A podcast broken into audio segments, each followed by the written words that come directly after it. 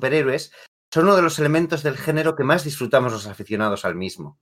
Son ese constructo narrativo en, virtud del cual las aventuras de varios personajes, normalmente los pertenecientes a una misma editorial, transcurren en un mismo telón de fondo, en un mismo escenario común. Así, unos héroes pueden aparecer como invitados estrella en las colecciones de otros, pero aún más, sus secundarios, circunstancias y villanos también pueden hacerlo. Es un enfoque en el que a priori todos salimos beneficiados, ¿no? A los lectores nos comunica una sensación de realidad plausible, de que todo está interrelacionado, haciendo que nuestro entusiasmo suba. A los autores les permite tener a mano más recursos de los que se circunscriben a la colección que están realizando. Y las editoriales, bueno, pues unas cabeceras les sirven como publicidad de otras en realidad, ¿no? Estos cosmos comunes aparecieron ya con el propio género, allá por los años 40, especialmente en la editorial que hoy por hoy conocemos como DC, aunque quizás sin que supieran aprovechar bien todas las posibilidades del concepto. Es a partir de los 60 cuando Marvel empieza a utilizar el recurso de manera más ostentosa hasta convertirse en una de las claves de su éxito. Y desde ahí, claro, pues casi todas las demás le siguieron la zaga con mayor o menor fortuna. Porque sí, no solo se trata de Marvel y de DC, también podemos nombrar o hablar de los superhéroes de Archie y los Thunder Agents de Tower Comics en los años 60, o de los títulos relacionados con los Elementals de cómic, o el multiverso de First Comics, o algunas de las series de Eclipse, todos ellos en los 80.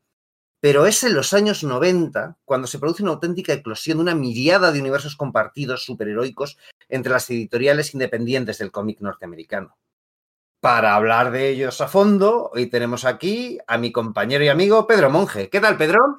Pues Pedro Monge está enfadado, Pedro Monge está enfadado porque vamos a hablar de muchos universos compartidos superheroicos, pero hombre, esto había que dedicarle un podcast a cada uno, si me apuras.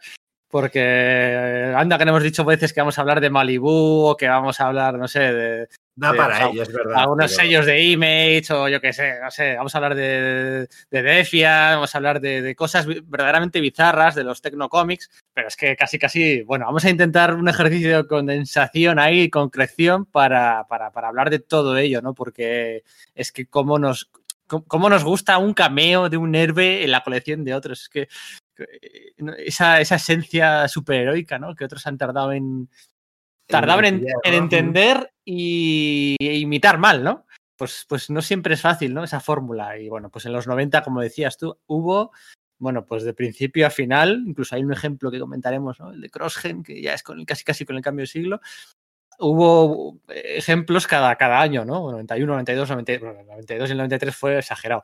Así que con muchas ganas de hablar de ello y hablar de la séptima gema del infinito. Por fin vamos a hablar de la séptima gema del infinito. Sí, señor, sí, señor. Sí, yo creo que es interesante que es verdad que, cada una de esas editoriales, cada uno de estos universos merecería su propio podcast. Pero creo que es interesante también dar una, dar una visión de conjunto y casi, que casi nos sirva como como guía, ¿no? De disección un poco de esa década que parece tan maldita, que son los años 90, de la que, bueno, pues parece que solo solo haya, solo recordemos pues como un poco lo zafio, lo peor, pero bueno, también de algunas, algunas cosas bastante interesantes, ¿no? Y mira, pues además, también para hablar de ello, contamos con la presencia de un invitado, pues de excepción, que ya ha estado con nosotros en otros programas, ¿no? El colaborador ya habitual de nuestro podcast hermano es La Hora de las Tortas, dibujante de cómics y artífice de dibujos animados, mi también amigo Víctor Gómez. ¿Cómo estamos, Vic? ¿Qué tal? Saludos de la calle Yancy. ¿Cómo estamos todos?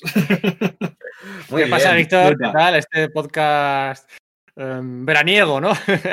eso, lo define, eso define bien, yo creo. Sí, sí, sí, sí. Además, de temita, de temita ligerito y, sobre todo marciano, que es lo que más me gusta a mí. Todos los temitas marcianos me encantan. No, pero está guay, porque es un tema que, fíjate, se hizo antes de los 90 y se ha hecho después. Me estoy acordando, por ejemplo, ahora del, del proyecto este Black Sky de, que hizo Dark Horse con Brain Boy, con Captain Midnight y con todas esas cosas. Que, de hecho es una resurrección de uno de los universos que vamos a hablar, pero mezclado con otras cosas y tal. Sí, sí, sí. Pero, pero, pero, bueno, aquí es donde hay, mm, iba a decir, mejores ejemplos, mejores en cantidad. En calidad, bueno, pues vamos a, vamos a debatirlo, ¿no? Y, Sí, sí, hay que ir viendo poquito a poco que, telita la de tela que hay que cortar con esto, es que es alucinante. la eclosión que hubo en esa época, que además siempre por lo, seguramente por los motivos equivocados, ¿no? Porque estaba claro, el, lector de calle, de calle decía lo veía claramente, ¿no? pero bueno, que me están intentando aquí meter 20.000 series y 20.000 cosas y, no sé si hay sustancia para, para mantenerlo, ¿no? Claro, es que para hacer un crossover y vender el crossover con puertas alternativas, tienes que tener, para hacer un crossover tienes que tener varias series. Claro, tienes, tienes que tener algo que cruzar, ¿no? Claro. Claro, Y si el es. crossover es lo que vende mayoritariamente, pues claro, tienes, tienes eso que tener esas, esos distintos hilos que, que, bueno, que engranar entre sí, no engarzar, ¿verdad? Eso es. Eh, bu- bueno, ahora lo dirá Sergio, ¿no? Ahí sí que nos hemos autoimpuesto algunas reglas, ¿no? A la hora de elegir universos compartidos, ¿no? Porque el, Hol- el Hellboy Verse eh, técnicamente es un universo compartido, ¿no? Tiene varias series, ¿no? Sí, Pero- lo, tocaremos y, lo mencionaremos porque no se en un momento dado no se circunscribió eh, solamente al Hellboy verse, pero fue algo puntual. Habrá un mogollón de cosas que simplemente mencionemos, ¿no? La idea es que sean universos de superhéroes, que sean de editoriales independientes y que sean compartidos.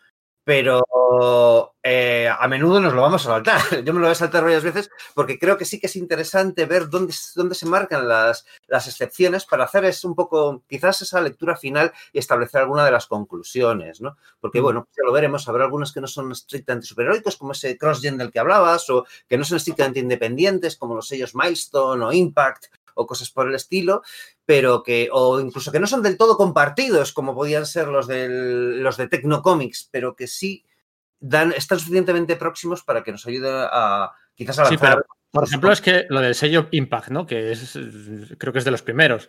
Em, el sello Impact, tío, eh, no había en las portadas del Impact, no había ningún lado, no estaba en ningún lado el logo de DC. Eso O sea, es, y los personajes eran los de Archie, eran los de Archie, y vamos, de la, de la editorial Archie. Entonces, prácticamente se puede hablar de un, de un cómic independiente. Pero claro, no lo era en, en rigor, ¿no? Entonces, Eso pero bueno, ahora pasaremos a ello, si os parece, ¿no? Vamos, eh. Porque, yo qué sé, ya sabéis, esta ya dilatada, demasiado dilatada introducción, que ya sabéis lo que me cuesta enrollarme, yo creo que lo suyo es que, bueno, pues ya vayamos entrando en materia, ¿verdad? Pues mi nombre es Sergio Aguirre, esto es Sala de Peligro, y esperamos que sobreviváis a la experiencia.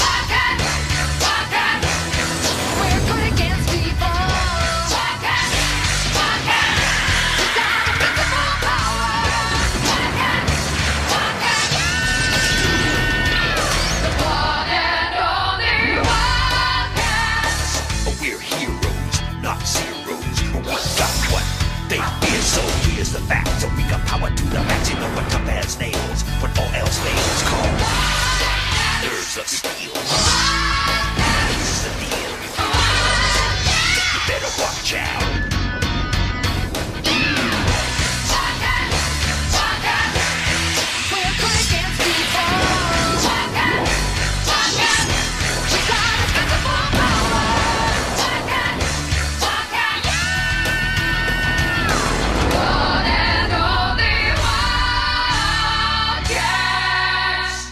Bueno, pues yo creo que para romper el hielo ya, ya hemos empezado apasionados, ¿no? Ahí con, con esto, pero yo creo que, que, bueno, pues para romper un poquillo el hielo y, y- y soltarnos un poco, a ver, contadme, chicos, ¿cuáles de estos universos de los que vamos a hablar, que hemos estado pues comentando antes, mientras nos pre- preparábamos el programa, cuál es el que más os gusta a vosotros y quizás por qué? Empiezo yo. Claro, es que yo al final se dice los 90, ¿no? Pero claro, yo en los 90, en el, en el 95, por ejemplo, yo tenía 10 años y a- a- estaban estos cómics, pero a mí me dejaban comprar, me daban dinero para comprar dos cómics al mes. No, no podía comprar más. Entonces, claro, yo veía pues todos los Spawn, todas las mm, Extreme Comics, todos los sellos, pero solo podía comprarme dos cómics, que eran, pues, no sé, pues, no sé, La Guerra del Infinito, Tormenta Galáctica o... O sea, tenía eh, eh, un cupo para dos. Entonces, claro, yo, aqu- aquella época yo no la viví. O sea, Claro, eso es conocido a posteriori, A ¿no? No- posteriori, no, tienes, ¿no? eh, arraigo emocional con ello, ¿no? eso es, aunque sí que he crecido en los 90, pero yo no tenía la, el presupuesto para disfrutar de los 90, ¿no? Porque eh, ya tuve ya 11 años en el 96. Entonces, claro, yo voy a tirar más, mis, mis, mis sellos más favoritos son los que se, se, se empezaron a publicar aquí pues sobre esa época, ¿no? Un poco más tarde. Entonces el mío es Malibu, eh, concretamente el, el Ultraverso, ¿no? El Ultraverse. Ese es para mí eh, mi sello favorito. El menos popular en cuanto a comercialidad, ¿no? Porque aquí llegaron un, un 2 o un 3% del porcentaje de todo lo que se publicó allí. Pero bueno, eh, para mí es eh, para mí es mi favorito y sobre todo por lo que por el chiste que hacía antes de la séptima gema del infinito, ¿no? Por esa por esa relación con, con, Sí, que con Marvel, Marvel, ¿no? ¿no? Es, luego entraremos en detalle, pero sí, sí, yo pues me tengo que quedar con ese, pero no despreciando a no despreciando al resto, ni mucho menos. Pues dale tu Vic, ¿cuál sería el tuyo? Bueno, pues mira, vamos a coincidir otra vez más, Pedro. Vamos a tener que coincidir. Ah, sí, ¿eh? Joder, es que Pedro y yo coincidimos un montón de cosas de lo, de lo más. mm, Friki, ¿no? mar- sí, sí, de lo más marcianas, tío, ya que lo, lo hemos comentado muchas veces. Pues a mí, precisamente, el que más. A ver, yo tengo aquí. eh, No puedo decir, decidirme por uno concreto, pero es verdad que el Ultraverso es de los que más gracia me hacen, porque tenía autores bastante potentes y tenía sobre todo los conceptos funcionan muy bien y estaban muy bien desarrollados. Es verdad que, por ejemplo, también me gustaba mucho eh, lo que hacía Eric Larsen con, con su universo en Image, todo Sí. eso del Freak Force y el Super Patriot y toda esta esta lo, que que- rodea- lo- lo que rodeaba a Savage Dragon, quieres decir. ¿no? Exactamente, exactamente. Y me parecía que era súper divertido y a mí me gustaba muchísimo. Y luego hay un- una pequeña cosita que tengo ahí un huequecito en mi corazón por, por aquello de que fue donde empezaron a publicar los autores españoles, que es el Marvel UK. Pero básicamente por la parte que le tocaba a los españoles, porque es verdad que no era una cosa especialmente, especialmente brillante. Claro, igual a mí el quizás el que más me guste, o sea, tengo, sentimientos encontrados, ¿no? Porque la parte de Image del universo Wildstorm, sobre, todo eso, cuando llegan autores pues, como James Robinson o Alan Moore o por supuesto Warren Ellis, ¿no? Claro, me flipa mucho, ¿no? Pero también me gusta mucho la, la parte del universo este de Dark Horse, ¿no? Era, que era el, el Comics Greatest World, ¿no? Y me gusta principalmente pues por un par de series en concreto, porque el resto, en fin, ni, ni tanto ni, ni tan calvo, pero digamos que hay un par de ellas, en plan la de X o la de Ghost o incluso la de The Machine, que era uno de los, pues, de los personajes ahí como secundarios, que yo creo que aquí solo se publicó como que un prestigio o algo por el estilo, que a mí realmente me flipaban, me gustaba muchísimo. Entonces hacía que, que aunque el resto me pareciese un poco más broza, pues que para mí goz- gozaba de suficiente cuerpo, no sé cómo decirte. No sé, a mí la verdad es que me, sí, me- y, no, y no es de los más exitosos, ni siquiera es de, ni puedo decir que sea, de- que sea de los mejores en, en rigor, pero sí, sí que le tengo bastante, pues eso, apego emo- emocional, que al final es gran parte de por lo que tiramos de esto, ¿no? Exactamente. Sí, eso es, porque al final en los 90 cada uno los vivió de una forma y los recuerda de otra, ¿no? Y, Claro. y son cómics que pues, muchos hemos leído una vez. Y Eso bueno, es. Eh, los que te gustan mucho, te, te has leído varias veces, pero eran tan hiperabundantes los tebeos en aquellos momentos, porque recordemos los 90, ¿no? O sea, el momento de, de hiperproducción, ¿no? Que, que solemos hablar eso de la Golden Age, de la Silver Age, ¿no? No solamente como rollo de esplendor con respecto a las eras del, del cómic superheroico, sino, bueno, la cantidad de tebeos que se publicaban y se vendían, ¿no?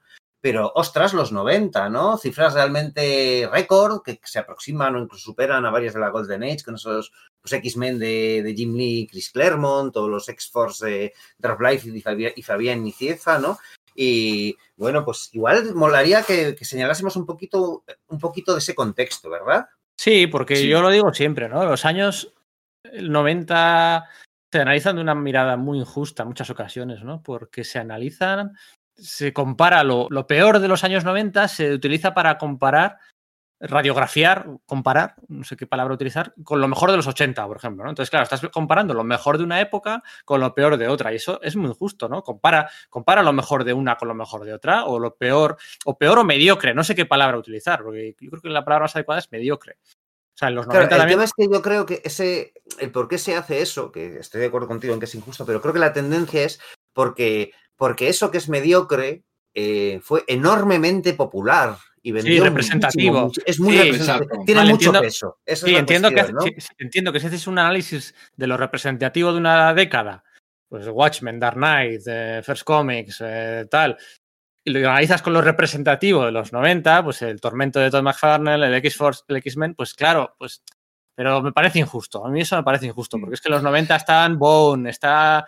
eh, Sandman, el Hulk de Sandman, Peter David, claro, el claro. Sandman de Robinson. no y que a fin de cuentas yo creo que eso se, se circunscribe, se circunscribe simplemente a, a- a unos cuantos años, no, no son los 90 en sí. Llegado un momento en el que la- las propias editoriales se dan cuenta de que no se puede seguir por esos ritmos ni ese, ni ese tipo de contenidos. ¿no? La propia Marvel pega un volantazo después de, de Héroes, eh, Héroes Reborn con el Héroe Return a, un- a unos cómics de mayor calidad. Y, y- y eso estamos hablando ya del, no sé si el 96-97. Entonces, Claro, es que Claro. de hecho, eso que dices es súper importante, que porque hay un volantazo. De hecho, no queda otro remedio que lo haga, porque digamos que todo esto que esta idea que tenemos de los 90 como algo pues chungo, hiperhormonado, dientes apretados, prótesis biónicas, grandes pistolas, eh, pechos, pechos neumáticos y tal, en realidad lo prominente de eso se da en un periodo que es entre, pues no sé, 1991 por decir algo, y 1996, pero no solo eso, sino que en el 96 se produce la gran crisis del cómic, ¿no? Esa gran debacle Mm. que hace que cierren un montón de títulos y las editoriales se, ve- se vean obligadas a repensar eso. Entonces, al final, resulta Sí. que lo que llamamos los 90, que es una década entera, en realidad, jo, pues ya lo, lo reducimos Claro. a mitad, ¿no? A un, lis- a un lustro, Claro, ¿no? claro, claro, es que va, exactamente. De hecho, es que los 90 empiezan con Inferno. o sea, que es un crossover chulo, bien chulo. O sea, no es. Sí. Todavía hasta que aquello degeneró y tal, pasaron, bueno, uno o dos años, tú lo que tú quieras. Pero bueno, guay. Y luego, claro, no, los, los 80, Love and Rockets. Bueno, pues en los 90 tienes el Bone, tienes el odio de Peter Bash. Tiene. En los 90 se acabaron de publicar Mouse y V de Vendetta, también se nos olvida. V de Vendetta de los, de los 80, sí, de los 80 y de los 90. Porque. V de Vendetta se acaba de publicar en los 90. Y Mouse, donde se recopila y se hace famoso, porque se publicó seriado de aquella manera, es en los 90. Eh, sale Dragon al Quarterly, que por ahí estaba Joe Sacco, Jason Lutes, David Masuchelli. O sea, o sea, también en el campo indie, el, pues resiste la comparación bastante. Bueno, no hay un Y, Watchmen. y- y- y yo diría que ¿no? muy bien, que además en Eso ese es. campo yo creo que muy bien. Eso es. Es una, es, una, es, un- es una época muy. Porque la gente que obviamente se cansa de, esa, de, esa, de ese. de ese, pues ese, ese ramplonismo del mainstream tiene su acogida en el, en el mundo más independiente, ¿no? Yo creo que es un poco lo que también pasa, por eso tiene esa, esa especie de explosión, aunque solamente sea a nivel fama, ¿no? Es verdad que. Claro. Y luego, te vas a, y luego te vas a los 70, me hace mucha gracia, ¿no? Porque los 70 siempre se dice, muy al principio de los 70, ¿vale? Pero siempre se dice, joder, es que claro, por, por culpa de la serie de televisión de Batman, pues los, los cómics de Batman eran como muy camp, ¿no? Eran como muy tal, y tuvo que venir Denis O'Neill a revitalizarlos. Vale, muy bien, los cómics de Batman eran muy camp. Pero los de Superman, ¿por qué eran tan malos? En Superman ahí un mes en el que cuida a un super bebé de, de cabeza gigante e inteligente. Al mes siguiente, un, un doble le, le encierra en una prisión por enésima vez. Luego, en el mes siguiente, tal cual, se convierte en un gorila gigante como King Kong y, res- y tiene que rescatar a Lois Lane encima del Empire State. Y rollos así. O sea, el Que Superman parece que los- siguen los 50, ¿no? Claro, ¿cuál es la- Sí, la, excusa de Batman en la serie de televisión? ¿Cuál es la excusa de Superman? Que Sí, Marvel sí, ya sí, lleva sí. 10 años. ¿Qué excusita le ponemos a Superman? Porque era, era todo así, hasta que no entra allí Denis O'Neill y Neil Adams. eh, en los 70, o sea, sin ellos, los 70 de DC, habría que ver lo que habrían hecho. Entonces, pues, cuando generalizamos, claro, en los 80 también hay cómics malos. Y podemos, decir, muchos. Un Y muy populares. Empezando por Secret Sí. War 2, que es el primero que me a la cabeza. Madre de Dios. En todo la boca el estómago más pegado, sí, señor. O sea, ahí, no, ahí ahí coincidís, ¿eh? Ahí no, oh, sí. Ah, no, no, no, claro que coincido, ¿cómo no voy a coincidir? vale, eso es- genial, eso sí, es sí, sí. intragable, pero claro que es el, es el, el- el- el golpe quirúrgico, que para hablar más de los 80, con mencionarse de War 2 es suficiente, ¿sabes? Claro, Eso, por que no eso. y- Sí, sí, sí, es que, madre de Dios, que eso es terrorífico. Que no sé si habréis visto por ahí las páginas que hay, los bocetos de página que tiene Buscema del primer número, Sal Es Buscema. Sal Buscema, ¿verdad? Sí, que por algún Sal motivo le Buscema. retiraron del, pro- del proyecto y pusieron a Milgram, es verdad, ¿no? No sé por qué. ¿Por, por qué metes en, en una mega serie a Milgram en lugar de a Buscema, tío? Es que no, no entiendo. Pero bueno, oye. En fin, Que sí, que al final, bueno, pues cada década tiene lo suyo. Exacto. y el otro día no sé quién me decía. Oh, pero es que igual la, la década que mm, la década que más mejores cómics tiene, igual ha sido la última, esta actual. Y yo decía, me quedaba así como mm, falta perspectiva y tal, pero Claro. quizá cantidad de cómics notables, notables, Ujú. eh, pues igual sí que es la última, pues no lo sé, pues eso tan, daría para otro debate. Sí, Pero bueno, oye, que con 90 perspectiva, ¿no? Claro, o sea, igual tenemos a la idea de sí, son notables, pero no acabamos de encontrar tantos sobresalientes, no sé cómo decirte. Eso- Mm. Al final No sé. necesitas tiempo. Yo creo que cuando se acabaron los 80 no éramos conscientes de lo que, lo que acabamos de vivir y cuando estábamos en los 90, pues también era más nebuloso el asunto. Eso es, eso es- que estas- este tipo de reflexiones las podemos hacer ahora, ¿no? Y precisamente de eso se trata, ¿no? De, de que las hagamos ahora, ¿no? De ver Claro, un poco es qué es lo que- pasó y... Los 70 acaban con Superman contra Mohamed Ali, con la crisis alcohólica de Tony Stark, Y con la muerte de, de Thanos y Adam Warlock, ¿no? con la muerte de Thanos Adam Warlock, con eh, Contrato de Dios de, De Eisner. Eisner, y con. O sea, bueno, los 70 también acaban potentes, ¿eh? Y- Sí, eh, la, la saga de Fénix Oscuro, en fin, no sé. Eh, eso, es, eh, eso es el primer año de los 80. Kitty Pryde debuta en enero del 80. Mira, vale, de acuerdo. Kitty Pryde bueno, debuta- eh, El, Y en los- los 80 el Marvel- 80 el 80 para mí es el último año de los 70, ¿no? Si el número 10 es el, per- pertenece a la primera decena, pues no sé. Bueno, pero es- una cosa es los 90 y otra cosa es la última Sí, década vale. del siglo. Hay, hay un matiz ahí que baila. Pero sí, los, Bueno, los, los 80 empiezan con la primera aparición de Kitty Pride y acaban con la primera aparición de los nuevos guerreros en. En, Sí. eh, en ¿no? En actos de venganza, ¿no? Eh, sí, sí, sí, sí. Es- 410, sí. no sé. En, en acto de, en acto de venganza, sí, Sí, dibujado por Ron Sí, sí. Frenz como, como Los Ángeles, ¿no? Qué maravilla. Bueno, ya hemos, ya hemos empezado, ya hemos empezado ahí a, a derivar y a Ah, hablar de mil cosas venga. que nos un montón de las Bueno, pero sí, es un alegato, ¿no? Sí, Eh, eso es. Sí, quería defender, ¿no? Que al final, pues bueno, eh, Sí. entre lo bueno y lo malo, que, que se supone que es lo mediocre, pues bueno, pues los 90 tuvieron sus Sí, eso es cosas, que y sus honestas y su- se habla mucho de eso, por ejemplo, eso del boom de las revistas en blanco y negro en el cómic independiente en los años 80 y sí, claro, claro, claro que lo hubo. Pero es que en los 90 eso se mantenía, ¿no? Lo decíamos, pues eso. Pero ese, ese, ese, o- boom, ese boom duró poco, ¿eh? Se la pegaron enseguida. Claro, o sea, eso es. Y sin embargo hubo Mm. gente que sí lo pudo hacer de forma más o menos continuada durante los 90, ¿no? Pues no Eso sé, es. Leave It to Chance o no sé, ¿sabes? estas cosas, ¿no? Eso Eh, es, eso es. Bueno, no sé si, si se enclava muy bien en eso, pero me entendéis lo que digo, ¿no? Sabes que sí, sí, que solo que solo pensamos, pues eso, en Extreme Prejudice, ¿no? Como Sí, como, eh, como representante de los 90 y, y bueno, Mm. pues para empezar habrá gente que le tenga mucho cariño a eso, ¿no? Y, y bueno, pues eso también tiene un valor ¿no? al final, ¿no? Generar apego emocional con, con algo que quizás esté tan torpemente hecho, ¿no? Y luego por otro que, que no, no es lo único que hay. Dicho lo cual, de todos los cómics que vamos a hablar hoy, el mejor de todos ellos no llega a un 7 a un 8. Bueno, espera, que hay aquí, bueno, sí, el sello ABC de Alan Moore, vale, sí. Claro, sí, es que uf, sí, a final de, a final de siglo, de década, el sello ABC. hay algún 9, hay algún 9. Eh, algún 9 sí que hay, sí, sí. O sea, Sí. después de este alegato defensor de los 90, lo cierto es que, que bueno. que- Sí, pero bueno, hay, hay que arremangarse, eso sí. Ni, ni nuestro ultraverso, Pedro, ni nuestro ultraverso. No, Claro, ultraverso- a ver si el ultraverso nos va a gustar porque está Gallos Pérez y solo por eso, ¿eh? Eh, ah. Bueno, no, había más, había más, había más. Había más gente por ahí metida, ¿no? Sí, sí, sí, sí. Vale, claro, sí, porque es cierto, estamos hablando de los 90, pero en el fondo nosotros, y, y di- digamos que esto, este podcast, este, este tema que hemos elegido, nos va a servir un poco de hilo para hablar de, de esa década, pero en principio nos circunscribimos a, eso, a lo que hemos propuesto, universos superheroicos compartidos de los años 90 de, de editoriales independientes.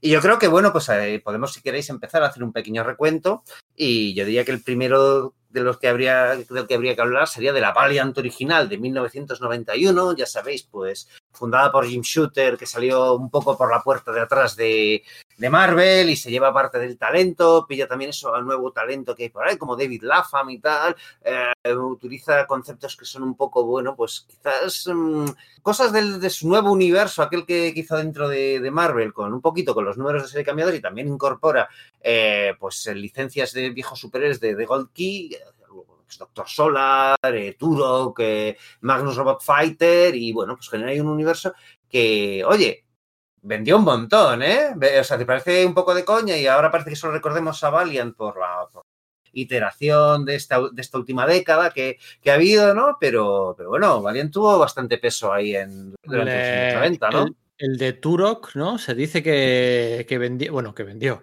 que tuvo una tirada de 1.700.000, ¿no? El de Turok, del primer número de Turok. Me parece que hay una, una tirada Sí, que sí, era una barbaridad. El, el Archer y Armstrong debutaban en aquel crossover Unity, ¿no? O sea, era- la serie empezaba, o sea, el primer número de la serie era parte de un crossover, o sea, es como. Eh, eh, sacacuartos llevado al extremo, ¿no? Crossover más Sí. inicio de serie, más tal. no sé Sí. qué. Y también vendió una barbaridad y gente con, bueno, pues fieles escuderos de Jim Shooter, como Bob Lighton, como Barry Windsor Smith, como, Como Berlin. Pe- Berlin, eh, gente que, que- que, bueno, pues que mm, no lo diré venida a menos, no lo diré porque tal, pero bueno, que estaban allí currando, que entendían cómo funcionaba la- las dinámicas de un cómic de superhéroes, ¿no? Las, la- la- las entendían, las, las sabían aplicar de forma didáctica a la, a la vez que entretenida. Jim Shooter tenía esa obsesión con, bueno, pues que un cómic se entienda, tal, y, y les funcionó muy bien porque aquellos eran los años donde había dinero, donde el mercado directo es cuando mejor estaba, donde cuando había esa mm, esa tendencia de las portadas lenticulares, las, las, las ¿cómo es? Las, eh, Sí, los- las tarjetas estas, los, los cromos, los, sí, ¿no? los- sí, eso es. Em, bueno, eran, eran aquellos los años, ¿no? De hecho, joder, cuando luego, cuando luego Suter le, le echan de, de Valiant, funda Defiant dos años después, o sea, dos años después, ¿eh? Y ya, ya no es lo mismo. O sea, ya la ola, ¿eh? esa ola ya no es la misma ola. Ya está en la parte descendente, eso es, sí, es decir, porque de nuevo hab- hablamos de los años 90 y pensamos permanentemente en todos estos trucos de portadas múltiples, holográficas con tintas metalizadas, eh, con, metido- metidos en sobres eh, de plástico, con lo cual no podías leer el tebeo y que venían con, con cartas y coleccionables y tal, y efectivamente eso se dio, pero no se dio tanto tiempo, ¿no? Y- no sé, lo que pasa es que tuvo tanto impacto sobre la industria que, que hemos heredado esa idea, ¿no? Seguimos como, como apaleados, digamos, con, eh, por eso Sí. durante mucho tiempo, ¿no? Eran unas prácticas terribles. O sea, una- lo que dices tú es que no te podías ojear el TVO, no sabías lo que te ibas a encontrar. Tú fíjate la confianza que había en ese producto que tenían que, que, rodearlo de chucherías para que pudiera salir para adelante. Era, era terrible. Claro, es que casi da la impresión de que era mejor que no, que, que no fuese leído, ¿no? Porque claro, ese no era el valor, ¿no? En realidad es eso, lo que sucede es que estamos hablando de esos años, sobre todo de esos principios de los años 90 en el que el cómic mm, deja de ser, ha dejado de ser un entretenimiento en sí mismo, sus historias, sus dibujantes, sus, eh, lo bonito que esté dibujado, lo bien que estén escritos los personajes, o el valor que normalmente de entrada piensas que, que vaya a dar, y, y el valor que digamos que era tan solo de una parte del mercado se, se vuelve, se como que se vuelve extensivo, ¿no? El valor de, que, de coleccionista, quiero decir, ¿no? Vienen mogollón de coleccionistas de otros, de otros ámbitos, del, pues eso, del mundo de las trading cards del béisbol, de incluso de la filatelia, como, bueno, pues eh, se ha publicado un, un artículo en la revista Time en el que cuentan que el número uno de Action Comics se vende por una burrada de miles de dólares, pues la gente piensa, bueno, pues cualquier número uno de cualquier serie dentro de unos años, pues puede valer una barbaridad, puede valer una barbaridad, ¿no? Como si tuviesen un, un sello extremadamente raro o algo por el estilo. Esas prácticas, en el fondo, en, claro, a, las editoriales no les vienen mal y de hecho lo que hacen es fomentarlas, ¿no? Y eso se da, mucho en Valiant al principio, ¿no? Se da, en todas de algún modo, pero es, de nuevo, no es tan... De hecho, hoy por hoy tenemos eh, eh, una situación similar en el mercado de la grapa USA, ¿no? Y no parece que, que nos llevemos tanto las manos a la cabeza, ¿no? Sí, hoy, hace poco yo leía la noticia de un, de un dibujante que había eh, fichado en exclusiva por una editorial con un contrato de hacer 10 portadas. O sea, y te lo promocionan así tal cual. No, hemos fichado a este para que nos haga 10 portadas. Joder. Es que ya me estás diciendo, o sea, me estás diciendo lo que te interesa, lo que le interesa hacer a él. Sí, que es el target de, de- de eso- de ese trabajo, ¿no? Eso Sí, es. sí, no, pero, pero además es una cuestión que dices, pero es que todo este presupuesto de la portada múltiple es presupuesto que sabemos que es limitado porque no es lo que, como bien habéis dicho, no estamos en los 90 y es dinero que se quita de lo que va a ir dentro del TVO. Entonces, Sí, sí, ojo, que el que tema de- de un dibujante que, que- que a lo mejor de menor valor, entre comillas, ¿sabes? Que además el, el- el- el truquito este de las portadas alternativas no es una cosa de los 90, que mucho de lo que vamos a hablar ho- hoy aquí viene todo heredado de los 80, de- de- de- del mercado directo. Las primeras portadas alternativas son las del primer número de Man of Steel de John Byrne, que Eso sale con dos es. portadas. La que sale, una que sale así como con la figura completa y luego la imagen a la izquierda y luego la del pecho así abriéndose la... O sea, Man of Steel en 86, eh, último mes de 86, puede ser. Y luego en el 89 el asunto se dispara aún más con el Claro. la serie, eh, la- de esta serie regular de London, de Legends of the Dark Knight, que estaba compuesto por arcos argumentales de cinco números y tal, pues es que el primer número tuvo un montón de portadas variantes, la- que lo único que distinguía era el, el color, digamos, del recuadro de la ilustración, ¿no? De hecho, tú por- dices, que tú dices, bueno, que no, que no pasa nada, que, que- que, bueno, pues no se venden las portadas porque se han imprimido demasiado y no se venden. Bueno, pero que no se vendan tiene una consecuencia directa en que la tienda que ha pagado eh, con su dinero, que ha pagado todas las portadas, la- los cómics que luego se tiene que comer y que no vende, o sea, pierde mucha pasta. Y si tengo aquí delante el dato, el, el Turok Dinosaur Hunter del primer número de Valiant del, del 93 vendió 1.750.000, bueno, vendió no, tuvo una tirada de 1.750.000 copias.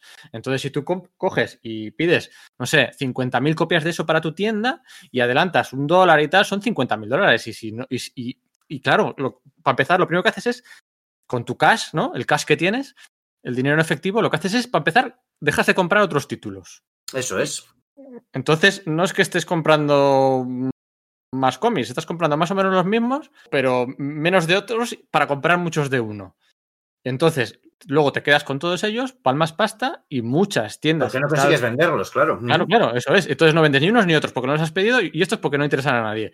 Y muchas tiendas en Estados Unidos, muchas tiendas tuvieron que cerrar. Y esto es así. Y, y bueno, pues es lo que Y hay. de hecho, de hecho Bayern eh, se quejaba, cosa rara en él, ¿verdad? Eh, se quejaba de, en, me acuerdo, en su columna de Next Men, que decía, claro, es que, es que estamos sufriendo porque, porque, claro, es que nos tienen que pedir. Y si no nos piden, no llegamos a, las, a, a los, a los estantes, que a lo mejor somos un cómic mucho mejor que otros que hay al lado, pero si no llegamos, no vendemos.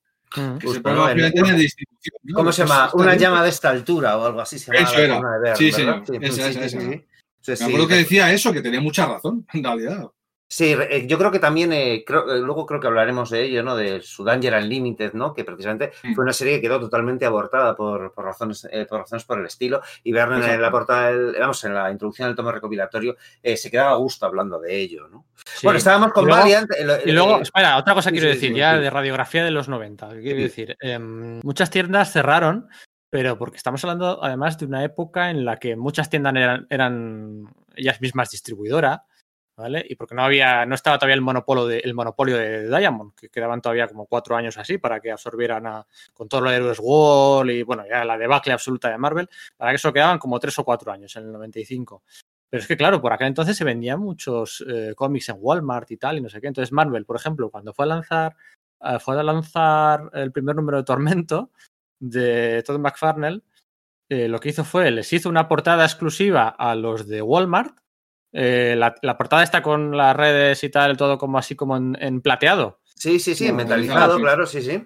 Y luego hizo una portada exclusiva que era la, el polybag, ¿no? Que con la bolsita en negro y toda aquella historia, se la hizo para las tiendas especializadas. Entonces las tiendas especializadas dijeron, no, no, yo también quiero la de que le estás dando exclusiva a Walmart de la Oye, todo plateada. esto, todo esto me quiere sonar. ¿No ha pasado algo por el Sí. estilo hace, hace no mucho? Sí, pues sí. Y, y los de Walmart dijeron, yo también quiero la polybag. Entonces al final las dos exclusivas acabaron saliendo en, en todos los lados, se sobreimprimió todo y era y eso ahí. Y, y encima, por- como si fuera poco, para que quedara el, el- el mensaje también más claro, primera portada venía con, con el sello este que ponía Collectors Item. O sea, directamente te lo están diciendo. Collectors Item. O sea, eh, eh, número para coleccionar. O sea, te lo, te lo Sí, sí, objeto de coleccionismo, macho. Es que, es que, es que, es que- Entonces, bueno, los 90, pues sí, empezaron, empezaron así, con todas las, las trading cards y pues, pues Eso es lo es, que hay. Pero bueno, empezó oye, ya muy atropellado, eso es, fue una... y eso, venía heredado de los 80, ¿no? Por ejemplo, es eso, McFarlane en la, con, con estos TVs que habláis, del lanzamiento de la serie llamada simplemente Spider-Man, ¿no? Eh, con, con ese arco argumental que era Tormento, eh, tenía así como, como epígrafe The Legend of the Arachnid, ¿no? Que era un poco haciéndole la O The coña- Dark Knight. sí, Eso es, sí, a, a lo de The Legends of the Dark Knight que Sí, acabo de comentar, sí, ¿no? sí. Pero, pero precisamente ese mismo juego de las portadas variantes, ¿no? O sea, es que era como, te, te estaba dando ya eh, con ello en la cara desde, desde la misma portada, ¿no? Que, bueno, pues... Oye, eh, Y qué, venía y ahí. qué bien elegido el nombre del arco argumental, ¿eh? Tormento. Tormento. Uf, qué lectura, ja, macho. sí, pero bueno, al final es lo que hay. Contexto es muy importante. Eh, a Todd McFarlane en el 88, en el 89, lo tendría que mirar, yo creo que en el 88, le nominan a. Está nominado a mejor dibujante en los premios Eisner, ¿eh? Cuando está dibujando eh, Infinity Inc. O sea, que, que Sí, no. por todo el, el tema del encuadre de página, cuando le entintaba Tony de Zúñiga, etcétera. Yo recuerdo que me Ah. impactó muchísimo ese tío. Bueno, o sea, es que sin eso, que- que broma. nos reí- que nos reímos mucho de él y tal, no sé qué, pero la industria, todo en general, le nominó a los premios Eisner en el 80.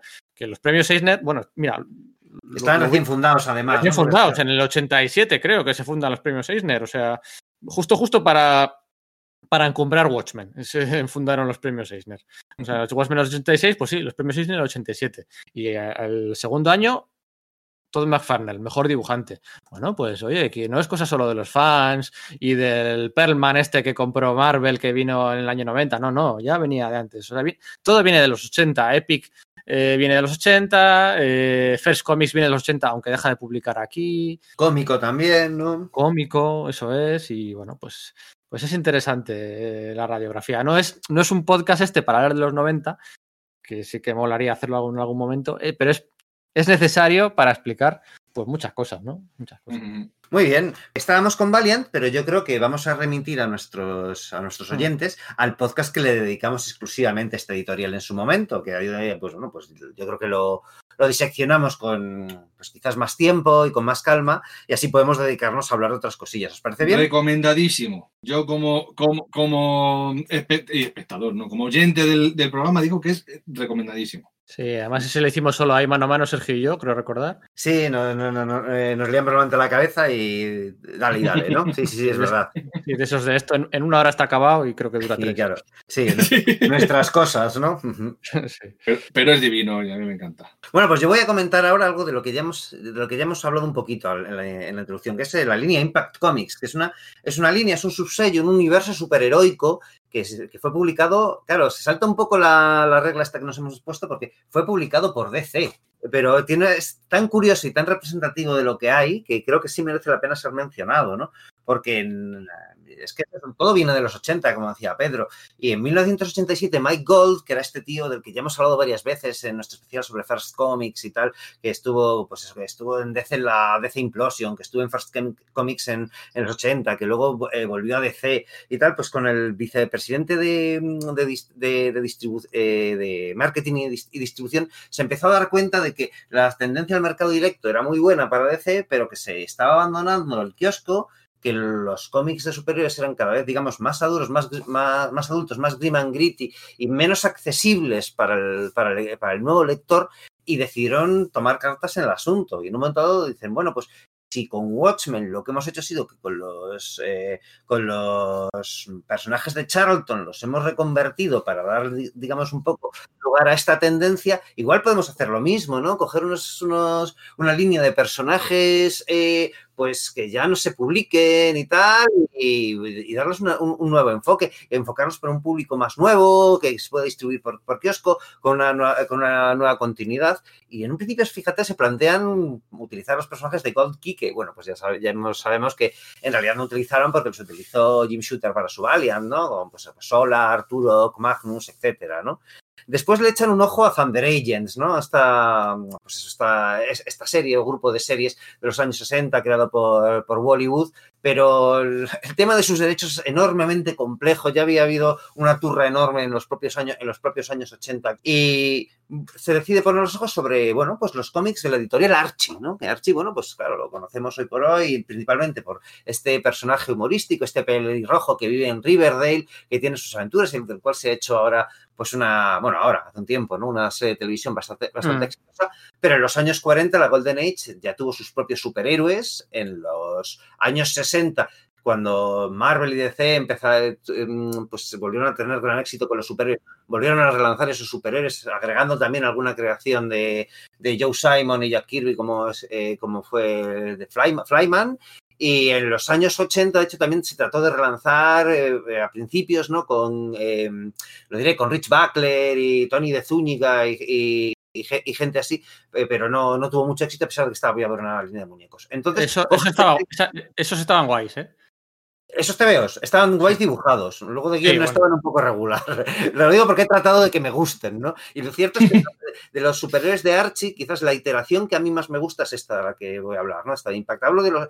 eh, claro, se empieza a gestar en los 80, pero no es hasta 1991 que se estrena la línea Impact Comics. Y lo hace, bueno, pues eso, a- le han comprado, digamos, los. Se han arrendado la licencia a otra editorial de unos superhéroes que no están utilizando y hacen un, digamos, reboot de, de la continuidad de esos personajes para que puedan entrar lectores sin ningún problema, para que sea, sea accesible. Vuelven a contar las historias de esos personajes desde el principio.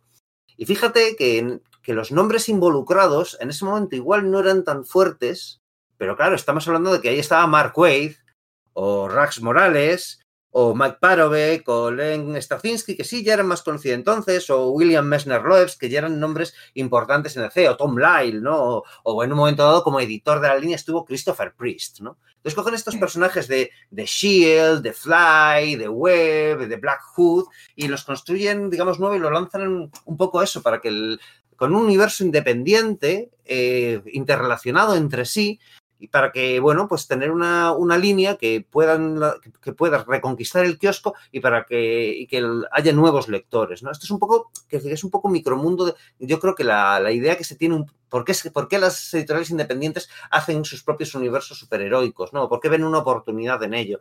Quizás eh, si la propia DC estaba viendo cuáles eran los problemas de su enfoque con su propio universo compartido y decide generar uno nuevo, es que es de cajón que las editoriales independientes piensen lo mismo. Es decir, no, es que igual podemos hacer negocio, tenemos, eh, tenemos ahí una vía en crear un universo superheroico, que es algo que parece que gusta, pero que a la vez tira para atrás porque la interrelación entre títulos y la continuidad de, de varias décadas tira para atrás. Si hacemos una nueva, con nuevos personajes, eh, solamente tenemos lo bueno y nada de, nada de lo malo, ¿no?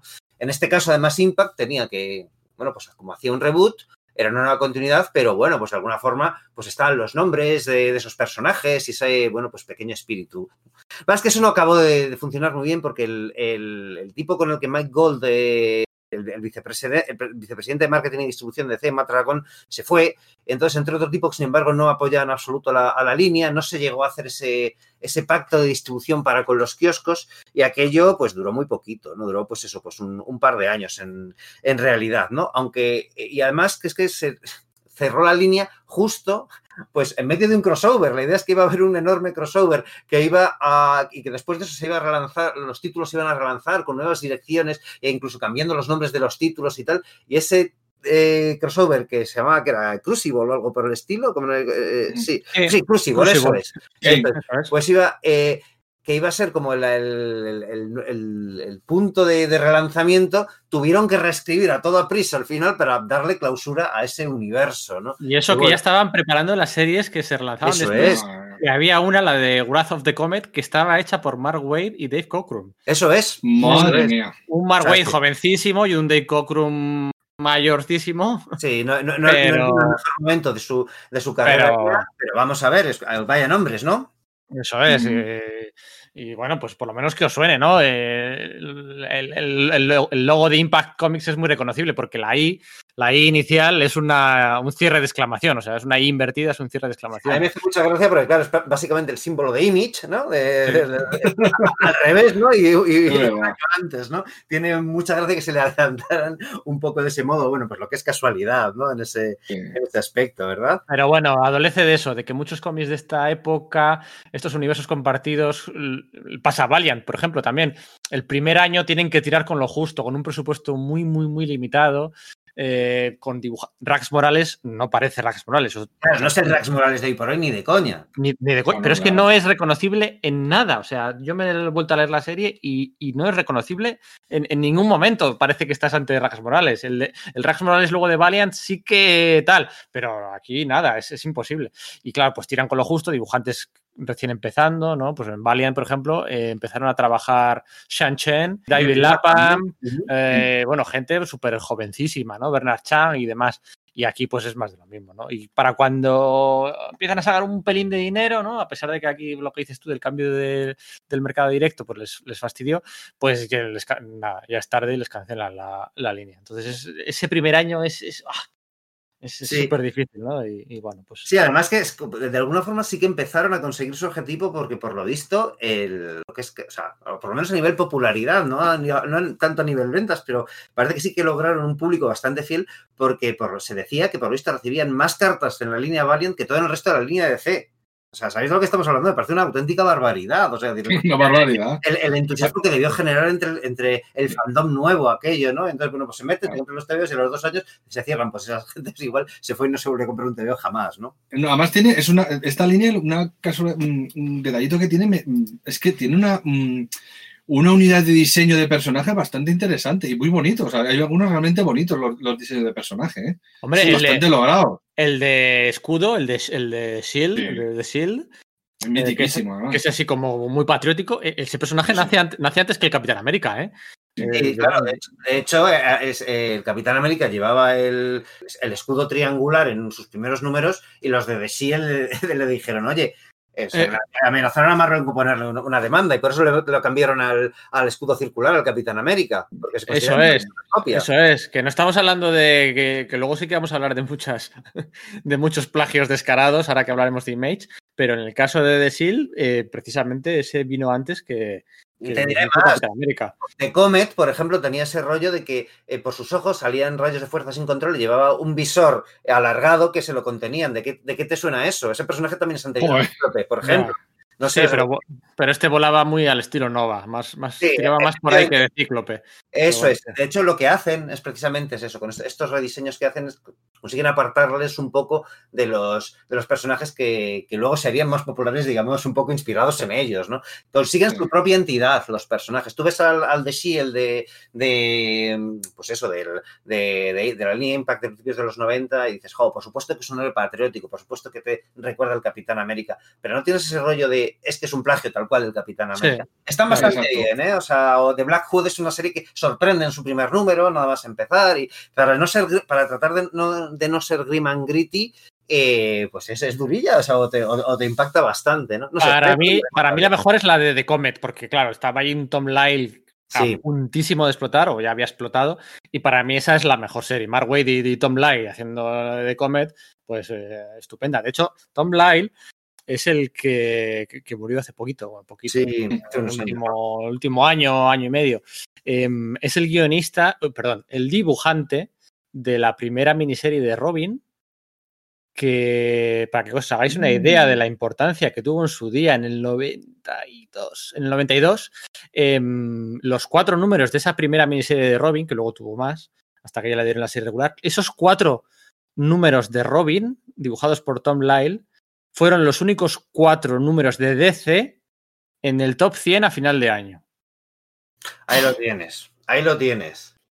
O sea, ¿en qué punto estaba Ostras, tío, suena realmente deprimente, ¿eh? Una idea de cómo está DC y qué punto estaba Tom Lyle y Robin, ¿no? O sea, decir, Eso es. coña. Entonces, el hecho de que esté aquí metido, pues sí, o eso, eh, Mike Parovek, ¿no? El tristemente fallecido Mike Parovek, ¿no? Que pues ahora sí, sí, sí le recordamos más y tal, pero en su día quizás pasó, pasó un poco más desapercibido, ¿no? Sí, sí, pero Bueno. vamos, que, que- que DC, DC, bueno, luego, luego lo comentaré yo cuando hablemos de Malibu. DC había meses que vendió menos que Malibu. O sea, DC y, y menos que Valiant. O sea, hubo muchos meses en los tres o cuatro primeros años de los 90 en los que DC, que se suele decir, las dos grandes, ¿eh? Las dos grandes, Marvel y DC. Bueno, no eran las dos grandes, era Marvel, que vendía un 60% o 70%, y luego, pues estaba ahí abajo DC y a veces por detrás de Valiant, de Malibu, tal. Así que bueno, esto de Tom Lyle, ¿que era Chuck Dixon o Dennis O'Neill? Esa miniserie Chuck Dixon, ¿no? Yo creo que sí, Dixon ¿no? era de Chu Dixon, sí. Sí, joder, es Ujú. que- Sí, sí, sí, sí. pues, pues Es eso. que esos TVOs, esos TVOs recuerdo de chaval que, joder, que, que molaban. molaban mucho. Tampoco dañaban las portadas de Brian Bolan, ¿eh? No dañaban Claro, sí, nada. a- a- Eh, algo hacían, algo hacían. Sí, Sí, sí, pero bueno, sí. Pero una portada te vale para un número. Si te Eso es, coleccionas las series porque la- las series están realmente bien. Sí, sí, sí. Muy bien, pues si queréis, voy a, pas- voy a pasar a nombrar después de ahora de a, Image Comics, a Impact Comics, perdón, que eso, que ya os digo, pues, es- parece que se salta un poco esta, este rollo de que sean independientes para volver a hacer un poquito lo mismo y nombrar, aunque solo sea de pasada, a Marvel UK, ¿no? Que en realidad era la filial inglesa de Marvel y que llevaba funcionando desde los años 70 y que aquí con el con la llegada, con, con el advenimiento de Paul Neary como editor en jefe de la, de la línea, en 1992, cuando lanza series como Death's Head o Motormouth o eh, Warheads y los, segundos- los siguientes volúmenes de Caballeros de Pendragón y tal, aunque en principio se supone que sus cómics sí que están enclavados en el universo de DC, poco a poco se van un poco desgajando y se llega a terminar diciendo que no, que es que son otro universo aparte y de hecho funcionan un poco bastante independiente. Eh, se consigue- eso o sea, consigue un éxito de narices porque se, se distribuyen en, eh, en Estados, en Estados Unidos también, no solamente en el Reino Unido, con bastante éxito, ¿no? Yo creo que esto es un poco de los que hablaba Víctor, de que mogollón de los, del talento español que hoy por hoy está trabajando en Marvel, su primer paso fue, pues fue por aquí, ¿no? Sí, sí. Talento español y Brian Hitch, Dan Abnett, Sí, claro, es. eh, tres o cuatro Colby. personas ahí, aparte de, lo- Claro. de los nuestros, que, joder, que eran Sí, claro, pero, pero Y a Amnet y Lanning yo creo que ya, ya estaban en el mundo del Warhammer y tal, entonces igual ya, ya tenían todo este. Pero efectivamente, Brian Hitch, pues ahí lo tienes y de ahí es donde salta luego Claro. Hulka y luego y- Es o que- Gary. Frank, ¿no? Que Gary siempre Frank se- empieza en Motormouth o Liam Sharp, ¿no? Liam Sharp, Sí, eso es, que siempre sí. que se dice Marvel y UK, bueno, pues ya está.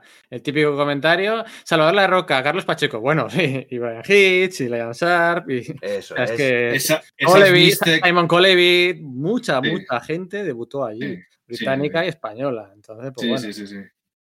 De hecho, bueno, en ese momento se, producen un, un- subsello, a su vez, de Marvel UK, que se llama Frontier Comics, que de esto yo había oído hablar hace súper poco, hace un año como mucho o algo por el estilo, que es que como que mm, trataron de tener su propia, eh, o sea, en ese momento es como que el sello Vértigo ya se ha fundado y deciden hacer una especie como de, versión Vértigo dentro de, Marvel UK, se llama Frontier la, historia y es como que, pues eso, eh, bastante extraño, quizás por desconocido, ¿no? El asunto. Y tiene ahí varias series y tal, pero no, no acaba de funcionar. De hecho, es que se han.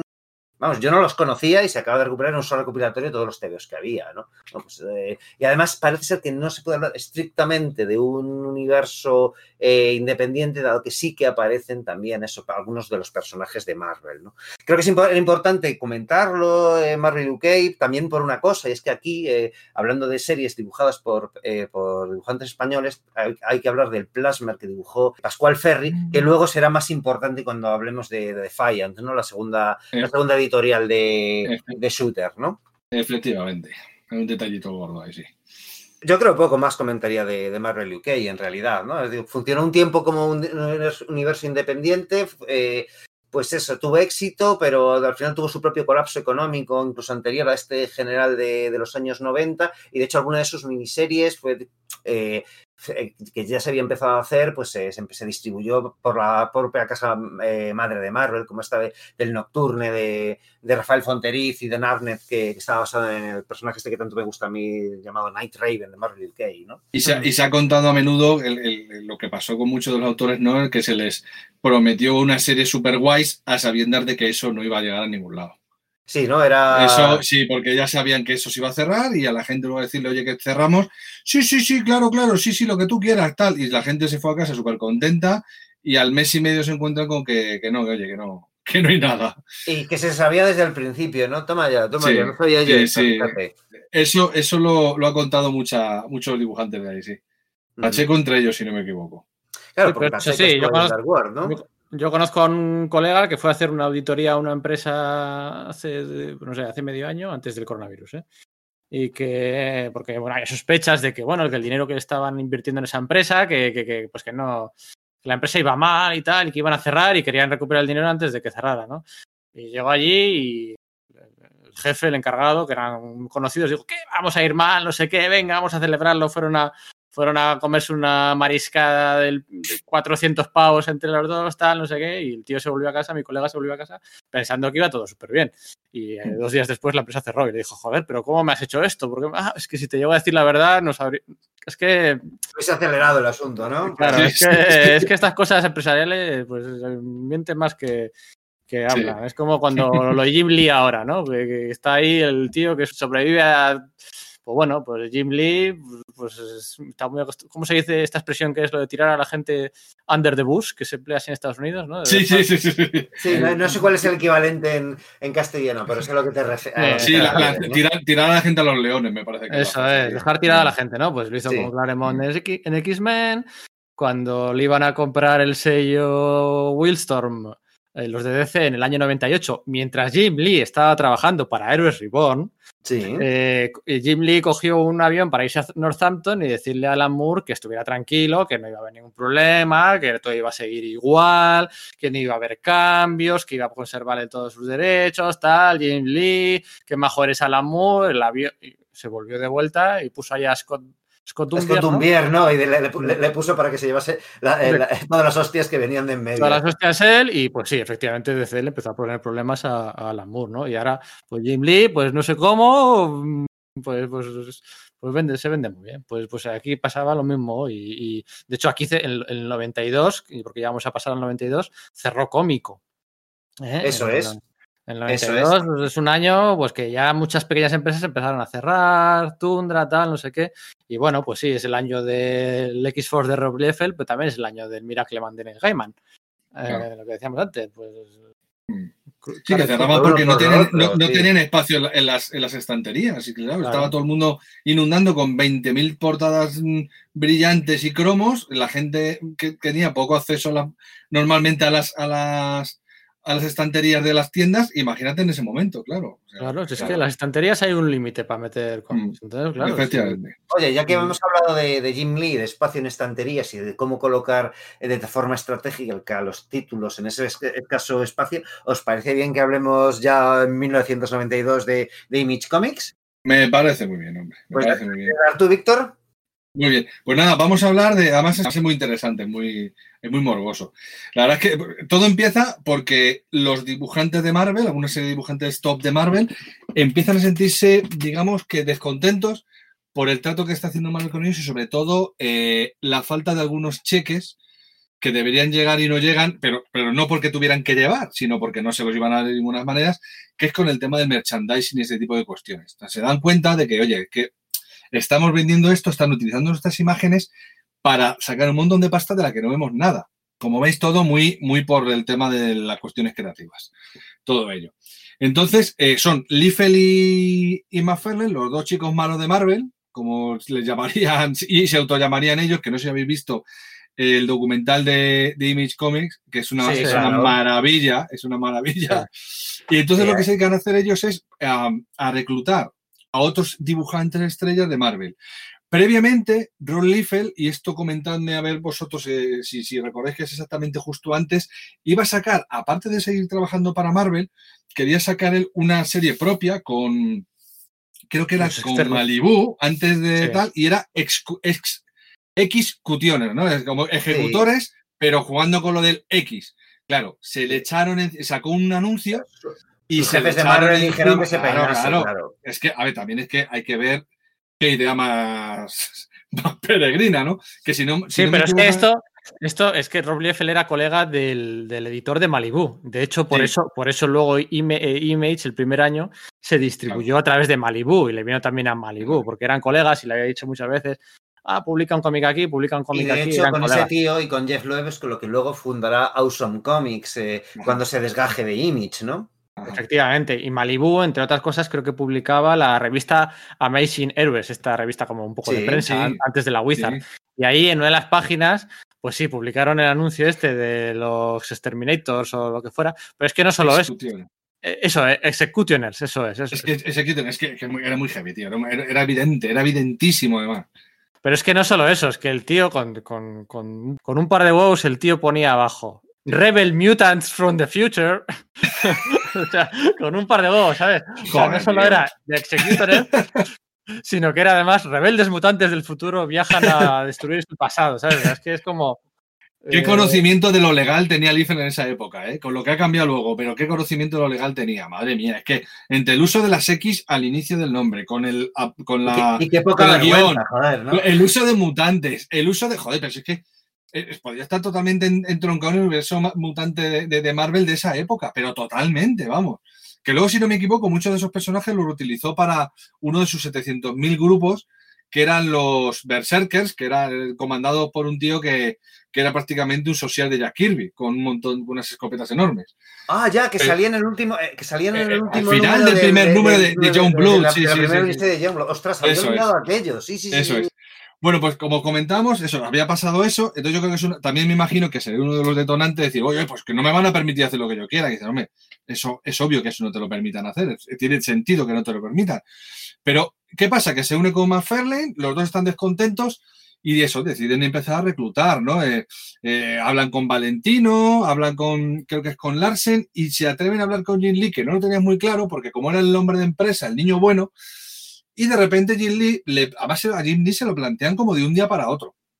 Es una cosa como un día para otro que, oye, que vamos a reunirnos con, creo que es Terry, era Stewart, ¿no? Me parece que era Terry Stewart, el que, Sí. el que era el presidente de Marvel entonces, sí. Que nos vamos a reunir con este hombre y que, y que necesitamos que nos digas algo de esto. Y el Espera, si no me equivoco, sí. creo que lo de, de un día para otro, a quien se lo hicieron, si no me equivoco, ¿eh? porque me puede fallar. fue memoria. Silvestri. Creo que fue a. Silvestri. A ¿Fue Jim Lee lo que Silvestri? Sí, eso, es- a Jim Lee se lo plantean, en principio dice que no, pero luego Eso Marvel le, hace- le hace un feo porque no le paga el Sí. billete de avión a su novia Ah, para que sí, vayan eso juntos es. a una Comic Con y Jim Lee No, coge y no, no. consiguen tocar las narices. Es algo por el estilo, dice la Creo que- leyenda. ¿no? Creo que Sí. no era una Comic Con, creo que era una subasta de materia de originales de Anda. cómics, de cómics de, pues eso, los de Todd McFarlane, el propio Jim Lee, de Rob Liefeld, había una subasta eh, mega gorda, ¿no? Y, y Jim Lee, que había conseguido con los cómics de X-Men en el último trimestre 22 millones de dólares para Marvel, eh, Madre. pues eso, que le dijeron que no, que no le pagaban el billete para, para de 200 dólares para la mujer para ir a la subasta, ¿no? Y entonces, La verdad es que eso, eso, eso no sabían lo que se estaba cociendo, ¿eh? y entonces se plantaron allí todos que el Todd McFarlane tiene un piquito de oro y unas... eh, porque el tío no calla y además, pues eso, Sí, tiene esa parte de mm, empresario, ¿no? Y esa sí. capacidad de convicción y tal, y se plantaron allí delante del presidente de Marvel. Luego también entró eh,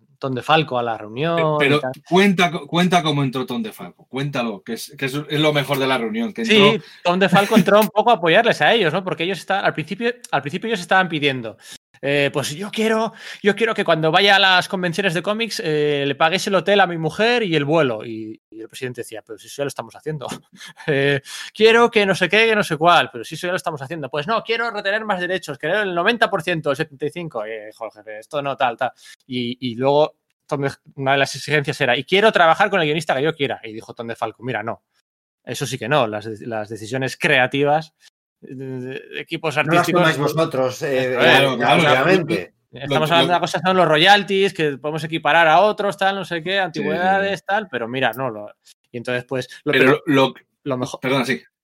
No, no, lo mejor de todo es que el, el presidente les dijo, bueno, venga, hacedme una lista de vuestras exigencias, tal, no sé qué, y lo hablamos mañana por la mañana. Y al día siguiente por la mañana no volvieron, y lo que hicieron es que a mí me parece lo mejor de todo. Sí. Lo Sí, de toda la lo historia es- de DC, ¿no? Sí, sí, sí, cogieron Todd McFarlane, el Broly F. y Ghibli y se plantaron en las oficinas de DC. Que tú me dirás, ¿para decirles, Para para decir- decirles que no trabajarían con ellos. Eso, los, los de DC, por lo visto, no. ven, ven entrar a todos estos tíos diciendo, hostia, que se vienen con nosotros, que se vienen con nosotros. Claro, se estaban, se estaban frotando las manos. Y, y, no, no, que venimos a deciros que ni con Marvel ni con vosotros. Imagínate el chasco, chaval. Claro, no, no. Y, y yo no sé si es Lee el que dice lo- en, en la entrevista que le hicieron, que dice, vamos, imaginaos que, que, que entra esta gente y ellos dirían, ¿y estos idiotas a qué vienen a decirnos esto?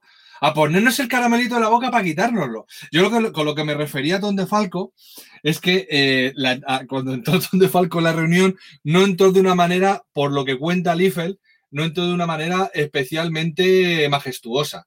Por lo visto estaba eh, apoyado en la puerta escuchando para ver qué estaban diciendo, porque a, ver, a él le convenía saber todo porque era editor jefe de Marvel de esa época. Y no sé qué pasó con la puerta que se abrió y el señor entró dando prácticamente una voltereta. No me O acordaba. sea, entró como ¡clum! ¿Qué, qué es Vale, esto? que, ¿Qué que al tener la oreja apoyada en la puerta estaba apoyada Exacto, y a la y guascatrones, ¿no? Telita. No, no, eso- esos dos días son para enmarcar en la historia bufa de los cómics, de verdad. O sea, entre la reunión esa y, el, y la entrada de Tom DeFalco es impresionante. Es todo súper curioso, porque luego tú, no sé si tenéis eh, el, el número 11 de X-Men, el, número, el, el último número Sí. de Jim Lee en X-Men en inglés. ¿vale? No sé si lo No. tenéis por ahí. No, no, no lo tengo en inglés, no. Cuando de aquellos No lo años tenía. eh, de- de aquellos años en los que, bueno, esto es, pues yo creo que esto es antes del previos, ¿eh? Cuando... Víctor, ¿tú conoces Radar Comics? La tienda de Sí. comprar cómics de importación de Marvel y de DC que está en Madrid, de Radar Comics ahí en, en. Conozco, conozco y visito. Oh, bueno, bueno, Conozco, y, eres... conozco y visito, sí, sí. Sí, yo, yo tengo un par de amigos que compran americano y cada dos por tres, vamos, vamos, cada dos por tres. todo- bueno, ya ahora no, obviamente, pero, pero antes del, de- del tema de la cuarentena, pues prácticamente todos los viernes. Lugar de peri- peregrinaje habitual. Sí, sí, sí, viernes, sí, sí, ¿verdad? Pues está bien que conozcas a Radar Comics, el que no lo conozca, pues lo que decimos, ¿no? Eh, la tienda de importación de, bueno, pues para todo el material de previews, de estas cómics que ahora que, que en, DC distribuyen a través de Lunar y de la otra, que la otra no debe ir muy bien, pero Lunar, la verdad es que Lunar debe funcionar mejor que Diamond, por lo que, por lo que estoy, por lo que estoy leyendo y los feedbacks que tengo, ¿no? Pues todas, todas estas grapas USA Marvel DC la podéis conseguir a través de Radar Comics, tanto online, no tiene por qué, si queréis, no tenéis por qué pasar por Madrid, eh, online. Bueno, pues eh, claro, la grapa 11 de X-Men, el último número, en la contraportada, tiene un anuncio de Wildcats. Madre mía. O sea, al final había una mala relación, pero una relación de de conveniencia, eh, de buen rollo, de mal rollo con Jin Lee. O sea, fíjate, para que o sea, los Image Boys que ya se habían que se iban a ir, el último número de X-Men de aún así tiene en la contraportada un anuncio de Wildcats, ¿no? Que Mira, no, Eh, no, eso no lo sabía. Sí, proba- probablemente habría- hab- habrían llegado a algún acuerdo de, oye, me quedo dos números más, porque de hecho creo que fue Jim Lee el último a salir con un Sí. poquito de diferencia sí, y, y seguramente llegará a algún tipo de acuerdo. A ver, Gilly es un tío muy listo. sí. Es un tío muy listo. O sea, es un superviviente nato, es un tío muy listo y, y- y yo creo que este hombre tiene amigos hasta en el infierno.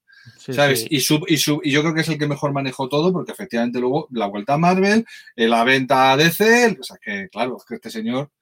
Sí, sí, es como, como habéis visto la serie esta de Doom Patrol, la de, Sí. la de- eh, ¿sabéis quién es Ezequiel? eh, Bueno, da igual. No, ¿quién es, quién, o sea, Eh. ¿quién- es Ezequiel? ¿El de la cucaracha? Sí, la cucaracha que sobrevive en. Bueno, Sí. una comparación de mal gusto. Eh, pero que sobrevive a toda la explosión Sí, atómica, sí, sí, sí. a la destrucción multiversal, a que se acaba el continuo espacio-temporal, todo. Y ahí está Ezequiel sobreviviendo al final, a la rata, todo. Sobre... Qué fenómeno, Ezequiel, qué fenómeno Jim Lee. Oye, mira, oye, es su, es su poder mutante.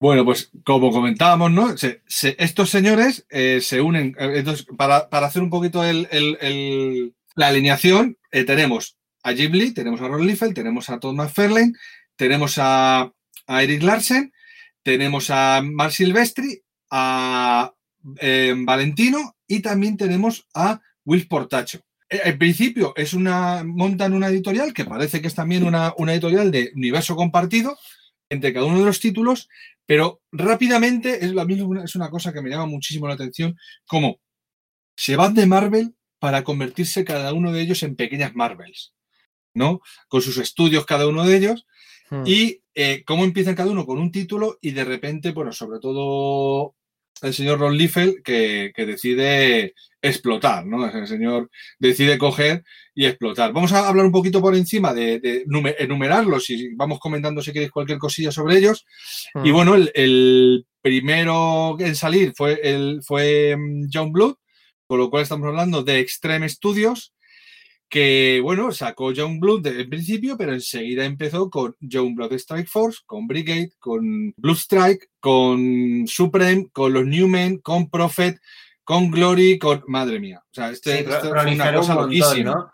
Efe- Sí, sí, sí, es lo que dices, aunque, aunque las, cada una de las colecciones pertenecía a la cabeza del estudio, en un principio se suponía que entre todas forman un universo compartido, de que es precisamente de lo que hemos venido a hablar y el, y el por qué está aquí, ¿no? El- en, en este programa, esta historia, y que, bueno, pues que las historias de los personajes estaban, en, aunque empezar, no te contaban su origen desde el principio en la mayoría de los casos, sino que te saltaban sobre la, eh, sobre la acción, pero suponía que tenían un, un pasado común entre ellos y que se irían revelando. Pero muy pronto eso se convierte en un montón, una, proliferación de, de reinos de taifas, ¿no? Y cada uno empieza a ir un poco a su bola y haciendo cosas que son redundantes, incluso contradictorias las- unas con las Es- otras, aunque se, sí se vayan revelando relaciones y aunque en la Sí. De Wildcats aparezca Youngblood.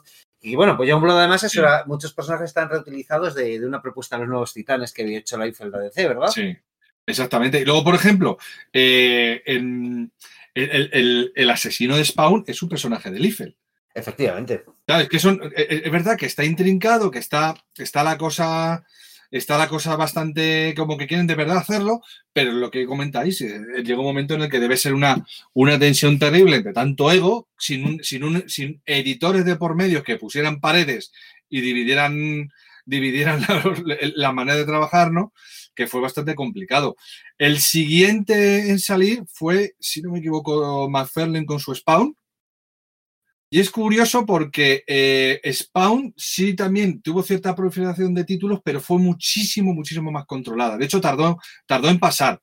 Porque sí es verdad que, bueno, salió las miniseries aquellas de Violator y la de An- Angela y tal, pero es verdad que tardaron en pasar. Una cosa súper curiosa que le pasó a McFarlane fue que en muy temprana etapa, eh, claro, eh, a ver, McFarlane no es un buen escritor, vamos a dejarlo clarito, o no era sobre todo al principio, yo es verdad que hace tiempo que no leo nada de Todd McFarlane, pero, pero no era un buen escritor. Entonces, rápidamente, como un poco acomplejado, empezó a, contratar grandísimos guionistas que luego en algunos casos le darían caballo de cabeza, como Neil Gaiman con Angela, que fue creación suya básicamente, y bueno, luego es verdad que intentó además. Sí. grandes alegrías, ¿no? Porque es quien, se, quien trae de vuelta a la Mura al, al cómic de superhéroes mediante golpe Sí, ¿no? exactamente, exactamente. Y, mete a Frank Miller y mete a Dave Sim y mete, pues una cosa, una cosa absolutamente espectacular. Bueno, Eh, a a Alan Moore le, le- le contra- les contrataron eh, Todd McFarlane, Jim Lee y, y Rob Liefeld. Ahí es nada. Sí, sí, sí, ahí sí, sí. soltaron pasta como el gif este de DiCaprio, ¿sabes? Que hace así. Sí. Pues esos eran.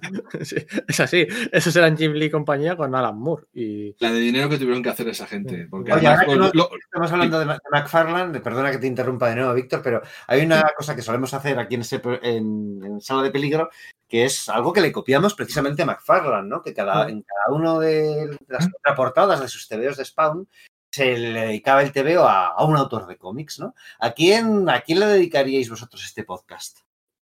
uf, madre de Dios. Pues ver, tiene que ser un nombre no muy, no muy obvio, no muy, no muy Sí. asociado a lo que hablemos aquí. Pues mira, No. se me está ocurriendo uno, ¿cómo se llamaba? El editor que tuvieron en, en Image los primeros tiempos que debieron acabar con su cordura, porque vamos, solo por eso se lo merece el hombre, pobrecito mío. No me acuerdo cómo se llamaba ahora mismo. La verdad es porque que no era Eric Stephenson. Eric Stephenson fue ya, fue ya en, en Extreme Studios, me parece, que era el, el editor de, de la sombra. No, no, no, no sé quién, o no recuerdo, no me sale el nombre de quién sería esa persona, ¿no? Sí, No sé. yo tampoco. Mm. No sé, a mí no sé por qué me estoy acordando ahora de Kevin Eastman y de Peter Laird. Pero, Sí, pero No sería, no sería malo, ¿no? Para decir, no sé, no muy bien por qué, porque es, es otro rollo, ¿no? No es, no es un universo compartido de superhéroes, es de los años 84, 85, blanco y negro, no tiene nada que ver. Pero bueno, por aquel, por Eh, aquel entonces. quizás por el lado de eh, marca de cómic independiente extremadamente popular, ¿no? Sí, es un poco el que, mar- el que de los primeros que marcaron el camino. Estamos hablando, estamos Ujú. hablando para quien no lo sepa, eh, que- hay gente que no lo sabe, de Kevin Eastman y Peter Laird, los co-creadores de las Tortugas Ninja. ¿Vale? Los co-creadores que las Tortugas Ninja no es una cosa de los 90, es venía ya de antes, eh, casi casi entre lo fancinero y mano a mano en los salones. Y bueno, pues eh, tuvieron su peli en el 89, otra peli en el 90 y pocos, relanzamientos de los cómics, tal, y la verdad Al final creo que sí que tiene mucho que ver el hecho de que estos tíos demuestran que, lo- que el cómic independiente también puede ser extremadamente lucrativo. Y quizás ese, ese, ese eje de pensamiento sea el que lleve a todas estas editoriales eh, independientes. Es decir, podemos crear universos que, que, eh, compartidos, ficticios, que miren de cara a cara a los de Marvel y DC y podemos apostar por ello, eh, inver- invertir mucha pasta y sacar mucho dinero y luego, sin embargo, no acabo de pasar. Sí, que a mí no me parece mala la, eh, vamos, la dedicatoria. Además, bueno, pues, eh, pues hicieron mucho por los derechos de los creadores, ¿no? A finales de los 80. Le plantaron cara, junto con Scott McCloud, le plantaron cara a Dick Giordano y a todos los jalifantes de, las grandes editoriales. Mira, esto sí quedaría para. está- eh, asociamos las tortugas ninjas muy a, bueno, pues eh, consumo. ¿no? tal así popular, ¿no? Muy pop, muy tal, pero tiene detrás una historia muy interesante que yo creo que habría que contar algún día. Y bueno, pues eh, al final la editorial está de Tundra, Tundra Publishing. eh, ahí salieron los, los big numbers de. al- Mira, los 90, los big numbers de Alan Moore y Sienkiewicz. El, el From, From Hell, Lost Girls, eh, el Madman, el, el Cage de Dave McKinkin. No sé por qué yo no puedo con esa obra, no lo sé. Eh, salieron muchas cosas allí, ¿no? Y pues mira, ¿por qué no? ¿Por qué no? Eh, ¿Sabéis que, ¿Sabéis que hace siete años o así vino Kevin Eastman al Salón del Cómic de Barcelona. La novia de Kevin Eastman de por aquel entonces, no sé si será la misma de ahora, por aquel entonces no tenía pinta de que llevara mucho tiempo por los morritos que se ponían, es igual, era igual que April O'Neil. Madre mía, ¿en serio? igual, igual, tío, era igual. Él había dibujado a su mujer soñada, o algo así. Sí, sí, eh, mujer, novia, o sea, pasa- estaba haciendo yo la entrevista y pasaba la tía a lo largo de la sala de prensa y el tío le guiñaba el ojo, eh, le ponía así morritos, tal. La otra iba pues vestida. mm, Pero, o sea, como un adolescente de. Claro, Kevin Eastman por aquel entonces ya tendría, pues no sé, a ver de qué años Kevin Eastman. Del, del, del 62, o sea que por aquel entonces se tendría 53 tacos. Pues eh, tenéis que verlo. Yo, le- la entrevista la tuvimos que parar dos veces. O sea, ¿no? Parecía. Brutal, brutal, no os lo- o sea, brutal, un fenómeno. Va- allá va el cómic dedicado a Kevin Eastman y a, y a- y a su amigo, ex amigo, otra vez amigo y compañero, una relación un poco así, Peter Laird, sí señor. Vale, continúo. ¿Con quién estaba? Con Mafele me hemos hablado, ¿verdad? Y luego ya a partir de aquí no tengo muy claro cuáles son los que van más o menos apareciendo. Entonces vamos a ir hablando un poco por, bueno, pues como nos vaya dando un poco, nos vaya rotando un poco, ¿no? Lo siguiente que vamos a hablar es Wildstorm, que es la de Jim Lee, pero cos- casualmente la de Jim Lee tiene una particularidad, y es que al principio tenía dos de los fundadores, aparte del mismo, eh, bajo su bajo su sombrilla, digamos, ¿no? Era, que eran eh, eh, perdón, eh, Silvestri y Portacho. Eh, Silvestri terminó montando su propio su propio tenderete, pero Portacho sí se quedó con él.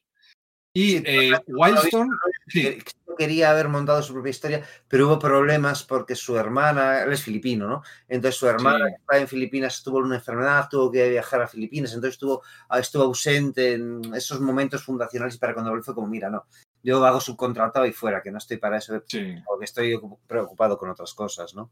Efectivamente. Y bueno, eh, eh, ¿qué sacaron? Empezaron con los Wildcats, eh, que, que bueno, eh, hace poco lo ojeé y tengo que admitir que no está tan mal como lo recordaba. A ver, no es ninguna maravilla, no nos vamos a engañar, pero sí es un TVO que sí busca generar universo, ¿no? Y el- lo que se llama el world building, ¿no? La, la creación de mundo. Con Youngblood, por ejemplo, ¿sabes? Mm, Sí, Se ve, cómo, cómo se oponen, sí, porque además, eso es otra de las características de estos universos eh, superheroicos que tratan además de imitar un poco en algunas medidas de- de- determinadas direcciones de los, de los universos de DC y Marvel. Y claro, Youngblood ahí son algo así como los Vengadores JLA oscuros, ¿no? De, de ese universo, son los que trabajan para el gobierno, Sí. los niños bonitos, los oficiales, igual que ve un poco la patrulla X, ¿no? Y se ve muy bien en la primera miniserie de, de Wildcats. Sí, sí, sí, sí. Y luego, bueno, aparte de, de Wildcats, eh, se expandió también, no tan, de manera tan, tan descontrolada como Liefeld, ¿no?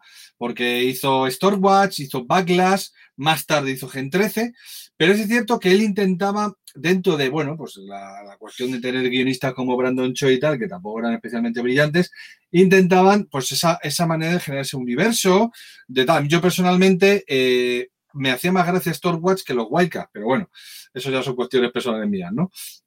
¿Cuál, cuál también- te hacía, te hacía más Stormwatch, gracia? Stormwatch eh, me hacía más gracia que, que Wildcat. Me pareció que, Sí, estaba mí- que era más sólida la serie. A mí también, porque con la gracia esa, bueno, había muchas elipsis y bueno, era todo muy frenético.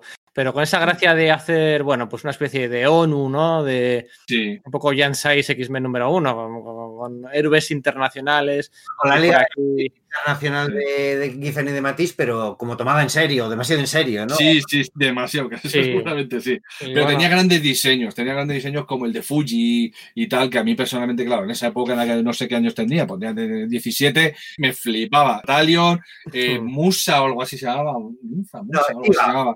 Dices, Diva, Diva, sí, Diva, eso, ¿no? Eso es. Sí, sí, a mí Y- también me y- y gustaba bueno, más. era, Porque además, porque además eh, yo no, o no era tan cantoso que fueran una copia de personajes Marvel. exacto. Eh, entonces Es que- eso, Sí, sí, exacto. Es que yo creo que es, es el, el- el punto que también me gustó a mí, que fue decir, es que es evidentemente que estos son un trasunto de los X-Men, pero esto no sé, esto no sé de qué son trasunto ahora mismo. ¿Sabes? No lo tengo tan claro de qué es el, de qué son el trasunto. sí, porque o sea, tú miras los, los Youngblood de, de Rob Liefeld y es una, lo que decías tú antes, ¿no? Rob Liefeld estuvo a punto de hacer un proyecto, a él le chiflan los titanes de Mark Wolfman y Josh Pérez. Le chiflan, o sea, eso es Sí, evidente, admitido y declarado. Loquísimo sí. y estuvo a punto de hacer un proyecto Team Titans para DC en aquellos años de que no sabía muy bien qué hacer y tal. Y, y es- eh, Shaft es, es Speedy. Sí, sí, sí. Es, eh, Vogue es Harlequin. Eh, eh, Bedrock es eh, Block, el de la Legión de Superhéroes. Hay una especie ahí de Star. Eran estos Sí. que eran Starfire y tal, por ejemplo, es que Sí. son los equivalentes, sí, sí. Entonces, Sí. cuando es tan. Joder, tan. Nunca, siempre ha sido así de cantoso. Y, bueno, Prophet, Supreme, Glory, que es Wonder Woman, pues bueno, Sí, sí, sí, es lo que tiene. Entonces, a mí cuando, cuando evitaban eso, Stormwatch es cuando, es cuando, venga, bien, toma mis dineros. Sí, Estupendo. Exactamente. Y luego lo bueno de todo eso fue que precisamente Stormwatch fue el, el- el- el germen de lo que sería la auténtica y buena Wilston, que sería todo el tema de Planetary y Authority, que daría uno de los mejores TVOs de, de- de finales de los 90, porque claro, justo estamos hablando de que, de que eran los, protagonistas que es hijo del milenio y tal, y era justo en esa, en, en la segunda mitad de esa que decimos que hemos comentado antes ya, que era como la, la de recuperación y tal, pero yo te- le tengo mucho cariño a esa serie. Esto, esto convierte un poco en, en cabeza de lanza de lo que va a ser la reinvención del género de superhéroes después. ¿No? Sí. Pero este es como que la, la- la serie de segunda, sin embargo, si se Sí, publica rápidamente, al contrario que Wildcats, los diseños Sí. molan. A mí, honestamente, los TVOs en sí no me gustan. De verdad, no, no me hay algunos muy malos, ¿eh? Pero Sí, te veo muy, muy malos. Sí que es verdad que me parecen encantadores y encantadores, no sé, o sea, como, como que realmente me parece que, que tienen punch y lo que decís, puedes Sí. eh, rastrear influencias, ¿no? Pero no son tan obvias y eso hace mucho, ¿no? Y, y- y de nuevo, genera universo. Porque esto dice, no, estos son los superhéroes que sirven a la ONU, porque mientras que en ese momento que todavía el universo Image parece que, que todavía es, eh, es algo, ¿no? Pero dice, y tienes a Youngblood que son los que son los vengadores de, que trabajan al servicio del gobierno de los Estados Unidos.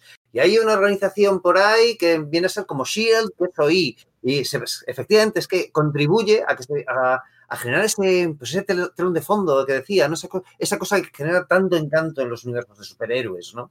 Más luego todo el pasado que se les supone o se les deja entrever de, de personajes que no tienes muy claro si, si, que, si ya tenían claro lo, que- cuál iba a ser, si simplemente era como, bueno, ya veremos por dónde lo desarrollamos, ¿no? Que era, bueno, pues una Sí, técnica muy habitual en, la hora de Sí. desarrollar eh, antecedentes de los personajes superheroicos, ¿no?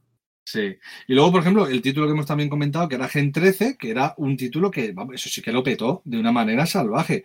Eh, y todo, sobre todo, gracias a su dibujante J. Cole Campbell, que, empezó como un, imitadorcillo de Jin Lee y en cuestión de dos o tres números el tío eclosionó de una manera absolutamente maravillosa. Y es una serie que yo tengo- la, recuerdo con mucho cariño porque recuerdo que de esos TVOs de Image eh, de esa época era una cosa bastante potable. Era bastante potable. Fijaos, a veces el, tipo de, cosas con las que nos contentamos, ¿no? Con algo potable en esa época. Sí, la verdad es que era un poco triste, sobre todo en ese, en tipo de TVO, ¿no? Como ya hemos comentado, nosotros fueron muy bien, pero en eso la verdad es que no eran, no era gran cosa. Y bueno, eh, poco más que comentar de Winston, que ah, porque vosotros ya habéis hablado de, de Planetary de, y de Ah, mm, Sí. y, y de ¿cómo esto? y de Authority. Que creo Sí. que con eso vamos, más que, más que suficiente. Mira, hablando de Waystorm, vamos a hablar de, de uno que estuvo un poquito con Jin Lee y luego ya se montó su propio tema, que fue, que fue Mark Silvestri, y que montó Top Cow. Y Top Cow empezó con Cyberforce, una serie que a mí personalmente no me gustaba demasiado, porque también era otra, otro intento de Patrulla X con un Lovendo, una mariposa mental, un coloso, Eso ya era súper flagrante, ¿no? Era como, Sí, sí, sí, sí, sí. Porque Jin Lee aún parece que intentó hacer algo un poco diferente, pero, pero esos tres personajes en concreto eran un, era un auténtico canteo. Yo recuerdo que era un auténtico canteo. Y bueno, empezó con, con esa serie, sacó una serie, una serie derivada con uno de los protagonistas, que creo que se llamaba Strike Force, si no me equivoco, sí, sí, sí, y era Strike Force que la dibujaba. eh, ay, ¿cómo se llama este? Joy, se me ha ido el nombre. Eh, Eh, Brandon Peterson, creo recordar que fue el, inicio, los inicios de la carrera de Brandon Peterson. Y bueno, eh, no le iba muy bien ni muy mal. Con los Cyberforce entiendo que bien, porque bueno, algún crossover hizo con los Wildcats también en el número uno o dos de la serie, que vaya tela también. Y de repente, bueno, pues eh, hizo una reinvención con todo el tema, mm, digamos, eh, místico, místico oscuro, ¿no? Con Witchblade, con The Darkness, con Fathom, que aunque no fuera eh, probablemente oscuro, también tenía ciertos temas de ese estilo. Y gracias a la ayuda, sobre todo, de, de- de este dibujante fallecido, que ahora mismo no me acuerdo el nombre, me lo vais a recordar vosotros enseguida. Michael Turner, ¿no? Dice. ¿no? Exactamente. Joder, se me ha ido por completo el nombre. Y, y- y ahí, de- desde luego, Top Cow se reinventó y de una manera muy, muy potente. Pero muy potente. O Top Cow a final de década estaba publicando Tomb Raider, estaba publicando. Mm. Stars, eh, eh, está publicando lo lo de, lo de Michael Turner, que era de Fathom, ¿no? Fathom, sí. Fathom. Y luego Darkness de Silvestri está. eh, Pero. pero Con sí, sí, es sí, que sí, o sea, estamos hablando de, de series que están en el top 10 muchos meses por encima eh, de X-Men, en el top 1. O sea, es que fueron un pelotazo. eh, sostenido en el tiempo. Y Sí, sí, sí, sí. es- no quería que se me pasara a mencionar que del, bueno, todo conoce, ¿no? Image en realidad, cada, cada, cada autor es, es propietario de sus derechos, Image como tal no, no posee nada, tal. Lo único que posee entre todos es el logotipo de, el logotipo de Image, ¿no? La I esa, Sí. que fue diseñada por Hank Canals, que es Sí. eh, además un, un- bueno, hacía como Brandon Choi para Jim Lee, ¿no? Le puso un poco los diálogos también a Rob Liefen en algunos de los primeros números y es el que desde aquellos años, eh, Hank Canals, es el que, bueno, estableció una relación con esta gente y ha sido em, editor en DC durante mucho tiempo. Llegó a ser incluso senior, eh, mm, o sea, vicepresidente de la línea Vértigo, eh, bueno, marketing, bueno, ha sido un editor top hasta que le han echado eh, la semana pasada. O sea, otra, semana otra, pasada, otra amistad esta de, de las de Jim Lee desde hace mucho tiempo, que, que como Bob Harras y tal, que también ala, ha desaparecido. Estamos hablando de gente pues que lleva con relación con Lee, pues no sé, pues desde el 92, pues, pues fíjate, 20 28 años. Y nada, a su caso. Telita. Telita, no, no, sí, sí, correcto. Bueno, pues eso, eh, hemos hablado de Top Cow, de Strand, de Wilstorm, de McFarlane y vamos a hablar ahora de una de mis favoritas, que es Highbrow, que es de Eric Larsen. Eric Larsen empieza con un TVO que lleva, que, que sigue publicando en la actualidad de manera fiel. Bueno, una periodicidad no especialmente mensual, pero ya me parece que tiene mérito. Creo que si no me equivoco, es la serie más longeva con el mismo equipo creativo, si no me equivoco, a nivel mainstream, digamos, porque si no, no es- me parece que es Cerebus, ¿no? La siguiente o algo de eso. Cerebus fueron 300 justos, ¿no? Eh, Me parece que sí. y Claro, él, va- él- él- él va a terminar alcanzando esto como siga así, desde luego. Sé que Spawn ya, ya ha superado los 300, pero claro, no te- eh, McFarlane ha estado al cargo del equipo creativo en esos 300 y Exacto. ya muy pronto, muy pronto lo dejó. Entonces, eh, claro, Sa- Savage Dragon efectivamente no lo ha hecho nadie más y no le debe faltar mucho para cumplir los 300, efectivamente. Sí, sí, sí, sí. Y bueno, eh, eh, él sacó, él lo que intentó hacer primero, ese primer título que es Savage Dragon, que es un título que a mí fue pr- probablemente de los que más me gustó porque noté que, que había un interés por contar una historia, no por simplemente plantar poses molonas y pegar, tiros. Había una historia que ya desde el principio, claro, la primera viñeta, si no me, si no me equivoco, es Savage Dragon en medio de, un, de una zona calcinada y no recuerda quién demonios es él. Ya, ya con eso es- está utilizando el truquito de lo vendo de mi pasado olvidado, ¿no? Ya empezamos bien. Empezamos bien. El dibujo de Larsen además me gustaba mucho. Luego me di cuenta que era porque te- tendía a, a, a- a lo Jack Kirby, ¿no?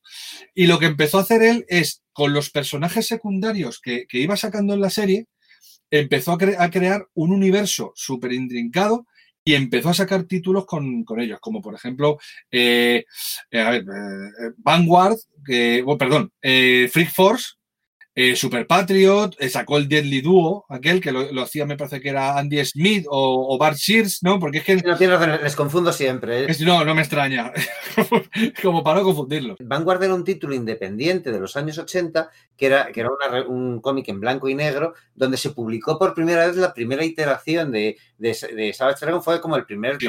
profesional de Savage Dragon. Entonces, cuando él por fin ya es un gran profesional, se trae a ese tío que le dio su primera oportunidad, eh, no recuerdo cuál era el nombre, Es que no, no recuerdo cómo se llamaba, Sí. se lo trae a, a- o sea, que le da una oportunidad para sacar también su, su TVO y, que- y- y lo incorpora a su universo, ¿no? Es en ese aspecto, Mm. McFarlane es generoso, ¿no? Sí, sí, no, no, no. eh, eh, Larsen. Pero Larsen, sí, sí. Larsen que salió.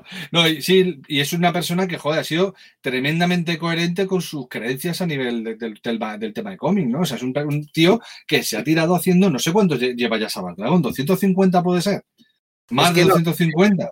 Sí, dos- 200 creo que el 250 ha salido hace poco eh, con el, el De hecho, le dio tiempo a meter algo del tema del coronavirus a último momento. De todas formas, yo sí que he visto algunas fotos de, de Savage Dragon últimamente y bueno, pues la, la, la colección deriva un poquito en un poco demasiado, de olla, ¿eh? Sí, de demasiado sexualizada con, bueno, pues Ay, sí, eso, hentai, eso no quería Sí, decirlo. sí, po- es un poquito un, bla- un blandiporno, ¿no? Es y con- además con, sí. con gente muy- demasiado joven, nada, tampoco, no sé, tampoco quiero quedar aquí de muy mojigato, pero bueno, es que que no es, o sea, es más hentai costumbrista que superheroica, pero bueno, oye, que, que, que- que tú dices, joder, Eric Larsen, que tienes 53 tacos, mm, bueno, no sé, Bueno, ya está, no digo más.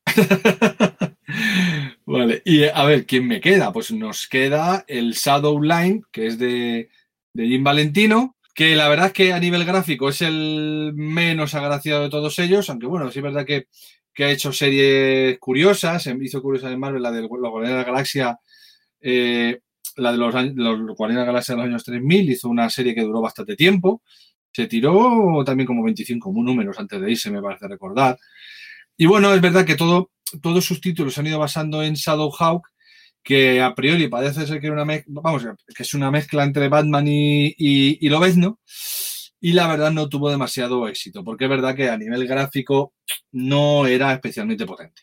No tenía, claro, la, potencia que tenían sus compañeros, que además enseguida, en cuanto empezaron, a ver la- el, el poder del color, el del color digital, yo me he comprado TVOs de John Blue por el color, porque flipaba con el color. Me dejaba alucinado. Era como, pero ¿esto cómo lo hacen?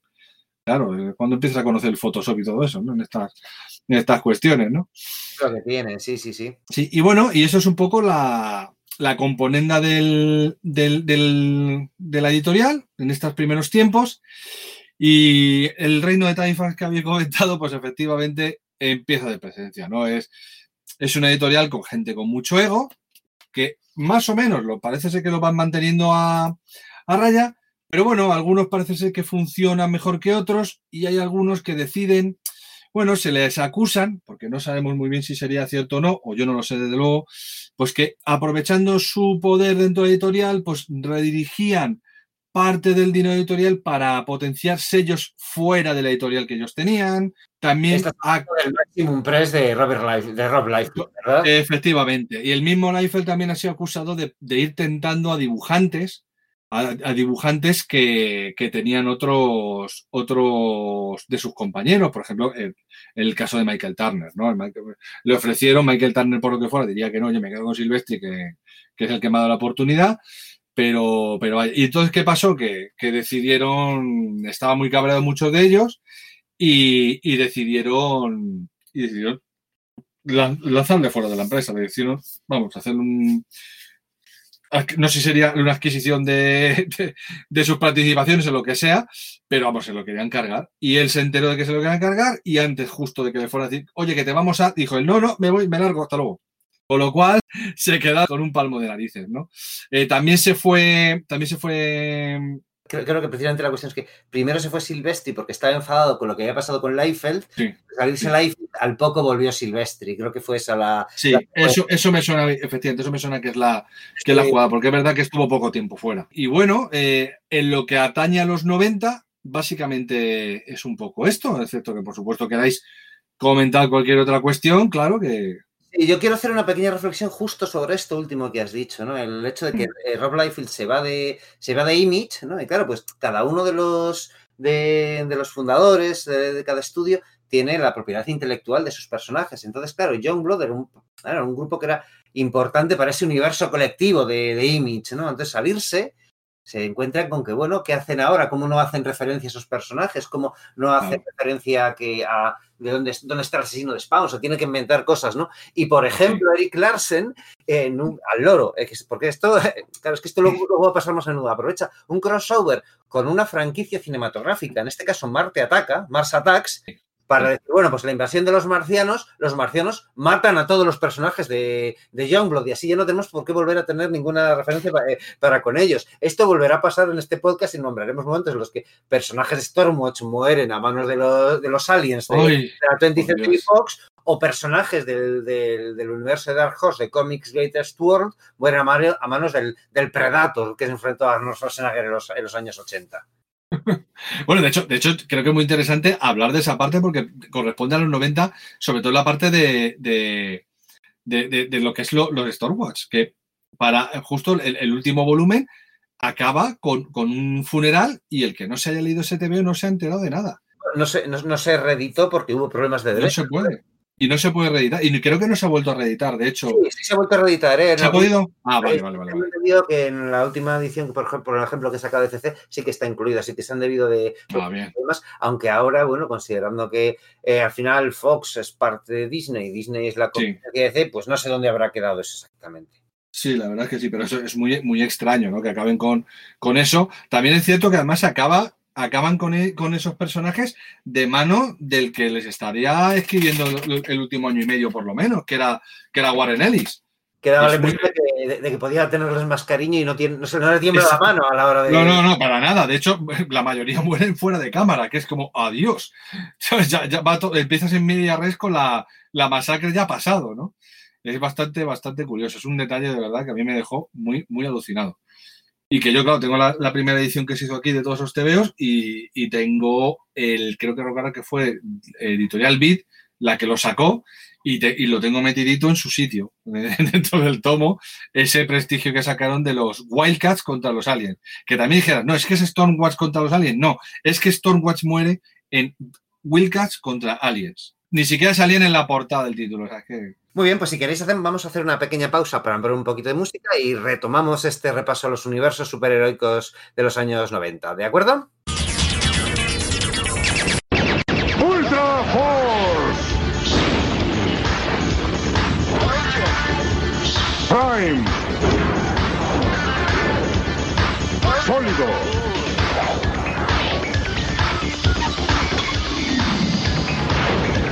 Prototipo.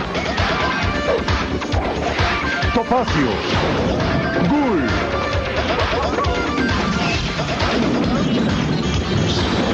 Contraria. Ultra Force.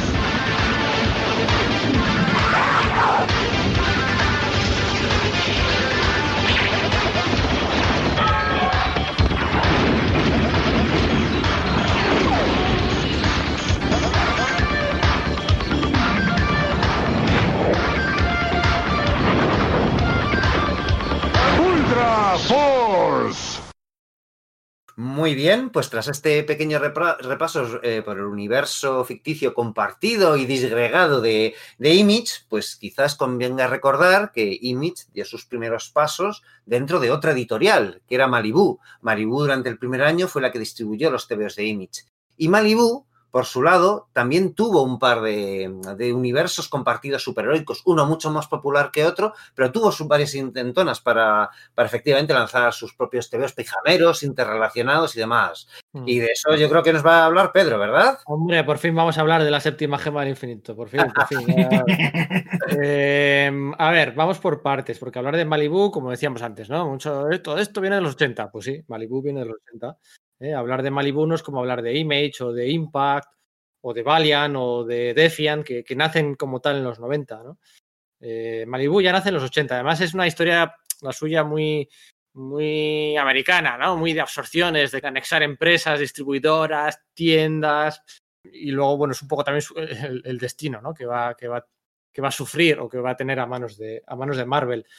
Eh, Malibu es creada en el 86, ¿eh? el año mágico, el año de Watchmen, el año tal, en el 86 por Dave Aldrich, que es el amiguete de, Rob Liefeld, ¿eh? que es gracias a Dave Aldrich en el que luego Image elegiría a Malibu para, para distribuirse, por Tom Mason y por Scott Mitchell Rosenberg, ¿vale? Que era un jefazo de una de las distribuidoras que por aquel entonces había en, en los Estados Unidos antes del monopolio de Diamond. Y además también eran editores de la revista Amazing Héroes, eh, que es el administrador de los, los premios de Jack Kirby y tal. O sea, eran gente que, que, que se movía bien, eh, como, pues, como My Gold, ¿no? Gente que se sabía mover por el mundillo, ¿no? Y sabía pues, a quién llamar, a quién reclutar y, bueno, pues eso les iba a venir muy bien, ¿no? Y así es como empezó Malibu en los 80. eh, Cosas en blanco y negro, eh, licencias como Tarzán, Sherlock Holmes, ¿no? Pues es que todos en algún momento te lo licenciaron. Fíjate cómo empezó Valiant, licenciando las cosas de Mario Bros. O, cómo acabó sus días eh, First Comics, licenciando los clásicos ilustrados. O sea, las licencias, o, Aliens y Predators, ¿no? Que también tan buen resultado lo de Dark Horse. O sea, por aquel entonces todo el mundo licenciaba, ¿no? Y bueno, pues salía bien. Y de aquellas, pues que compraron, eh, compraron Eternity Comics, compraron otra editorial canadiense llamada Aircel Comics, compraron otra llamada Adventure Publications, ¿eh? iban absorbiendo, ¿no? Iban haciéndose más grandes pues a base de talonario y a base de comprar empresas, ¿no? Y de hecho, el nombre de estas empresas que compraron, Eternity, Aircel y, Adventures, serían luego subsellos, ¿no? Subsellos de la propia Malibu, ¿no? Que iba a tener pues, muchos subsellos, iba a tener hasta un subsello, Bravura, ¿no? El, el subsello este de, de creación propia, donde incluso se publicaron algunos cómics de Trestar, de Howard Shaking, eh, Sí, de, de, de Starling, ¿no? Esto de, de ¿no? Y todo esto, ¿verdad? Eso es, no, no, no era un universo compartido, así que vamos a pasar por encima, pero bueno, Bravura fue un sello importante de Malibu en su, en su día, ¿no? Y de la que esas en el año 92, en el fantástico año 92, compran los derechos de una antigua editorial de la Golden Age, eh, que, bueno, no se acordaba nadie de ella, el Centaur Publication. Bueno, no compraron, ¿eh? Eh, los, los, el Centaur Publications había pasado al, al dominio público porque nadie las había publicado mucho tiempo y se hicieron con ellas, ¿no? Y ahí estaba, pues destacaba sobre todo el Amazing Man este de Bill Everett. Eso es, sí. Que estaba eh, lejanamente basado Puño de Hierro, vamos, que Roy Thomas, cuando concibió Puño de Hierro, en el fondo, su primera idea era haber reinventado a Amazing Man, ¿no? O sea, es un personaje curioso ahí. Luego no ves es. la relación, ¿no? Pero mm, De hecho, como luego Mar- Marvel compra Malibu, que tenía los derechos de Amazing Man, pues yo creo que Brubaker y compañía en Puño de Hierro lo, lo llegaron a introducir, ¿no? sí, a John Aman, ¿no? Claro, es que es ese personaje. Eso es, eso es, sí, sí, sí. Y nada, pues todos estos personajes de la editorial, eh, Iron Man, Amazing Man, Aura, Ark, Arrow, Ferret, Man of War, Mighty Man, tal, pues los meten en un grupo, los protectores, protectors, y bueno, pues eh, todos tienen su serie, la serie de los protectors pues funciona más o menos bien, son 20 números con un handbook, por aquel entonces había handbooks de todo, o sea, la accesibilidad para los nuevos lectores eh, era por aquí, ¿no? Por, por los handbooks, ¿no? no tanto por la calidad de las historias, como por los handbooks. Funcionaba muy bien, ¿no? Y nada, pues allí, pues los protectos aquellos de, mm, de, de R.A. Jones, de Thomas Deregnick, ¿no? Thomas Deregnick muy verde, eran cómics muy malos. Lo que decíamos antes de Impact, cómics pues dibujados verdes. Malos no, mediocres. eh, verdes, muy verdes, ¿no?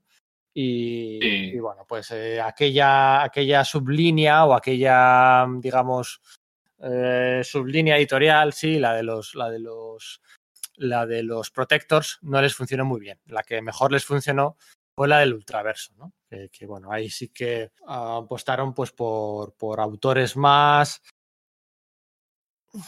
Mm, Claro, autores de calidad contrastada, pero claro, calidad contrastada ¿cuándo? ¿Diez años antes? Algo Es así. que, Sí, claro, de es hecho, que- de claro. Protectors, yo creo que lo, lo más destacable respecto a autores es el tipo que, que salta de dibujar la serie principal a, a dibujar el nómada de Fabián Nicieza, ¿no? Que es que no sé capaz de recordar su nombre, me sale el Beluto, pero no, ese era el del Caballo No, Runa. Ya sé que dices sí, pero no, no, no me caigo yo tampoco ahora. No recuerdo cómo se llamaba. Recuerdo que me compré TVs de Protectors básicamente porque salía ese tío que, que me gustaba bastante. No, no hablo del, de, de James Fry, el de, el de la, el de la primera miniserie que dibujaba también Liberty Project, sino de la siguiente, el que parecía básicamente la, la serie de televisión esta de Renegado de, de Lorenzo. Sí, sí, sí, sí, sí. Que era un tío así a lo Neil Adams un poco, ¿verdad? Eh, Un poco ese rollo, sí. ¿no? Olive, no sé cómo decirte algo. Yo creo lo más destacado respecto a autores que encontrabas en el. de lo que yo leí, ¿eh? De Protectos, que igual tengo sorpresas, pero que tú dices que en el Ultraverso. Eh, si decían, yo creo que de hecho Ultraverso surge un poco como, como respuesta a Image, es decir, si Image va a tirar de a, a autores hot en lo que respecta al dibujo, ellos van a tirar de, bueno, pues de guionistas. Es. ¿Quiénes contratan? Sí, pero, o sea, esto es un poco Valiant, que era el, el séquito de Jim Shooter, ¿no? Bob Lighton, tal, Winston Smith, tal, no sé qué, con autores muy jóvenes. Luego estaba Dark Horse, que también es un poco respuesta a todo esto, pero eran autores de verdad, eh, guionistas, ¿no? Autores completos de, de calidad mega contrastada, ¿no? John Byrne, Arthur Adams, eh, Mike Mignola, eh, eh, John Byrne, no sé, Frank Miller, ¿no? Venga, o sea, plan de los de los Eisner, ¿no? En plan tal. Y luego está Image Comics con los, con los jovencitos de la lista top, top 10 de Hot, Writer, de Hot Artists de la Wizard. Y luego estaban estos, los de Malibu, que era, pues mira, claro, yo te digo, Mike Barr, Steve Englehart, Steve Gerber, Gerard Jones, James Robinson, eh, no sé, Larry Niven, Josh Pérez, Howard Shaking, eh, Terry Dodson, Al Bay, Jenny Ha, eh, Norm Brayfoyle, ¿no? También Barry Windsor Smith, John Bogdanove, eh, Walt Simonson también hizo algo. Pero claro, eran autores que, que, bueno, pues los mejores años de Steven Englehart, pues igual habían sido ya hace unos cuantos años. Eh, Porque fíjate, pues sus, sus guacos, eh, ¿cuántos años tenían ya? A estas alturas igual eran de hace 10 años, 8 años. Cinco Eh, años, algo por el estilo, yo creo que cabería bueno. hacerlos, ¿no? No, digo, digo a, a terminar de hacerlos, ¿no? Porque- A terminar de hacer. Sí, Sí, vale, porque sí. empezó en el 85. Sí, algo sí, claro, algo estilo, pero luego viene Bayern, entra solo que decir, pero que efectivamente, y, y vamos a ver que sus guacos, yo los recuerdo con cariño, seguro que Víctor también los ofrece de narices, Sí, y, sí. y, y a, y a Sí. ti, Pedro también te encantan, pero no Sí, son sí, la pero- mejor obra de Steve Engelhardt. Claro, luego vienen los cuatro fantásticos, el Silver Surfer, el tal, pues bueno, Sí. pues, bueno, pues es que mira, ¿no? Y hay otros que pues que se empiezan ahí a, a debutar, ¿no? Entonces, pues eso, era un poco, no las obras, ¿no? Pero ni eran ni los hot, eh, ni los hot artists, ni los ni los eh, Mega Eisner de Dark Horse, ni bueno, ni el ni Cieza, Lovedale y compañía que se quedaron en Marvel o, o- o gente. ¿no? Pero bueno, ahí bien, ¿no? Pues entonces esta, esta línea, que esta línea se publicó en España, ¿no? En la línea, no todas las series, porque son muchas series. Estamos hablando de, muchísimas, muchísimas, muchísimas series las que publicó Ultraverse. O sea, Ángeles de Destrucción, Cu- en Rune, Elven Exiles, Firearm, eh, no sé, What Will Hardcase, ¿eh? el gran Hardcase, Mantra, eh, Power Prime, Prime, Pri- eh, no sé, Prototype también, esa es una de las que más me gustaba, Rune. ¿eh? Rune con aquel crossover. Sí, con sí, con- en Barry Smith. Sí. Y, con Conan, que a través de Rune, eh, Barry Sí. Smith vuelve a dibujar a Conan, ¿no? Que es, ese- que, ostras, tiene morbo esa, esa idea, no sí, sé. ¿sabes? Eso es el Ultraverse, la, la serie principal, el Ultraforce, ¿no? Que agrupaba pues todo este grupete, ¿no? A Topaz, a Prime, compañía, pues con Gerard Jones, con Jo- Josh Pérez, un Josh Pérez rebotado con Marvel y DC, ¿eh? de aquellos años de, de un poco de tomar unas decisiones un poco, un poco así, que luego se arrepintió. Y entonces, pues estos se lanzan pues Ultraverse, ¿no? Y, y, pues, pues va guay, va, va guay, tal, 92, 93. eh, pues había tenido algunos pelotazos Malibu. De hecho, Malibu, mm, recordemos, en Malibu se publican este año, no el anterior, se publican los cómics de Men in Black. Justo, eso es. Claro, o sea, es que al final, al Men in Black es una propiedad de Marvel hoy por hoy. O sea, Eh, sí, claro. de hecho, sí, sí. sí, sí, sí, sí, eso es. ¿Vale? O sea, Sí, que, sí, que esto era. Tú coges, como cuando yo juego a tirar dardos, ¿no? Que cojo y tiro 20 dardos y alguno puede dar al centro. Pero cuando dan al centro me emociono, pero es pura estadística, pura casualidad. Porque tiras 20 y aciertas uno o dos. Pues esto era lo mismo. Pues publicaban 30.000 cosas y alguna, pues como esta, ¿eh? lo de Men in Black, pues le salió bien. Y de, Y- y de Dinosaurs for Hire no se acuerda nadie, como es normal. No Claro. Eso es. Y entonces por aquí estaban los personajes bastante majillos, ¿no? Pues, eh, pues estaba la Topaz esta diseñada por, por Josh Pérez, estaba el Firearm de James Robinson y de Howard Mola estaba... un montonazo. A mí se me gustaba mucho. A mí Mm. se- lo- los, cuatro números que publican aquí en España tengo que admitir que me gustó muchísimo. Sí, Sí, a sí. mí también. A mí la que más me gustaba era, era eh, Hardcase y Rune. No sé por qué, hoy Rune no sería de mis preferidas, pero bueno, el Winsor Smith, tal, aquella especie de, Sí.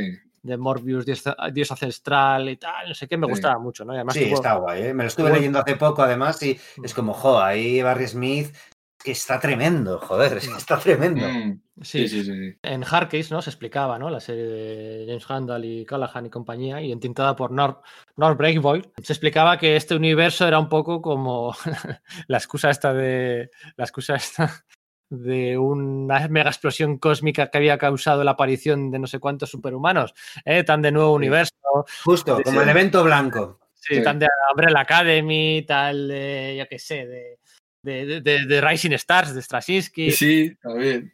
Sí, del Wildcards de George Martin, que es un, un hecho que desencadena todo, ¿no? Eso es. Aquí los, los superhumanos aquí se llaman ultras, ¿no? De ahí lo de ultraverse, ultraforce, ¿no? Se llaman ultras, ¿no? Y bueno, el Hardcase es una especie de super soldado a medio camino entre Punisher y Captain America. si sos- Bueno, Sí, no, sí, sí. yo, lo, yo lo ve- yo lo veía más bien como entre el, el Capitán América y el Superman de la Golden Age, ¿no? Porque más como que los poderes eran, o sea, es como muy fuerte, era el héroe venerado de hace tiempo y tal. Sí, pero claro, ah, yo, lo ¿no? ve- yo lo veía, no sé, lo veía así mm, con la coleta, con, con, con el dibujo, lo veía como, como muy Punisher, no sé, no sé por qué siempre a mí me transmitió esa... Bueno, a todo esto, hablando de éxito, hay una cosa que no hemos comentado. Esto tuvo cierto. o igual le vas a comentar ya, pero que tuvo tanto éxito que tuvo su propia serie de televisión de dibujos animados. Igual Ah, que sí, los. Wildcats y de John Blood iba, eh, iba a haberla habido, pero no le gustó la Telenoria para eh, retirarla. Y de Savage Dragon también hubo. Es decir, que estamos hablando de licencias que tuvieron, que sí que fueron fuertes. O sea, que, que no, solo, no solo dentro del mundo del cómic, sino que llegaron a ser hasta cierto punto transmedia, ¿eh? Sí, aquí estaba el asesino, el, el zombie este que era un poquito como... Ghoul, ¿no? Sí, como, bueno, pues mm, algunas cosas así, poderes de la visión también tenía, luego estaba la, una pseudo Emma Frost, eh, Sí, es verdad. Total, ¿eh? manera, menos ropa si eso es posible, y luego pues estaba el Prime, ¿eh? aquí el elefante en la habitación. Claro, que, que ahora dices, ese era, era algo así como, mm, como Shazam, el Capitán Marvel, pero de hecho de manera biológica, ¿no? Y dices, joder, claro, dibujaba Norm Fogel, pero está metido por, lo- por ahí por los guiones Gerard Jones, ¿no? Esa idea de un mm. tío que, sí, un niño que se hace mayor en manos de un tío que ahora está cumpliendo condena por pedofilia, o por, por- por- mejor dicho, por eh, posesión de pornografía infantil. Eso Hoy es. por hoy lo ves y, uff, te da mal rollito, ¿eh? Entonces, doy un salto al futuro, ¿no? Aquí, Sí. antes de hablar de los crossovers. Eh, ha habido pues, cada dos, tres, cuatro años hay una pregunta recurrente en algún salón del cómic que les preguntan a los de Marvel, oye, como vosotros tenéis ahora los derechos de, de, de Malibu, ¿por qué no? ¿Por qué no, oye, por qué no cogéis y, y publicáis, lo relanzáis? Y parece ser, parece ser como que hay una especie de NDA, que no se puede hablar, que en parte es por la porque los derechos de los personajes, aunque lo compró Marvel, los derechos, los royalties deberían ir un porcentaje muy alto a los creadores, pero yo creo que, pues, por lo que se comenta y por lo que se insinúa es porque, bueno, porque no quieren, pues eso, para sacar cuatro series de mierda y que van a ser canceladas en cualquier momento, porque esto es así, eh, pues darle ningún dinero a Gerard Jones, ¿no? Porque la verdad es que fue algo muy polémico en su día, ¿no? Pues, pues fí- fíjate, es que una serie de un niño que se convierte en adulto y, y el tío luego va y tiene, pues eso, posesión de, pornografía infantil. Entonces, pero bueno, oye, la historia de Ultraverse acaba en el momento en el que durante un año y medio, dos años y medio, DC está ahí detrás de ellos, ¿no? Les quiere comprar, les quiere adquirir, les quiere eh, hacer una OPA hostil y, bueno, conseguir tanto sus personajes como el- el- los sistemas de coloreado tan innovadores que tenía Malibu por aquel entonces y de repente, pues de un día para otro, solo por tocar las narices, casi casi Marvel adquiere los derechos y compra Malibu. ¿no? En ese momento, pues a formar parte de su, de su universo compartido. ¿no? Y, y aquí es donde hacen estos crossovers, donde la Cersei y el Caballero Negro de la saga del Proctor, eh, de Bob Harras y de Steve Epting, eh, que tanto nos, nos chifla, al final de la saga del Proctor, eh, con ese Caballero Negro renegado y todas aquellas historias, pues eh, desaparecen del universo Marvel y eh, llegan, a, llegan a este, llegan a este universo paralelo. Y ahí, pues, eh, esto es una locura, con Warren Ellis de por medio. Resulta que hay una entidad que creo que se llamaba Nemesis, no me acuerdo muy bien, una entidad cósmica que, que era la séptima gema del infinito. O sea, que hay una séptima gema del infinito, que no eran seis, que eran siete, y que a través de Cersei va a con- converger y conseguir todas las gemas. Y entonces, en una historia muy parecida al JLA Vengadores, ¿eh? al final aparecen todas las versiones de todos los héroes. Y, de, más que JLA Vengadores, te diría yo que, siempre Vengadores. Más que muy parecido al siempre Vengadores. eh, pues hay un crossover Vengadores Ultra Force, Ultra Force Vengadores. Sí, no sé, es que a mí como, como hay ese momento en que la, la historia de los Vengadores y la JLA como se... Te, te ofrecen una, una versión en la que eh, con estas crisis universales en las que eh, como que se ha entrelazado, como si siempre hubiesen vi- convivido en el mismo universo y cosas. Por eso me recuerda tanto a, a ese segundo o tercer número de la JLA Vengadores donde se, se proponía un poco lo mismo, ¿no? Más que al, que al Avengers Forever, ¿no? Ahí, bueno, claro, está el rey de que lo dibujaba, el segundo número lo dibujaba George Pérez, entonces, claro, pues, pues, la- con- la- con guión- eso, ¿de quién? guion de un jovencísimo Warren Ellis y bueno, pues ahí hay una presentan una versión alternativa todavía más de los Vengadores y, y bueno, y esto iba a llevar a, a un reboot, una- un relanzamiento del universo Ultraverse ya publicado por Marvel y nada, duró muy poquito, ¿eh? se quitaron de medio algunos personajes, la mantra aquella que se parece tanto a, a Gamora o cosas así, pues, pues desaparecieron y la verdad es que yo seré, tengo aquí los cómics, ¿eh? los tengo aquí delante, las grapitas, ¿eh? publicadas por, por Comics Forum en su línea, ¿cómo era? World Comics, ¿no? O, World Comics, sí, que Eso no- es, sí, sí, sí. No, no pone Sí, World sí, Comics sí. en la no pone World Comics en la portada. Bueno, Ah, pues era como sacaban Sí, todos los. sí, todos los- en la- En la contraportada, en la contraportada está el sello, ¿eh? al lado del de Malibu, y Ujú. pone Voy a por ti, Rune, Barry Windsor Smith, el primer gran libro de Ultraverse. Eh, Ultraverse, el otro universo, pone aquí Prime Universe, se llama Kevin Green, tiene 12 años y aunque no te lo creas es el ultrahumano más poderoso del... Bueno, pues es una, son 10 numeritos, ¿eh? con ese crossover con Cersei, con Loki, Loki es el villano de uno de los villanos de la historia y yo es que lo recomiendo, yo sí lo recomiendo. En toda colección podéis comprarlo, están esos números pues más o menos baratitos, a 10, 12 euros. Yo lo recomiendo porque es súper divertido. Con un Yo gran- rotundamente también, ¿eh? O sea, de verdad, que no Pero te os referís al, al crossover entre Vengadores y Ultraforce. ¿no? Eso es, sí, sí, sí. Sí, El primero Bueno, está dibujado por, pero- por Ángel Medina, el segundo Sí. por George Pérez, y de verdad que me parece un tebeazo, que no antes mí, eh, no son subproductos, no, no, no, que está muy bien. No, no, no, no. Es que el de George Pérez es una maravilla. Está el Warren Sí, pero- a tope y, y, y, y- y Pérez de, narices también. Pero Pérez también había dibujado la serie regular de Ultra Force, lo que eran los Vengadores. Claro. Había dibujado muchos números. ¿eh? Ahí Sí. donde aparecían Cersei y el Caballero, el Caballero Negro, que compartían el que compartían eh, ese vínculo psíquico, Sí, eh, un poco como el de Cíclope y, y, Justo. Y tal, Sí. no sé qué. Y, y bueno, también acaba siendo con dibujos de Han, Han Canals, ¿no? que es el que decía antes que era el amigo de Jim Lee y tal, y luego Siren, eh, The New Exiles. Bueno, la verdad es que.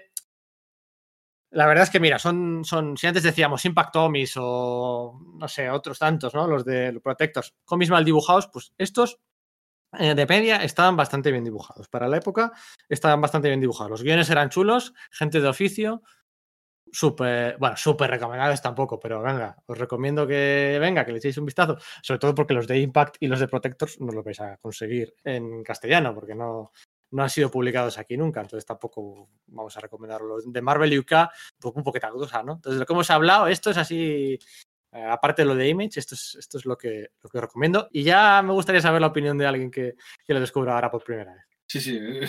Da mucha curiosidad, sí.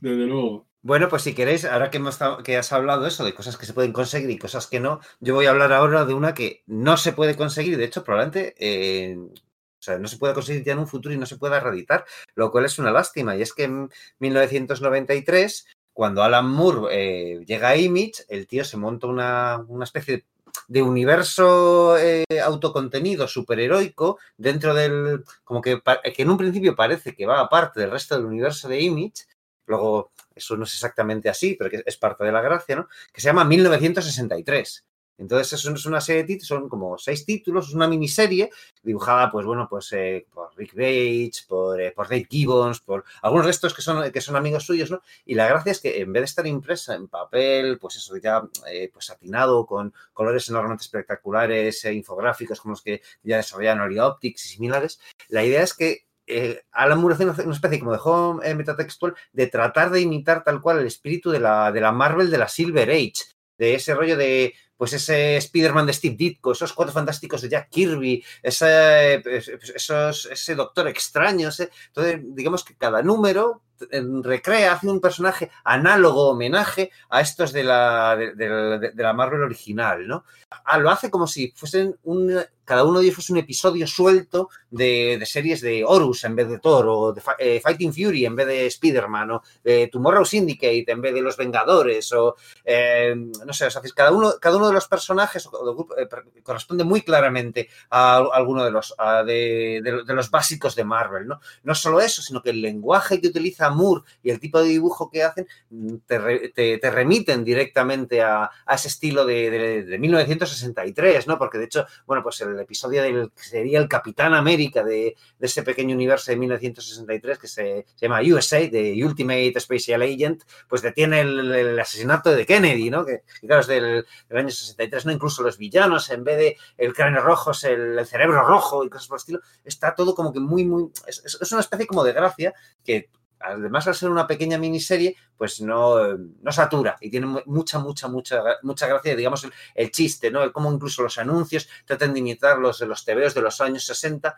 y además tiene un pequeño giro, que es que al final se descubre que eh, no, no es tan independiente del universo eh, Image general, sino que hay una incursión de uno de los personajes de Liefeld y la idea era que después hubiese habido un, eh, un, un- número aparte, un especial que hubiese solucionado la trama, porque la trama es que, bueno, este, este personaje de los de Liefeld secuestra a, a otro de los de 1963, haciendo ese contraste entre estos universos noventeros más grim and gritty y, esa- y aquel, digamos, inocente de, bueno, pues de, los años 60, de esa Silver Age y demás, pues no llegó a materializarse ese especial, porque parece ser que al final se, se llevó el gato al agua de, de- que lo iba a dibujar Jim Lee, y Jim Lee, eh, bueno, pues en un momento dado es- decide, antes, antes de, que de, de ponerse con ello, decide declararse en año sabático, luego cuando vuelve está a otras cosas, van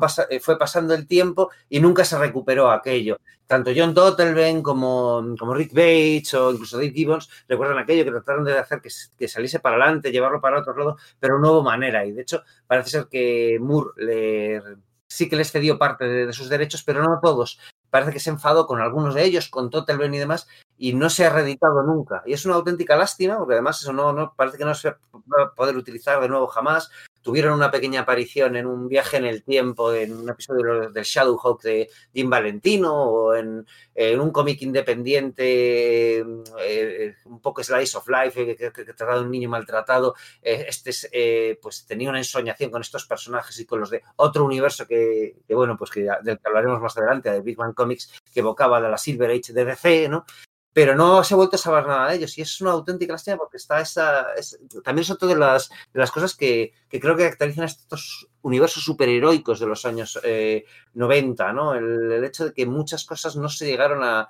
Había como promesas eh, en plan, te que iban a salir y te veo que, que no llegaron a salir y además que es- está este tema de tratar de imitar, como digo, varias, bastantes de las, de las líneas trazadas por Marvel y por DC, ¿no? Haciendo permanentemente este tema de personajes que fuesen análogos a los que eran icónicos en las ganas editoriales. Una, un- una auténtica pena esto, una auténtica pena. Eh, además, no sé hasta qué punto es difícil de conseguir o no los números originales norteamericanos, yo me los compré en su día, pero claro, no han sido reeditados jamás. Si los encontráis por ahí, tenéis la ocasión, no, la, no la perdáis y, y echadles un vistazo porque la verdad es que merecen bastante la pena. No es el Alan Moore que podrías esperar encontrar, sino que es un Alan Moore imitando a Stan Lee, al Stan Lee, pues eso, de, de 1963. Pero vaya, tiene mucha gracia. Bueno, pues si os parece, hablo yo ahora del, del siguiente subsello, subuniverso compartido, sub llámalo como quieras. Y es uno que hacemos un pelín de trampa, ¿vale? Hacemos un pelín de trampa incumpliendo una de las normas, es un poco como con Marvel UK, ¿no? Pues al final es el. Por eso vamos a pasar de ello muy por encima, ¿eh? Quizá otro día, ¿no? Porque hay un relanzamiento ahí que parece inminente por las últimas noticias de DC, que parece, parece que están ahí preparando algo gordo para de cara al año que viene. Y bueno, pues mira, podríamos aprovechar la ocasión para dedicarle un podcast. Hablo de Milestone, hablo del sello Milestone, eh, fundado, fundado en el 93, por, después de muchos años, ¿eh? lleva muchos años preparándolo, em, fundado por Dwayne McDuffie, por Dennis Cowan, por Michael Davis y por, por Derek eh, Tadingle. ¿no?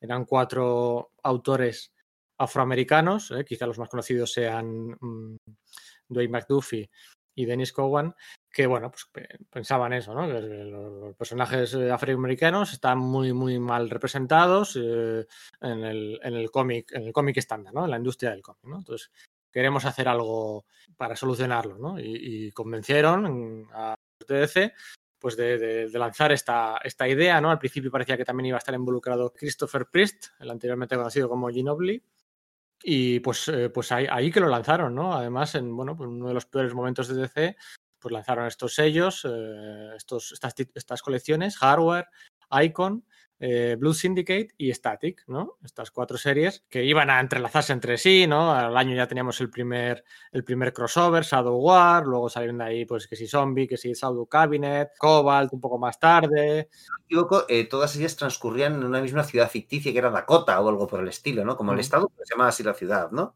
Eso es Dakota Verse, ¿no? Se solía, Eso es.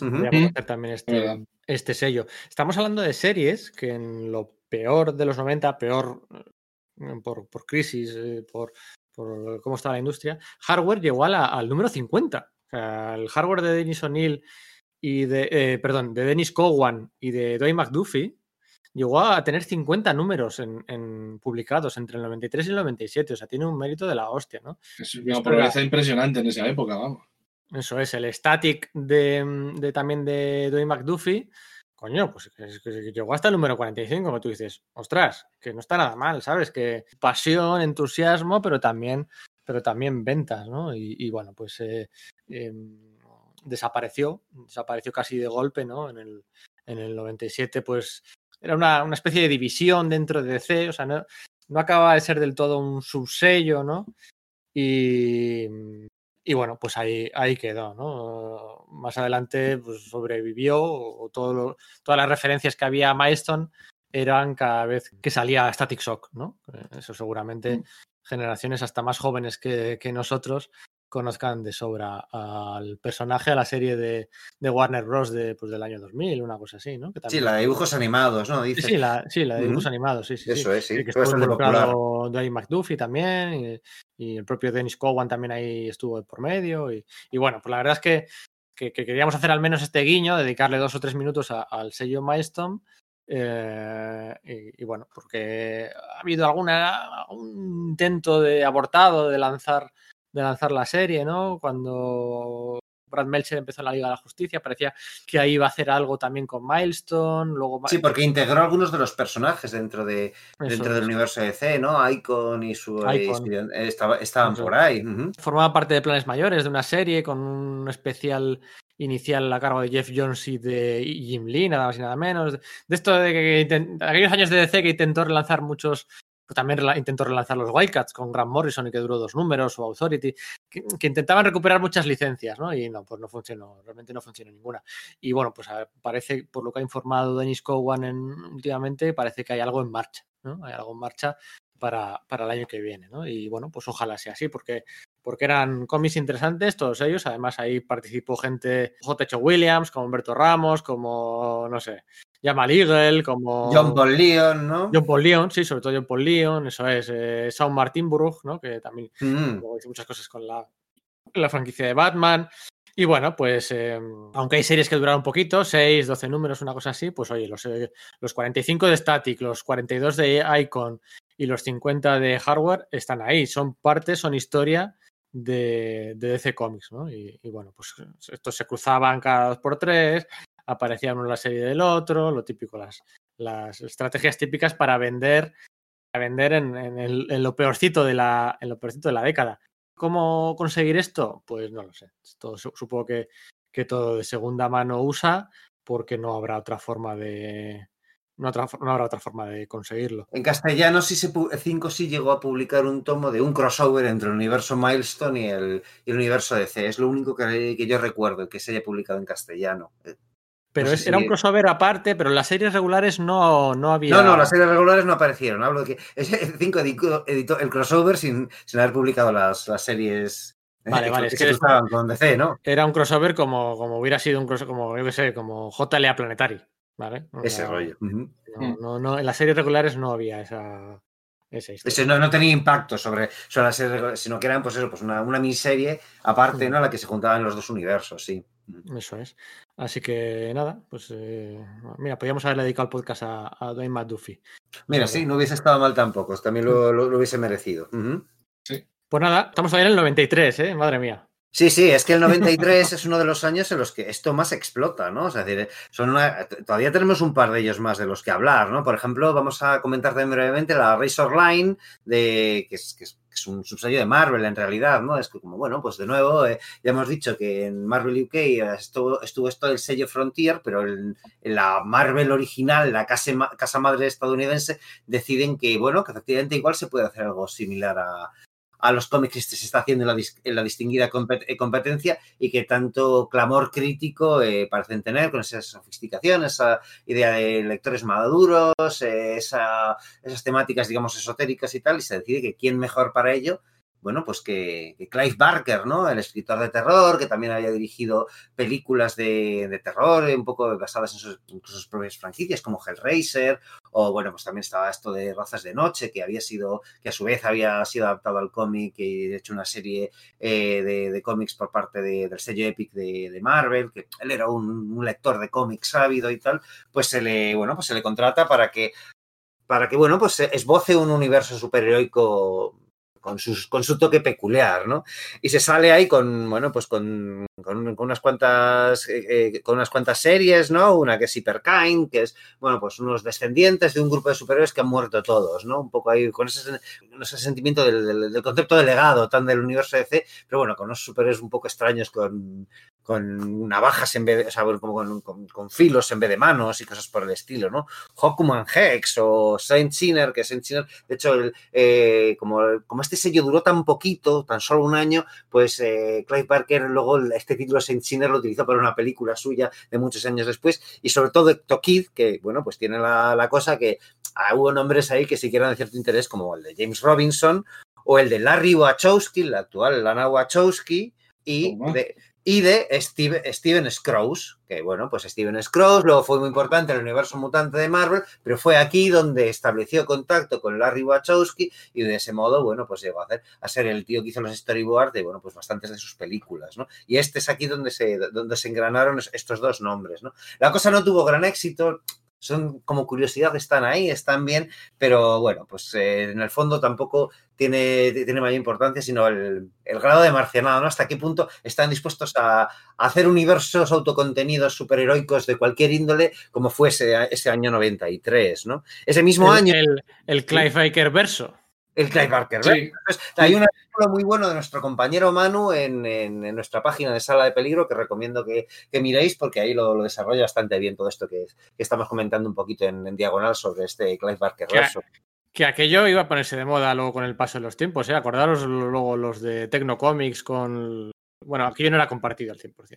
Pero bueno, que era lo de, lo de tirar de gente súper prestigiosa, venga, que te lance la idea, una idea así, el pitch, y luego a contratar a autores de cómics para que te lo desarrolle, ¿no? Porque ya sea... Exactamente. lo Eso de- ya daba igual que fuera Leonard Nimoy, Neil Gaiman, eh, Todd Williams... Mm, Aquí lo que tienes que era ¿eh? un solo nombre, una, una visión única, lo cual daba idea de que era un universo como que mucho más eh, muy, muy cohesionado y con, un- con una sola visión, ¿no? Pero bueno, la cosa tampoco tira mucho para adelante, ¿no? Es que ese, y ese, pero claro, ese mismo año, en el 93, eh, bueno, pues eh, hemos hablado de Jim Shooter en Valiant y bueno, pues Jim Shooter sale un poco por la parte de atrás de, de Valiant, el pobre, y consigue fundar otra, otra editorial, ¿no? A la cual llama, pues, Defiant, ¿no? Desafiante en vez de, en vez de valiente. El tío tiene mala suerte porque, bueno, digamos que el título a través del cual quiere articular el resto de ese universo compartido se va a llamar Plasm y, claro, eh, como hemos comentado, Marvel UK en ese momento está sacando un título dibujado por, por- por Pascual Ferry llamado Plasmer.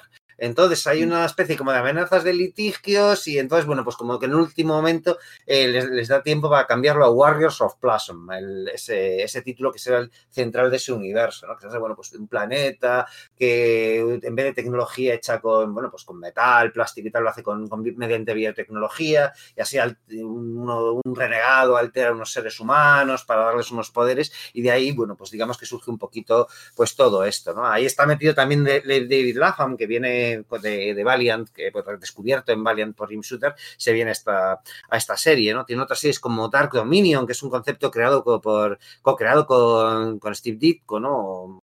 Eh, Good Guys, que está ahí con, con Daniel Chichester, este tío que había estado en la Shadowline de, de Epic Comics o en el Daredevil, dibujado por eh, Scott McDaniel y también con Mike eh, W. Barr, ¿no? Este guionista pues de los pues de, de los años eh, tan, que fue bastante importante los años 90 en, en- en DC y que también estaba en el, en el Ultraverse, era el creador de Mantra, ¿no?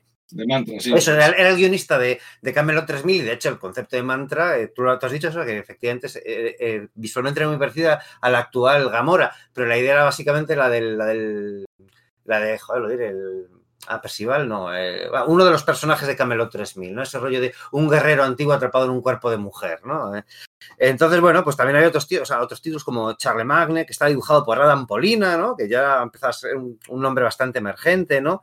Y, luego estaban pues, los diversos direct- eh, eh, títulos que eran diversa, eh, directamente pues, spin-offs pues, de, de Warriors of Plasm, ¿no? Que eran, por ejemplo, Dogs of War y Prudence and, Caution, que fueron tan solo dos episodios, solo de tiempo que se, se editasen dos episodios, porque este universo Defiant, esta, esta editorial duró muy poquito tiempo, se palmó en mitad precisamente de un crossover. Dieron enseguida hacer un, un crossover y es que no llegaron ni a eso, no consiguieron ni completarlo, ¿no? Y Prudence, Prudence and Caution, que era un, que era un título eh, escrito por Chris Claremont, atención, ¿vale? O sea, siendo un spin-off de Warriors of Plasma, lo dibujaba John, Jim Fern, y solo se llegaron a publicar los episodios, aunque hay un poco de leyenda urbana de que no, que hay más episodios, porque algunas librerías dicen tenerlos en stock porque los solicitaron, pero lo cierto es que no se llegaron a porque todo eso col- colapsó. También hay algún otro título, como War Dancer, que está, que está relacionado con la mitología azteca y en el cual, bueno, pues estaba metido, pues, ese gran artista que es Alan Weiss y tal.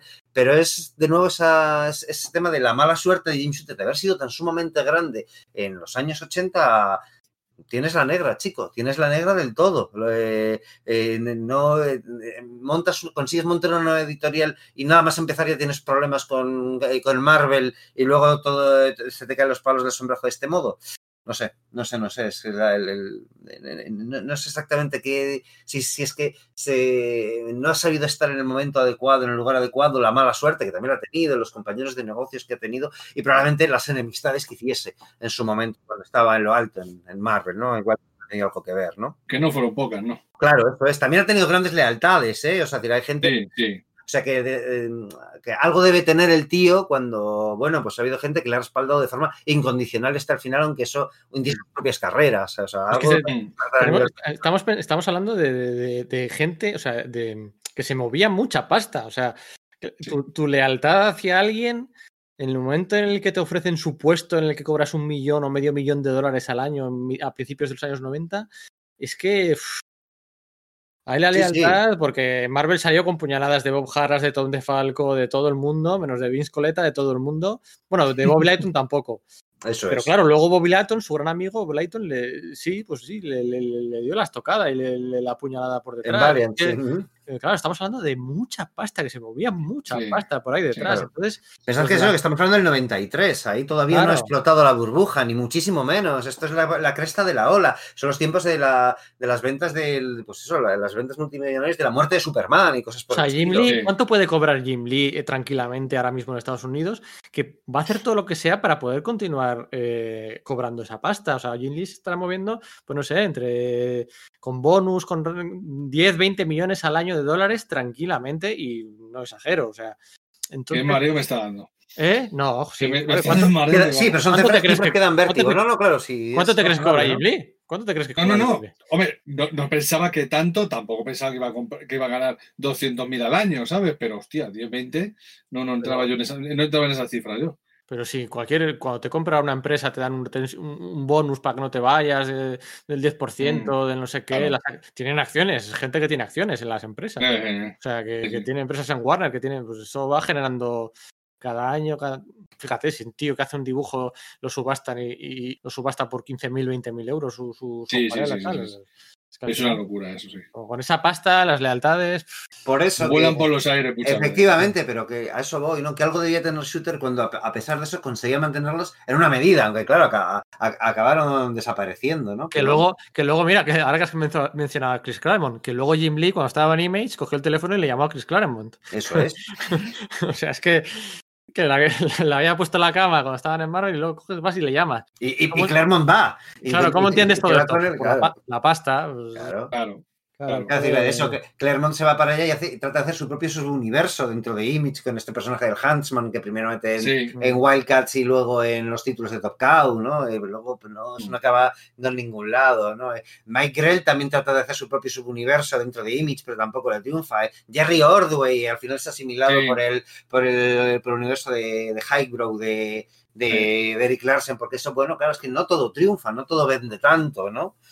Eh, claro, las cosas venden mucho en 1993, ¿no? Y hay proyectos que, eh, pero claro, ya el aficionado ya está empezando un poco a ver que, que esto empieza a leer mal, ¿no? Y de hecho, cuando surge la, la siguiente iniciativa de la que vamos a hablar, que es de Dark Horse, que es Comics Greatest World, surge ese año 93 y ya el, el aficionado tiene cierta desconfianza porque dicen, otro universo más, pero ¿qué es esto? Y claro, es un poco injusto porque este universo Comics Greatest World era una idea que venía siendo concebida desde 3, 4 años antes o algo por el estilo. Es decir, eh, ya pues, los, los propietarios de, Dark, de Horse, eh, Mike Richardson, eh, Randy y esta gente tenía claro que quería hacer un universo superhéroico, pero tardó mucho en, en- montarlo.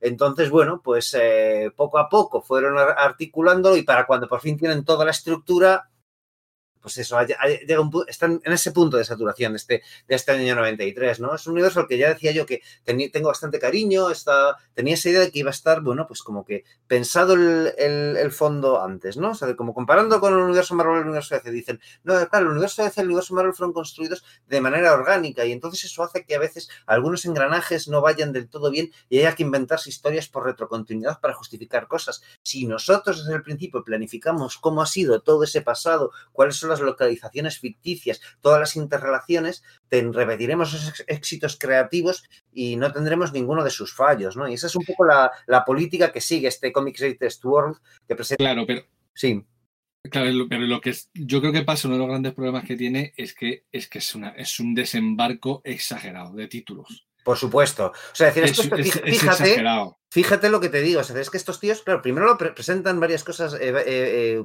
pues eh, presentaciones, eh, páginas, personajes en su revista Dark Horse Comics, ¿no?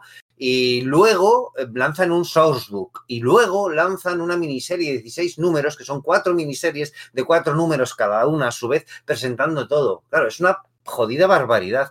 Y además tienen, la, eh, tienen el rollo de que se publicita con que, Buah, es que hay portadas de, bueno, pues de, de George Pérez, hay portadas de Frank Miller, ya, pero es que los interiores luego no. Entonces el, el aficionado tiene la idea de que empieza a tener la idea de que se, le está empezando a engañar. Es una lástima porque a mí ya os digo que es uno de los universos que, que más me gusta, más que nada por la parte esta de Arcadia, que es una especie de ciudad, un poco como el Gotham de la, de la serie de dibujos animados de, de Batman, muy art deco, pero quizás más corrupto, tan corrupto como el Hub City este de, de The Question, de, de, de Denny O'Neill o algo por el estilo, con un personaje principal X que creo que es el que ganan, se, se comen carisma absolutamente a todos los demás de, de su universo, que es algo así como.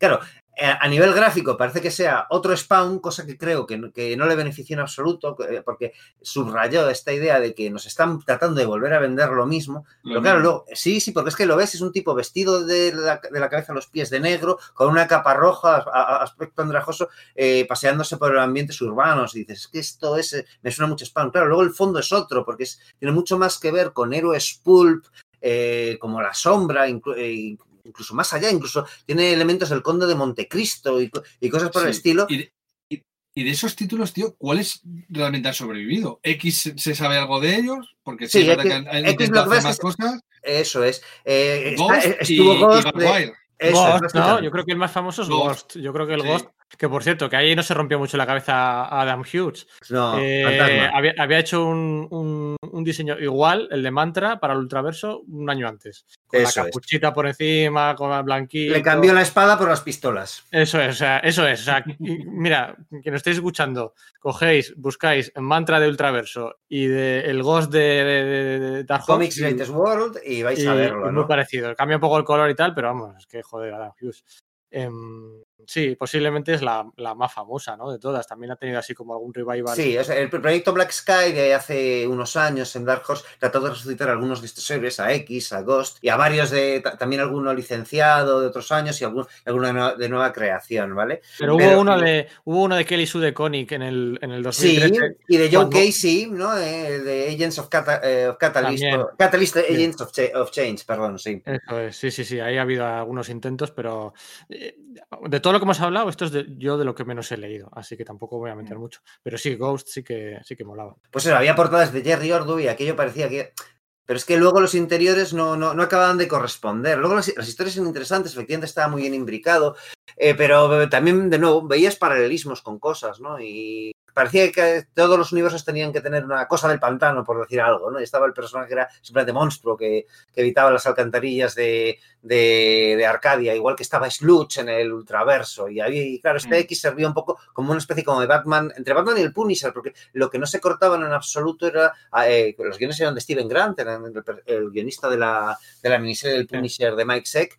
De, de- de no mostrarte en absoluto como un héroe, sino un personaje enorme- enormemente negativo, cosa que, que era, que, era, que era curioso. Ahí eh, empezó- hizo sus primeros trabajos de relevancia Doug Monkey, ¿no? Que, bueno, pues joder, es un tío que luego en DC ha sido bastante importante.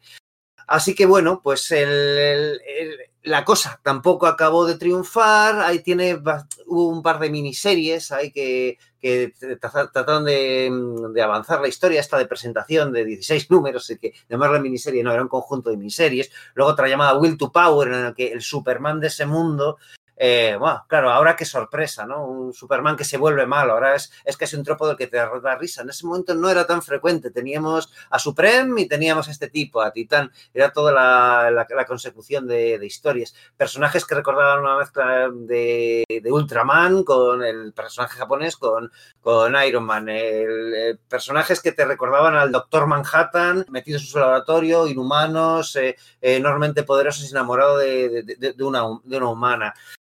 Había muchísimo potencial en ello. Estaba metido por medio del talento de Chris Warner, un tipo que creo que nunca está suficientemente bien re- eh, reivindicado. Se le conoce mucho por las primeras miniseries de los productos licenciados de, de Dark Horse eh, a finales de los 80, Terminator, Depredador y demás, pero luego pasó a tener un cargo de, bueno, pues director artístico de Dark Horse, más pasta y pocos TVOs, dibujó algunos de, de X y, alguno- y- y alguna cosita por el estilo. Y la cosa no acabó de, de fraguar. Estaba bien concebido como universo, pero quizás ya llegó en un momento que no era el adecuado. Muy bien, pues si queréis vamos a, meter un poquillo de, de música para hacer Venga. una pequeña pausa, ¿vale? Venga, estupendo.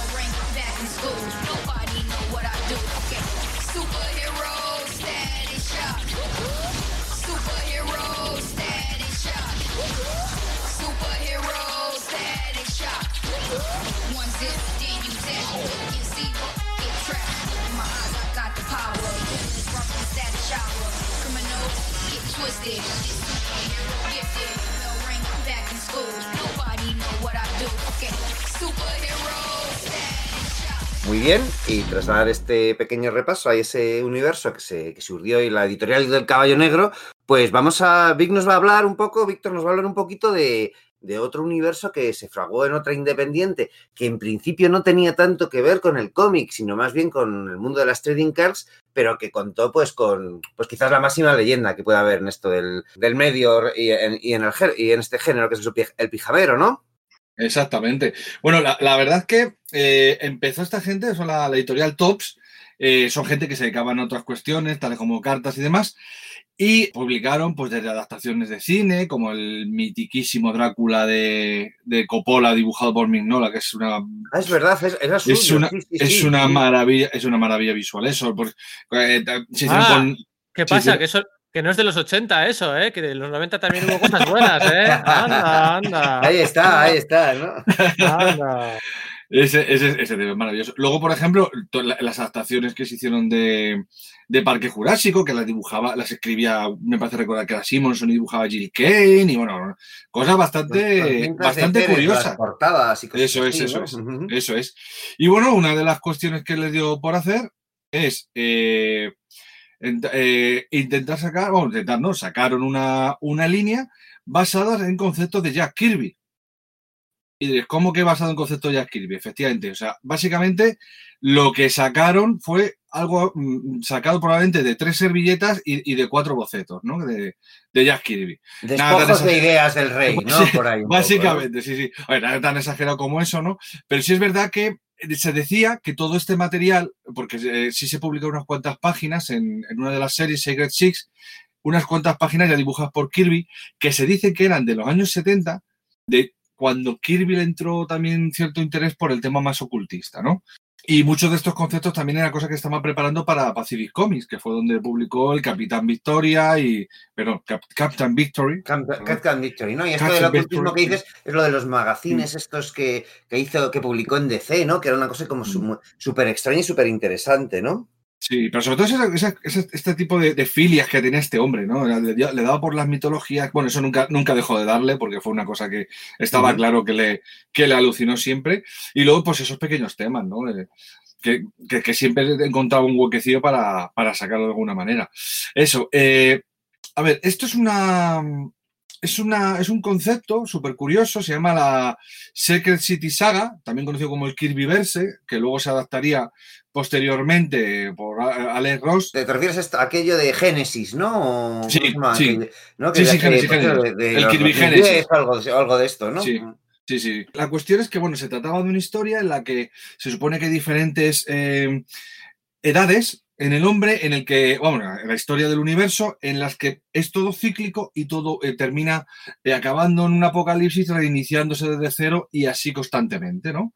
¿Qué pasa? Que eh, siendo Un tema que ya había tocado Kirby con lo de los nuevos dioses, ¿no? El cuarto Sí, sí. mundo, el Claro, claro. vaya, decir, Pero ujú. esto digamos que era como como la búsqueda esa de- del- ciclo constante, que es un poco también del tema del ciclo del Ragnarok y todo eso, ¿no? Que también a él le flipaba ese, ese tema, ¿no? Entonces, se supone que eh, nosotros estaríamos algo así como en, en el- en la décima encarnación del universo y desde la novena encarnación se quedarían, eh, ¿cómo decirlo? Porque no es que se destruyera el universo, es simplemente que las civilizaciones como que se reiniciaban de alguna manera, ¿no?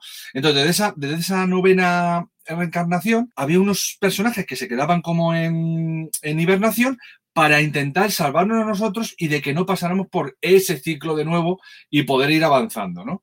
Estos serían llamados los, los novenos hombres, ¿no? Los, los The Men. Eh, la verdad es que es uno de esos conceptos de Kirby que probablemente sería de de los- no de los más originales que tuviera y tal, pero es que a mí personalmente algo como Secret City Saga, a mí es que me flipa el nombre ya, que es una cosa loca. O sea, a mí de verdad son, son cuestiones ya de, de- de hasta la sonoridad del, del propio nombre, ¿no? Del, de la saga. Vamos a ver, pues entonces os vam- vamos a comentar un poquitito eh, lo que sería la publicación, porque es una de las cosas más mm, curiosas de todo esto, ¿no? Fue un sistema de publicación bastante, bastante curioso. Eh, vamos a hablar un poquitito también por encima de los autores para que veamos por qué de alguna manera, probablemente esto estuviera truncado en el principio porque había un- una serie de conceptos a nivel editorial que creo que no estaban muy acertados, ¿no? Y bueno, vamos allá. Eh, vamos a ver, todo esto empezaría con el Secret City Saga número 0, que, al contrario que muchos de los otros, tenía un equipo creativo de lujo, que era escrito por Ruiz Thomas y dibujado por Walter Simonson, que ahí es nada. Ahí es nada, ¿no? Ahí es nada. O sea, uno de los mejores seguidores de Jack Kirby, pero además una de las personas que, que- que es seguidor eh, eh, de Kirby creando su propia cosa, que es lo que más me gusta de todo esto, ¿sabes? Que es un tío que evidentemente se nota que ha mamado de, de Kirby, pero tiene su propio estilo y sabe inter- No interpretarlo. en el homenaje vacío, ¿no? Sí que no Exactamente. molestar, ¿no? Exactamente, como otros que sí directamente tiran a- a- al calco hasta del grafismo y todo, que algunos de ellos lo hacen súper bien, como por ejemplo Ron Friend, que del que, vamos, a mí me encanta ese señor, pero está claro que Simonsen es otra cosa a muchos niveles, ¿no? Bueno, esto es- sería un primer número cero, y aquí nos presentarían un poco la, lo que es este concepto inicial, y luego pasaríamos a, a una, a, como a una, cómo lo explico, una serie de números, de one shot, ¿no? De números únicos, donde hablarían de cada uno de estos personajes, ¿no? De estos personajes que han quedado, que han quedado ahí en, en congelación y vuelven a este, a este mundo, ¿no? Que serían Bombast, que estaría eh, eh, guionizado por Gary Friedrich, y con los artistas Dick Ayers y John Severin. Night Glider, que sería de Rier Conway y dibujado por Don Heck. Vieja Capitán guardia, Glory. ¿eh? ¿eh? Sí, por eso, Capitán Glory por Thomas y Ditko. Y luego Satan Six, que sería una miseria que también guionizaría Thomas con. Ay, me vais a disculpar y no me acuerdo ahora mismo el nombre de este, de este dibujante, que es un tío que dibujaba a los McFarlane, dibujó un poquito así a dos McFarlane, pero más caricaturesco, que en los 90 tuvo una temporadita que era, se le veía bastante. Bueno, en, cualquier caso, si os fijáis en el cast ¿no? de, de- de dibujantes Sí. y guionistas, ostras, estamos hablando de los años 90, de mediados de los 90 aproximadamente. Es el 93, de hecho, todavía estamos en ese Sí, año. sí. De repente Claro. salen a cholón tantísimos universos. ¿no? Eso es. El punto, Eso el es. punto culminante de, de, bueno, pues de, esta proliferación de la que trata este podcast al final. Eso es. ¿Y qué pasa con todo esto? Que, sin embargo, en lugar de entender, como por ejemplo puede entender Simonson a Kirby, que lo que hace es una modernización del estilo y del rollo, y tú te lees ese número cero y es un disfrute a nivel visual, pues bueno, de guion no está mal, pero sobre todo a nivel de, a nivel de dibujo es un, es un auténtico festín porque es un Simonson a tope, cosa que este señor nunca ha dejado de estar, porque madre mía, todavía cómo dibuja. Y el resto del- de los dibujantes, jolín, Dick Ayers, Don Heck, claro, a mí son nombres que me encantan, pero son nombres que no sé si son los más adecuados para relanzar o lanzar algo en los años 90. Creo que es una cosa como demasiado que precisamente eh, eh, está, es como una especie de... Pero, de- pero es, muy, dime. es muy pro- es muy propio que un Kirby verse le llamen a Don Heck, ¿eh? Eso es lo más propio. de- Hombre, sí, eso- eso- porque la, claro. la- la ha continuado 20 veces en, en su historia, madre mía.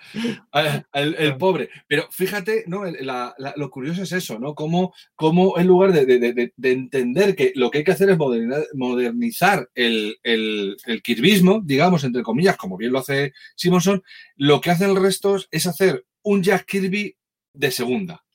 Con mis respetos, sobre todo a Don Heck y a Steve Ditko ni te cuento, claro. Pero se nota que ya no están en la forma que estuvieron. Se nota, es, es- es una lectura árida, porque es como que falta algo, falta fuerza, que justamente lo que Jack Kirby hacía, eh, te guste o no te guste su, tu- su estilo, era eh, imprimir, imprimir energía a todo, lo, a todo lo que hacía. Y aquí lo que falta en muchos casos es energía. Hombre, digo, es que el- de dibujantes que serían sexagenarios ya en ese momento. No, no, claro, claro, es que, que, joder, que no me quiero imaginar qué edad tendría. Eh, Steve Disco, pues estamos hablando de los 90 y he muerto con 90 y pico años, pues sí, sí, también sería por, de- del estilo, ¿no?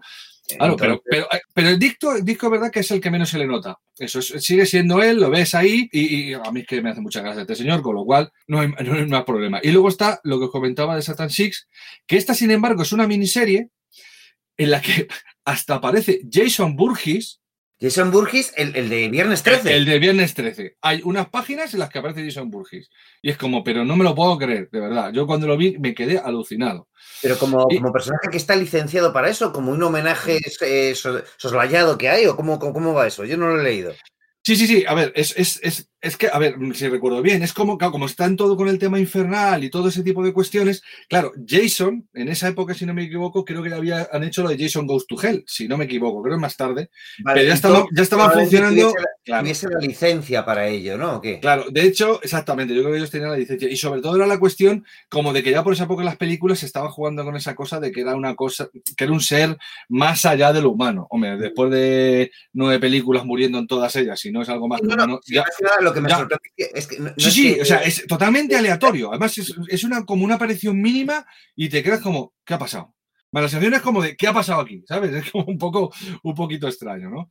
Y, y bueno, eh, después de esto continuaremos, con- perdón, continua- continuaremos, madre mía, cómo estoy hoy, con lo que sería una miniserie de cuatro números de, de Secret City Saga, que esta también sería dibujada por Steve Ditko, y bueno, es lo que digo, o sea, no es el, yo creo que no es el dibujante más indicado para esto, pero sí es mejor que algunos de los compañeros que tuvieron en los, en los ¿no? Después también lo que harían es revivir algunas de las propiedades de Pacific eh, Comics de Jack Kirby, como Silver Star, que estaría escrito por Busiek y dibujado por James W. Fry III, mal, por Austin. Claro, es que esto ya es otra de, de Liberty Project, vaya. Claro, claro, es que esto ya es otra cosa. Esto es un, un equipo bastante, bastante potente, ¿no? Y luego también el Capitán Victory, que en este caso se llamaría Victory, y es una especie como de mega crossover con todos los personajes que no llegó a concluirse. Vamos, no es que no llegó a concluirse, es que salió un número y no, y no salió ninguno más. Pero, jolín, era un número que estaba eh, guionizado también por Busiek y estaba eh, dibujado por, eh, he dicho, escrito por Busiek y dibujado por Kate Giffen. En esa época en la que hacía una especie de, mm, eh, de- quería de- eso que hacía, no sé si os acordáis, el lobo, ¿no? Que era una, un estilo bastante curioso. En continuación también del estilo que había imprimido en la, en la Legión de Superhéroes en sus últimos tiempos, ¿no? Con esa imitación a, a los autores de Alex Sinner, ¿no? Que era un, poco ese, esa El cuestión.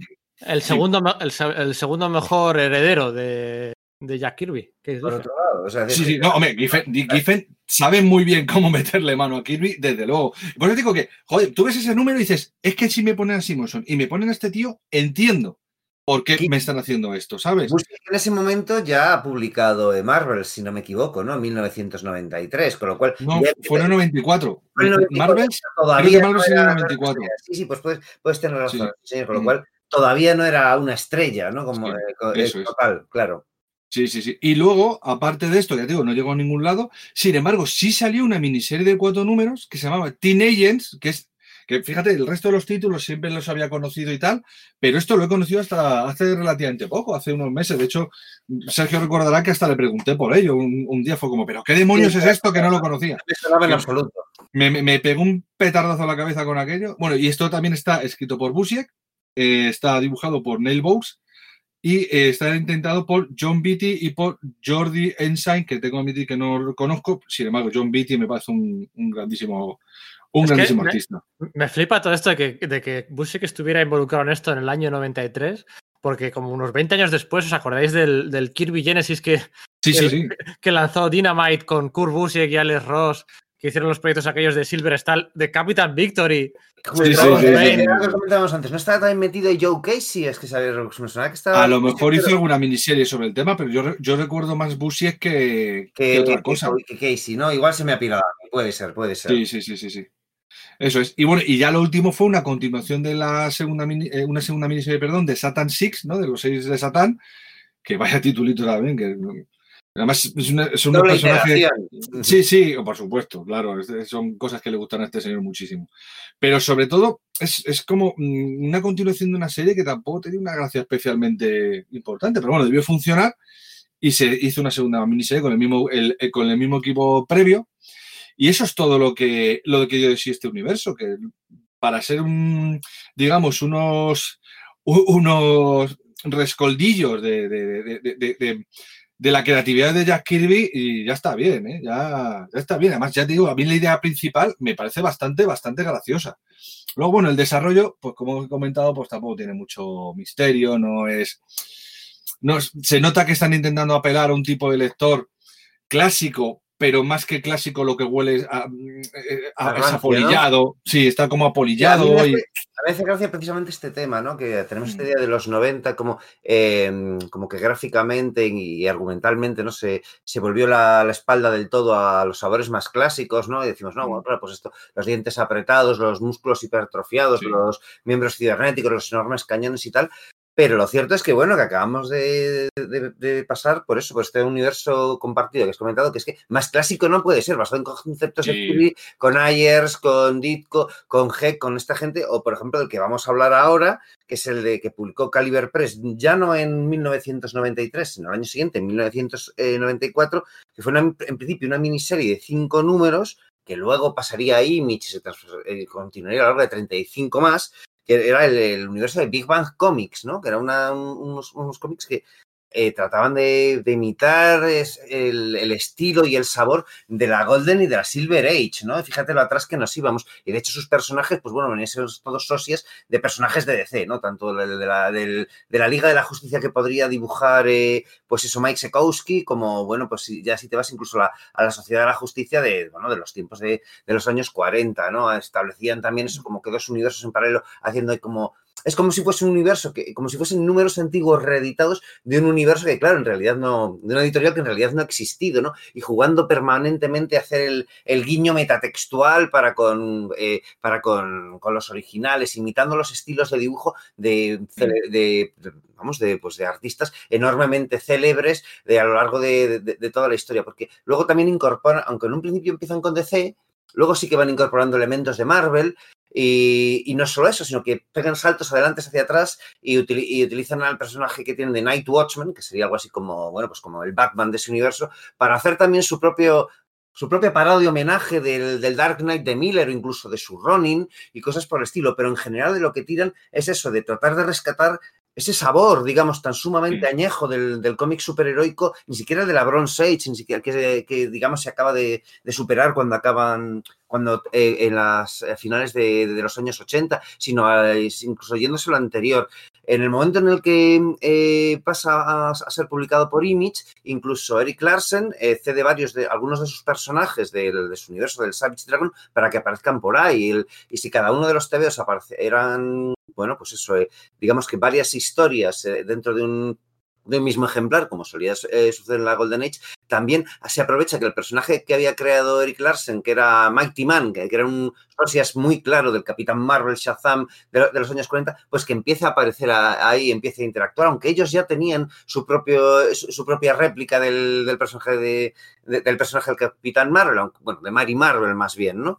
Y es, es curioso porque tuvo una, un recorrido bastante más amplio del que creíamos, porque parecía que era una, lo que podía, podía pensarse, ¿no? Porque bueno, en realidad parecía casi como que una, una broma creativa y, eh, personal, pero no, no, la cosa fue continuando, episodios en blanco y negro, episodios en color, incluso un crossover con Savage Dragon dibujado un poco en la, en la onda de, pues de George Pérez en Crisis en Tierras Infinitas, uniendo los distintos personajes de distintas épocas temporales y, y, y universos paralelos que tenían. Es un, es un auténtico gozo para, bueno, pues para fans de la, de la DC más clásica. Incluso tiene un par de volúmenes de como de historia de ese universo, de esa como de esa ficticia editorial que tienen portadas que imitan el- la historia de, los cómics de Jim Steranko de los años 70. Y bien, digamos que es como que un. Es una cosa enormemente disfrutable, pero quizás demasiado eh, eh, autorreferencial como para sacarle todo el jugo si no se sabe bastante de los tebeos. Pero lo que voy es eso, que se da una idea de que no, el lector habitual se abandona del todo en los años 90 y no, hay varias de estas iniciativas que nos muestran que, que eso pugna por, por continuar ahí de algún Sí. modo, ¿no? Si, si alguien nos está escuchando y no se ha quedado con el nombre de la editorial o del subsello, podría pensar que estás hablando de Black Hammer de Jeff Lemire.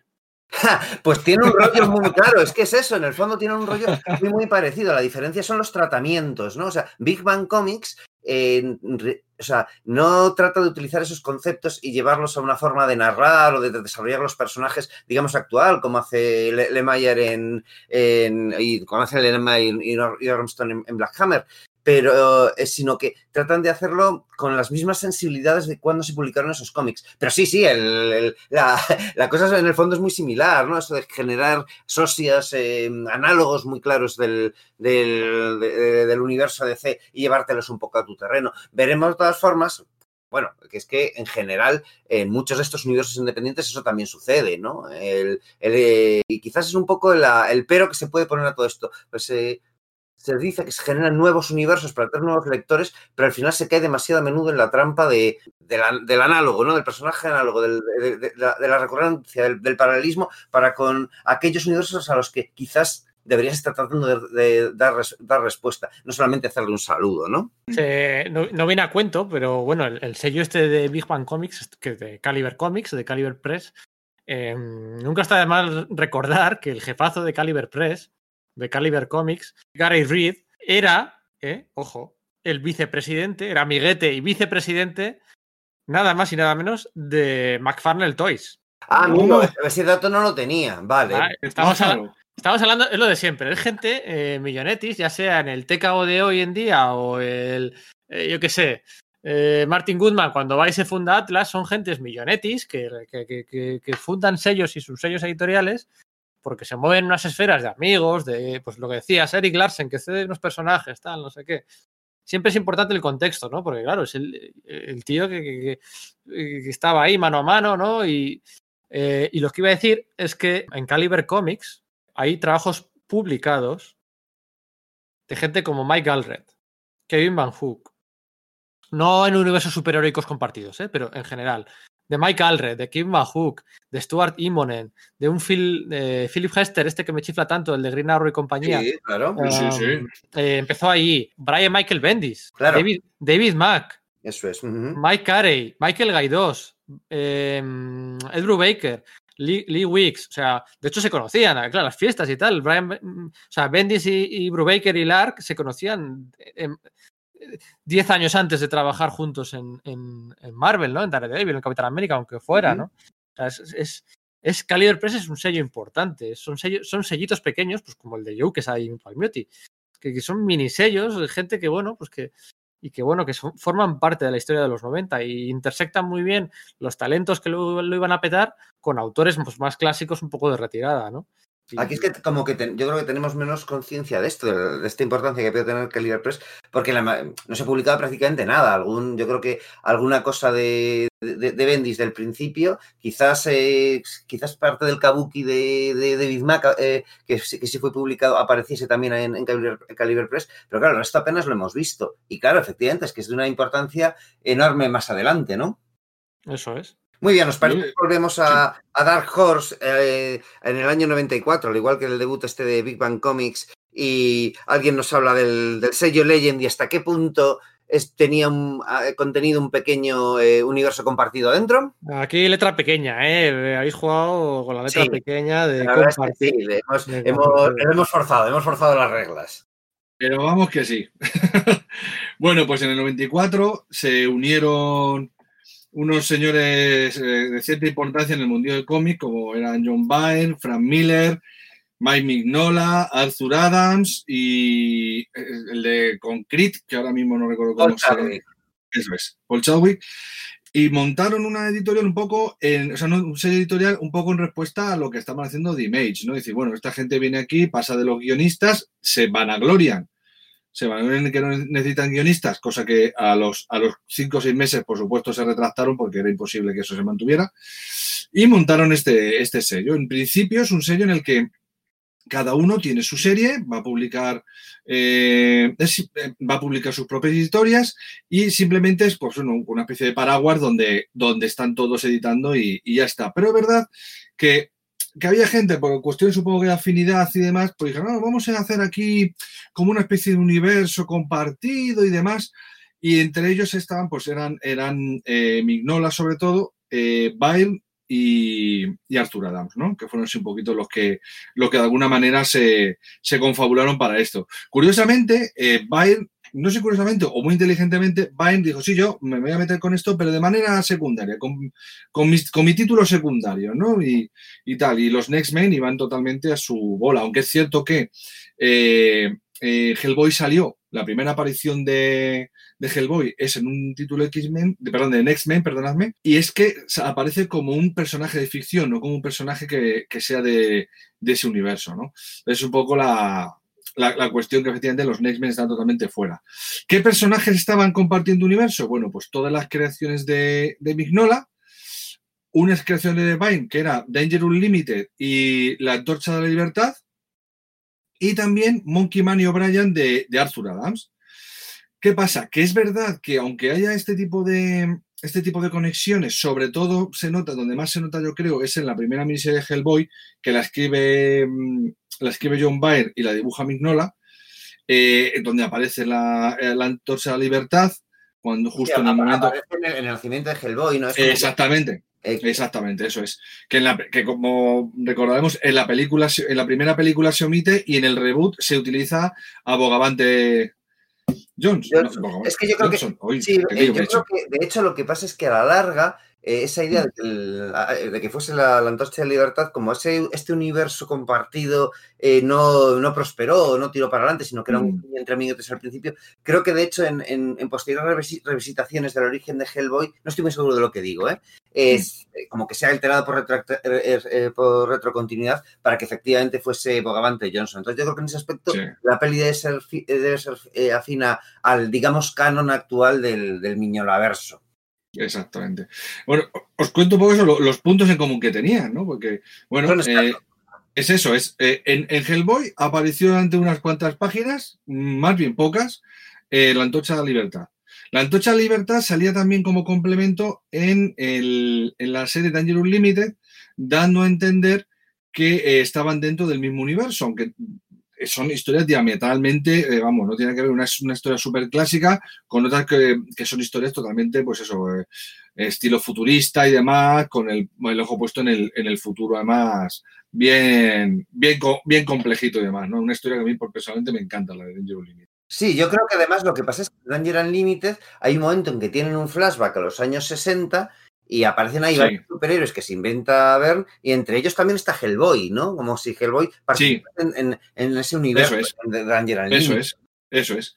Y luego esto es lo que te comento, en Danger Unlimited salía, eh, eh, eso, es que Danger Unlimited era los cuatro, como los cuatro fantásticos que quería hacer, que hubiese hecho Vine si lo hubiesen dejado totalmente manga ancha, ¿no? Que es un, hace una, un trasunto, ¿no? Bueno, se quedan como eh, también eh, hibernados, aparecen en el futuro, unos sí, otros no, y, eh, empieza a generarse un, grupo que no es un grupo realmente, ¿no? Una de esas cosas que tanto le gusta a Vine, de los no grupos, ¿no? Como hizo en Alpha Flight, como hizo un poco en Next Men y como hace también en esta, en esta serie.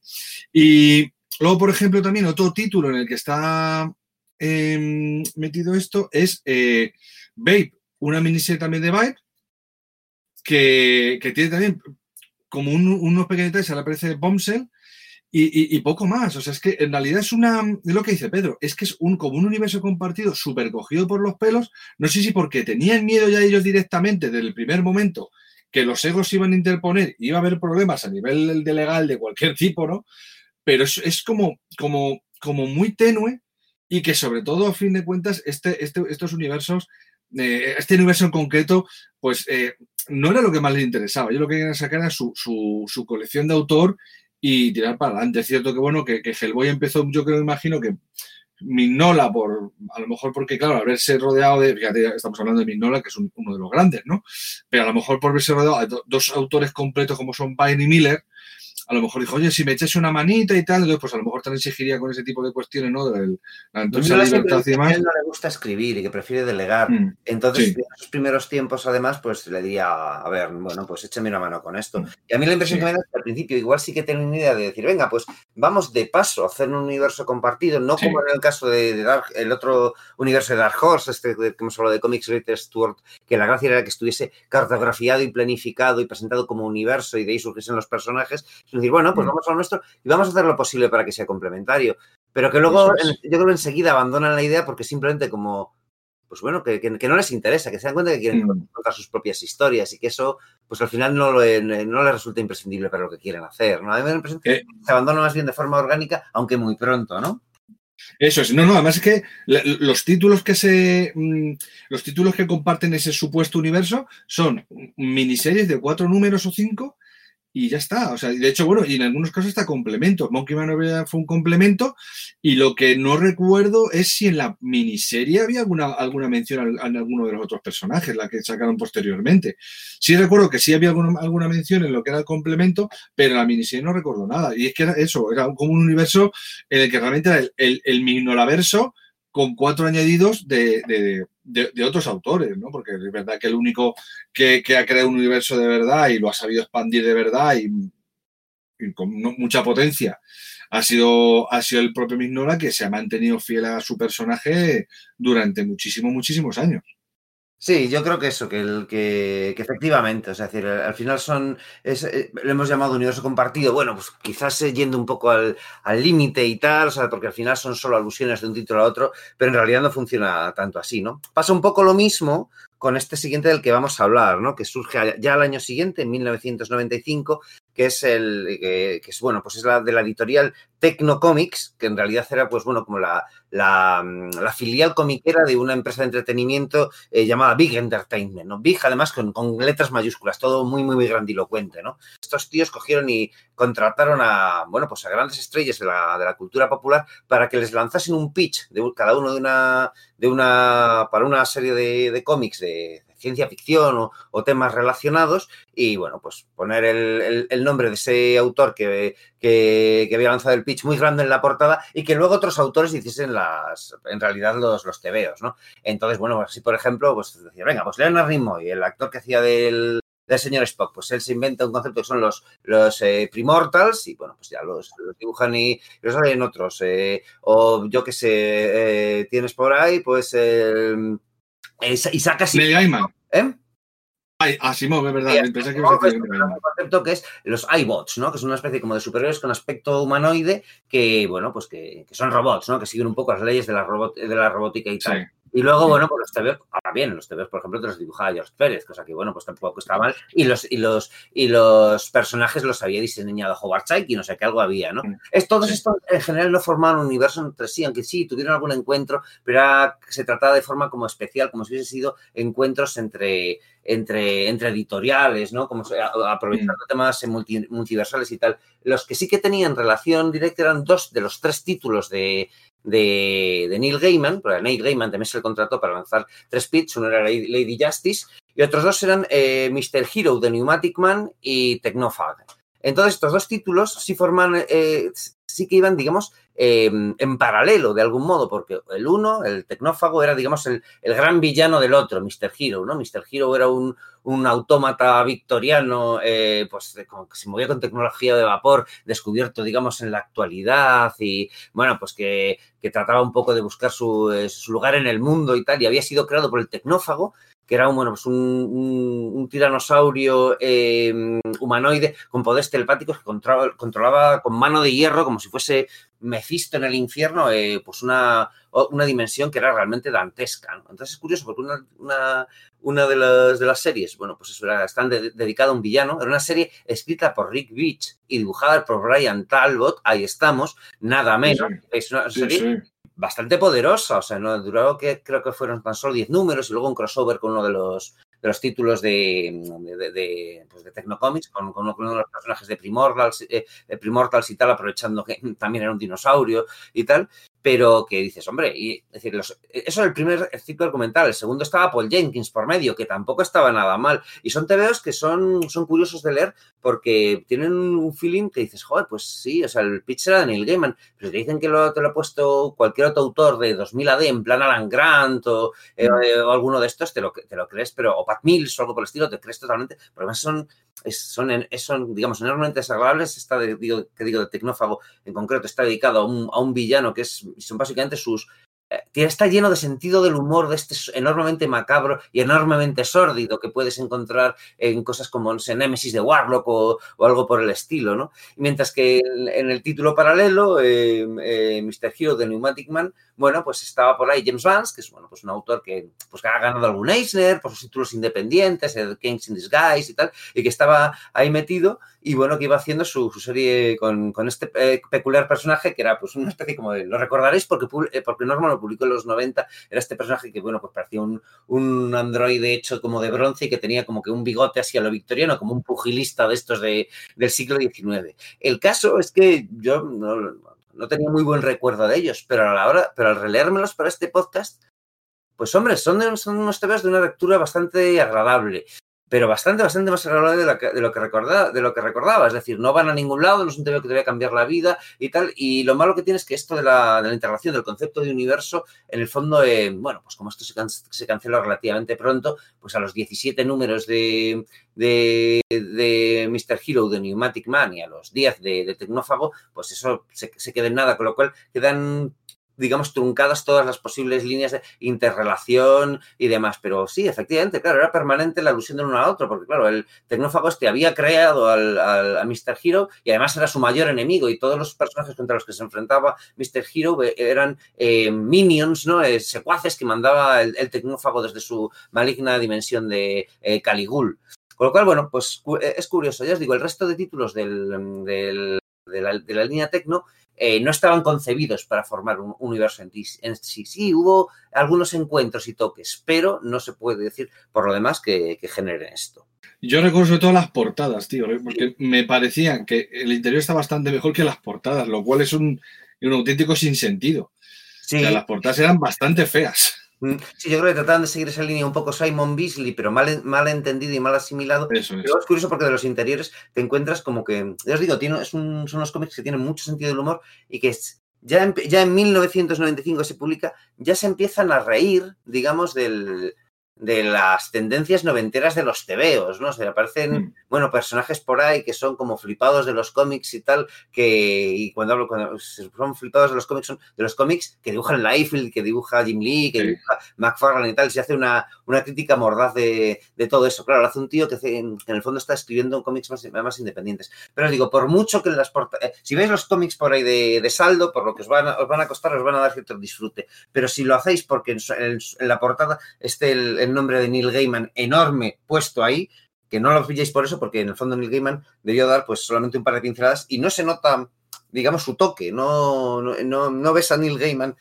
ahí en, esas, en, en esos guiones, no dices, no, esto es propio suyo y tal, no, son interesantes los conceptos con ese rollo de, eh, bueno, pues eso, eh, steampunk victoriano y, y tal, que mola un montón, pero no, no, no acabas de ver ahí a- al creador de Sandman, ni muchísimo menos, ni, pero, pero, pero ni de lejos, la verdad. A mí me gustaría saber algún día cuánto le pagaron a George Pérez por hacer mm, estos iBots. Sí, Sí. mm, En esa travesía por el desierto noventero de George Pérez cuando se enfadó con Marvel a mitad del, de- del Guantelete del Infinito y de Futuro Imperfecto y con DC a la vez también se enfadó al final de la Guerra de los Dioses, que se enfadó con las dos y, y empezó una travesía, pues lo que hemos comentado antes, del Ultraverse y Ultraforce, eh, estos iBots y tal. Me gustaría saber cuánto le pagaron, cuánto le untaron para meterse en estos, en, en estos, no sé, pues me imagino que una barbaridad. una pasta.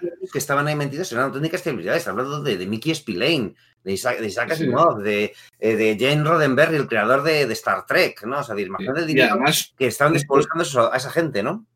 un Pérez además que está bastante bien, ¿eh? O sea, Sí. no es un Pérez en plan de, bueno, voy a hacer esto que es un trabajito de... No, no. No, no, es el Ah. Pérez, es el Pérez inmediatamente anterior a, a- al- a su regreso a su regreso a los Vengadores.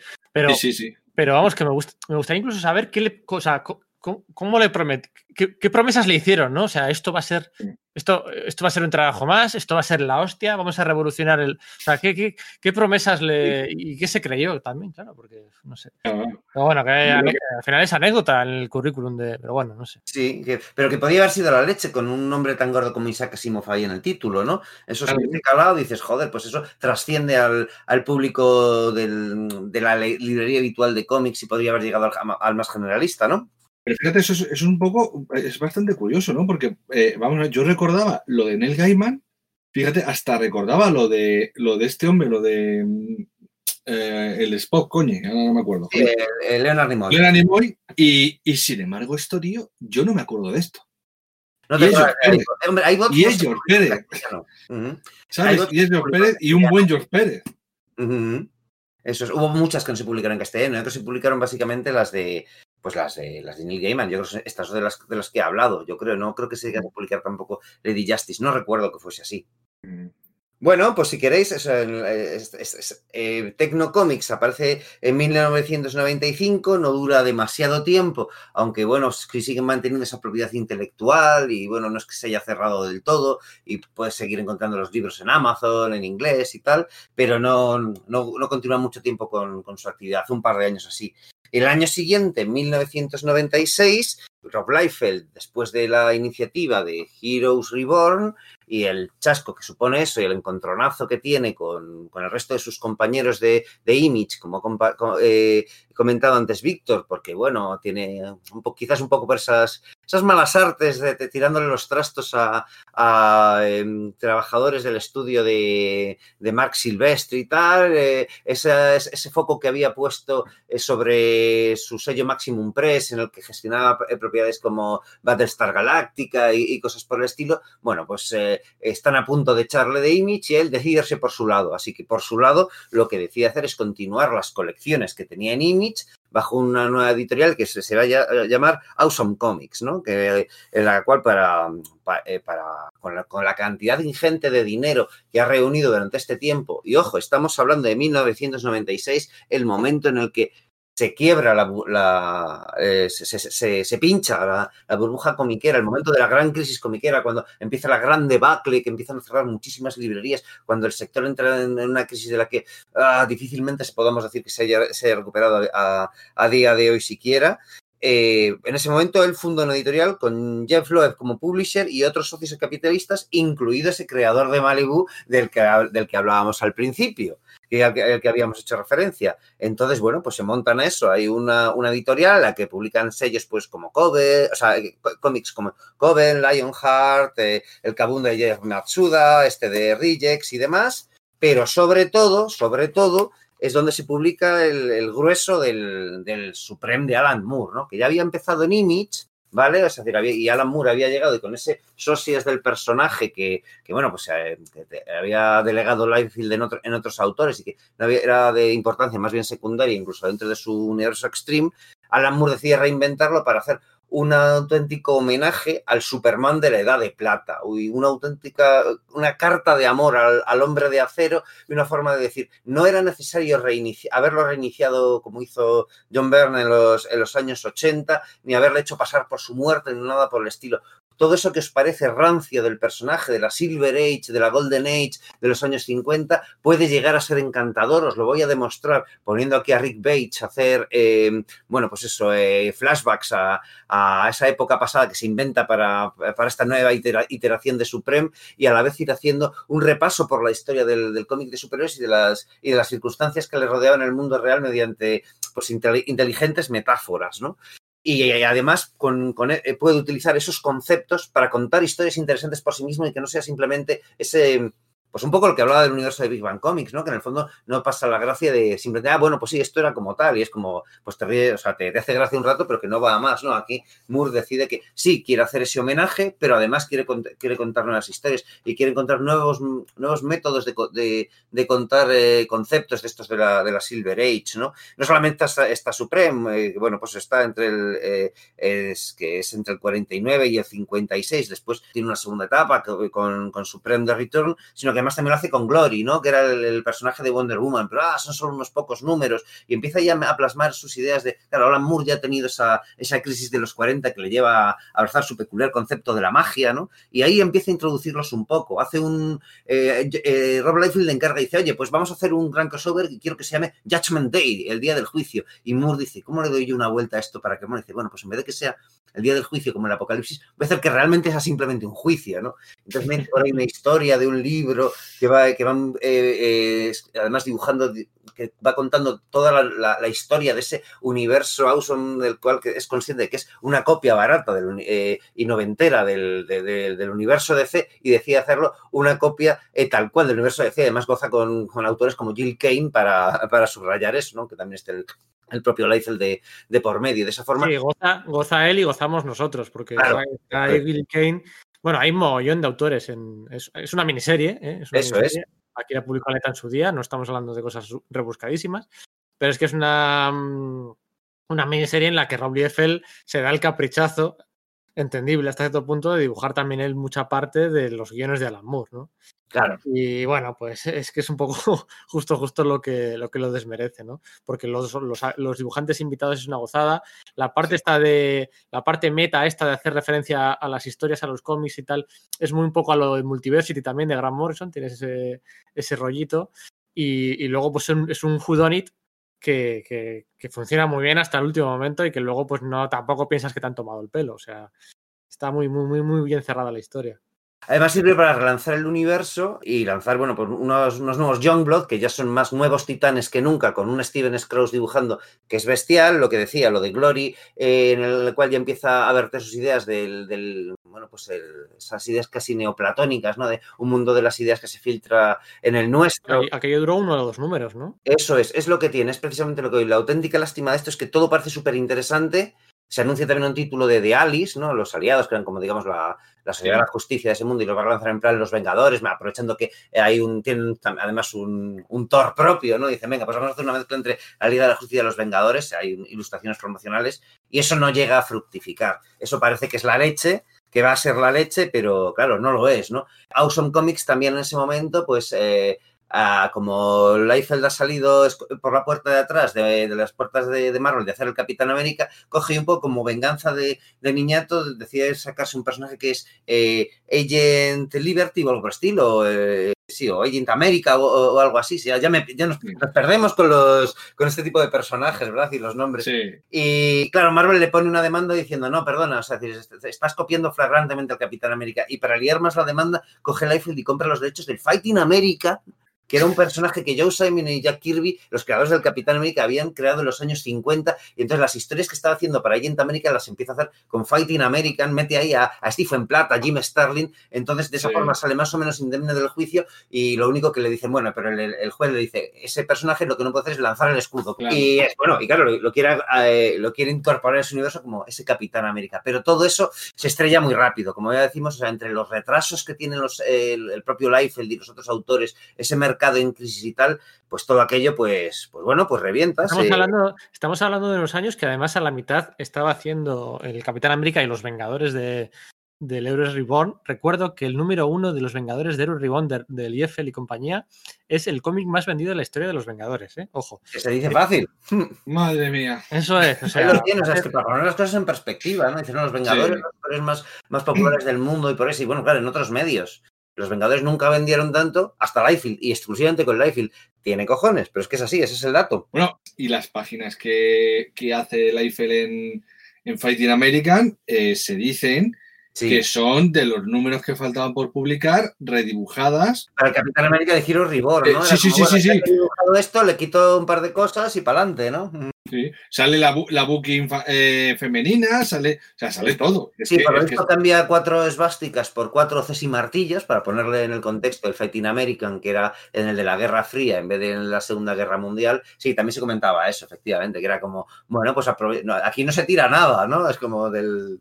Es eso, eh, hay que... El reciclaje, eh, no se puede decir que Rock no tenga sus virtudes, ¿no? Bueno, hablando de lo cual, pues claro, es que eso da lugar al siguiente, eh, pues al, al siguiente universo al que vamos a hablar, porque claro, Alan Moore está como, digamos, eh, generando todos esos, todos esos proyectos, esas ideas, esas ideas que tiene para el universo de, de Rob Liefeld y de repente se da cuenta que eso no va a ir a ningún lado. Así que firma un contrato, se, se alista con, con, el, digamos, el enemigo un poco de, de, de Lee, uno de ellos, ¿no? En, eh, con Jim Lee en, Image y dentro del sello Wildstorm funda un, un subsello llamado America's Best Comics, en el cual, bueno, pues va a dar rienda suelta a, a, digamos, las ideas que le han suscitado precisamente la- el, el concebir las historias que había en Awesome, ¿no? Y dice, bueno, pues si con, si con Supreme estaba haciendo eh, un, un Superman más Superman que el Superman de los cómics, ¿de dónde viene Superman? Pues viene del pulp, viene de Doc Savage, viene de, del, eh, del- de, la novela de Gladiator, viene de y decide hacer un personaje que vaya en esa dirección. Con Gloria hace lo, hace lo mismo. Bueno, si estoy jugando con ese, esa superheroína femenina de, mm, que, que viene de, arquetipos mitológicos y estoy introduciendo estas ideas de los de- de- del mundo de las ideas, de la mística y tal, pues con eso genera Prometea, ¿no? Si dice, bueno, si voy a hacer un cómic como, como es de Alice, que es el que es la gracia es juntar a varios personajes de distintos, eh, bueno, la idea misma de universo compartido, ¿no? Series de eh, es, em, personajes de diversas series, de repente se, se juntan, ¿dónde, ¿hasta dónde lo puedo rastrear de forma que quede, que quede gracioso? Y recuerdo una entrevista, el tío, que hizo en, eh, cuando estaba haciendo la, cosa del pantano de, Alan Moore, y hablaba, no, el universo de DC tiene esa gracia, que es como si pudiese, como si juntases a, Sherlock Holmes persiguiendo al hombre invisible de H.G. Wells y Jack el Destripador, y recuerda esa entrevista y se monta la Liga de los Caballeros Extraordinarios, ¿no? Hace más cosas, por supuesto, hace Top Ten, que es, digamos, esta especie de canción triste de Hill Street o cualquier otra serie procedimental de, po- de policías, pero en un universo superheroico con un Jinja espléndido, ¿no? Bueno, las Y- mejores crisis en tierras infinitas de la historia. Bueno, eh, bueno no, no, no te sé decir, yo es que soy muy, muy, de las, eh, muy de las crisis originales. Fíjate que estamos hablando de Moore, ¿no? Pero oiga, sí, sí, sí. sí. Y claro, pues es que es eso, la, la caída del, se- del sello Awesome en eh, eh, 1999, en el- con el- mediante el sello, eh, pues bueno, propicia el, el alzamiento de algo tan grande como es el sello ABC. Que bueno, sin embargo, ya sabemos todos que Esto, tendrá varias horas contadas porque eh, Wildstorm se ha comprado por, por DC, empezarán los problemas con Moore, porque él no quiere depender de DC para nada al principio, y yo creo que lo has contado antes, ¿no? Pues Jim Lee le asegura que no va a haber ningún problema con, con DC, pone a Scott Dumbier de por medio, y al final, pues claro, sí que hay problemas con DC y Alan Moore se larga, ¿no? pero es que la, Claro. la historia es súper fascinante porque, o sea, resulta que en el 90 y pocos, Rip- eh, Rob Liefeld, Jim Lee y compañía montan Image. Luego, entre todos, despiden al Rob Liefeld de Image. Pero a la vez, mientras le están despidiendo, eh, Rob Liefeld y Jim Lee trabajan juntos para Marvel haciendo Heroes Reborn. Eso Vale. es. Y a la vez, Jim Lee también hace el crossover para Marvel, el esperadísimo crossover aquel de X-Men con los Wildcats. Es verdad. Sí, O sea, es está, verdad, traba- de esta época. está trabajando a tope Jim Lee con Marvel y con Liefeld, pero con Marvel en, en los Heroes Reborn, en los X-Men Wildcats, y a la vez que está trabajando con Marvel, le está vendiendo Wildstorm a DC. Sí. es una serie de goles por ahí de, y de jugarse. Y me Dios. traigo a Alan Moore. Y es como, es- no sé, no sé, es todo, todo. Sí, Qué, sí, qué qué prestidigitador, macho, es la hostia. Sí. O sea, es que es eh, eh, simplemente es inflar el valor, inflar el valor del producto para vendérselo a DC, pero lo infla, Sí. infla el valor del producto vendiéndose, o sea, aliándose con Marvel Sí. y contratando a Alan Moore. O sea, es que es de, Sí, sí, de- sí, sí. de- de- de primero de marketing. O sea, es, es- Sí, es brillante, pero no por ello deja de ser súper irónico, ¿sabes? Hombre, también hay cosas sí. que salen bien accidentalmente, que es el tema de que de repente en dos de sus eh, series Warren Ellis se transforma en la, en la estrella de final del siglo XX y principios del XXI. Que yo creo que en ese momento nadie lo, lo preveía con, no sé, con Excalibur o con, o con Transmetropolitan que acaba de empezar, ¿no? No esperaba que fuese a pasar eso con, pues eso, con, eh, eh, con Authority y, y, joder, lo diré, y Planetary, no me salía Planetary, ¿te lo puedes creer? Pues no creo que la gente esperase eso. Es decir, Warren Ellis estaba además eso por medio de alguno de los episodios del crossover este entre Wildcats y X-Men, pues era, se consideraba yo creo que un poco un guionista de batalla. Y claro, resulta que no solamente ah, tiene a Alan Moore en, en plantilla, sino que uno de los tíos que había contratado se convierte pues en la, gran superestrella de, los guiones de final de siglo. Coño, es que además de tener buena visión, tiene suerte el jodido y las cosas le salen bien. Sí, sí, porque dos años antes Warren Ellis estaba haciendo eh, el Ultraverse, Ultraforce Eso- eh, eso es y aquellas historias de la serie. Y cosas así, no sé. Sí, sí, la- sí. El Doctor Druida, el, eh, el el- DV8, el spin-off de, de, de Gen 3. Ahí ya, ahí ya empezaba a llamar la atención. O A sea, mí me ya, llamaba este, la eh, es atención. verdad, Tenía una producción, pero no era reconocido con prestigio. por- Eso es, pero yo, yo recuerdo ya cuando leí el, el crossover que decide los Vengadores y Ultra Force, yo recuerdo ya decir, hostia, esto es mejor que la media. O el Doctor Druida, o el. Ya decías, hostia, esto es que esto está, este tío está mejorando muchísimo. El tío es grandísimo. ¿Os acordáis de los dibujantes de, lo, de la miniserie de Wildcats con los X-Men? No Sí. sería capaz de decir todos. Estaba Sí. Adam Hughes, Yo creo que me sé los cuatro. Estaba Travis Charest y me falta uno, ¿no? Brett Booth. No, Brett Booth, no, perdóname. Está el. Ay, ¿cómo se llama este tío, macho? Sí, Matt Broom. Ah, Broom, eso es. Sí, Matt sí, ese me faltaba. Sí, sí. Sí, que es el, el más flojo con diferencia, ¿eh? porque el resto es que son. Sí, y, es, y ese, es que lo digo porque ese episodio era de Warren Ellis. O sea, está el primero. Sí. Es, es Sí.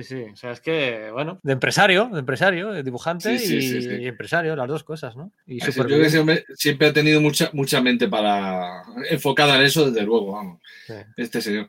Joder, y estaba pensando que recuerdo que el punto de ruptura, que no sé si era la excusa o, qué, que utilizó Alan Moore para, para mandar a tomar viento el ABC Comics fue eh, aquel anuncio en la Liga de los Extraordinarios Caballeros, que era el de, el de un limpiador de vaginas llamado Marvel. Sí, no, claro, como metía anuncios de productos de la, de la Eso es. victoriana, como si fueran, como si las últimas páginas fuese un periódico victoriano, ahí pilló uno que era un limpiador vaginal Marvel y los sí, dijeron, sí. no, no, esto no lo puedes publicar, nos revienta la competencia. Sí, yo no sé si lo hizo a propósito para tener una, una, una excusa para salirse, Pero- pero lo que, que lo motivó, ¿no? Pero vamos, yo, yo creo que es algo como muy en plan de, bueno, que me estéis tocando las narices, esperad que, que me vais a dar motivos para quejarme. Me lo vais a- os voy a dar motivos para quejaros vosotros y ahora me voy a quejar yo.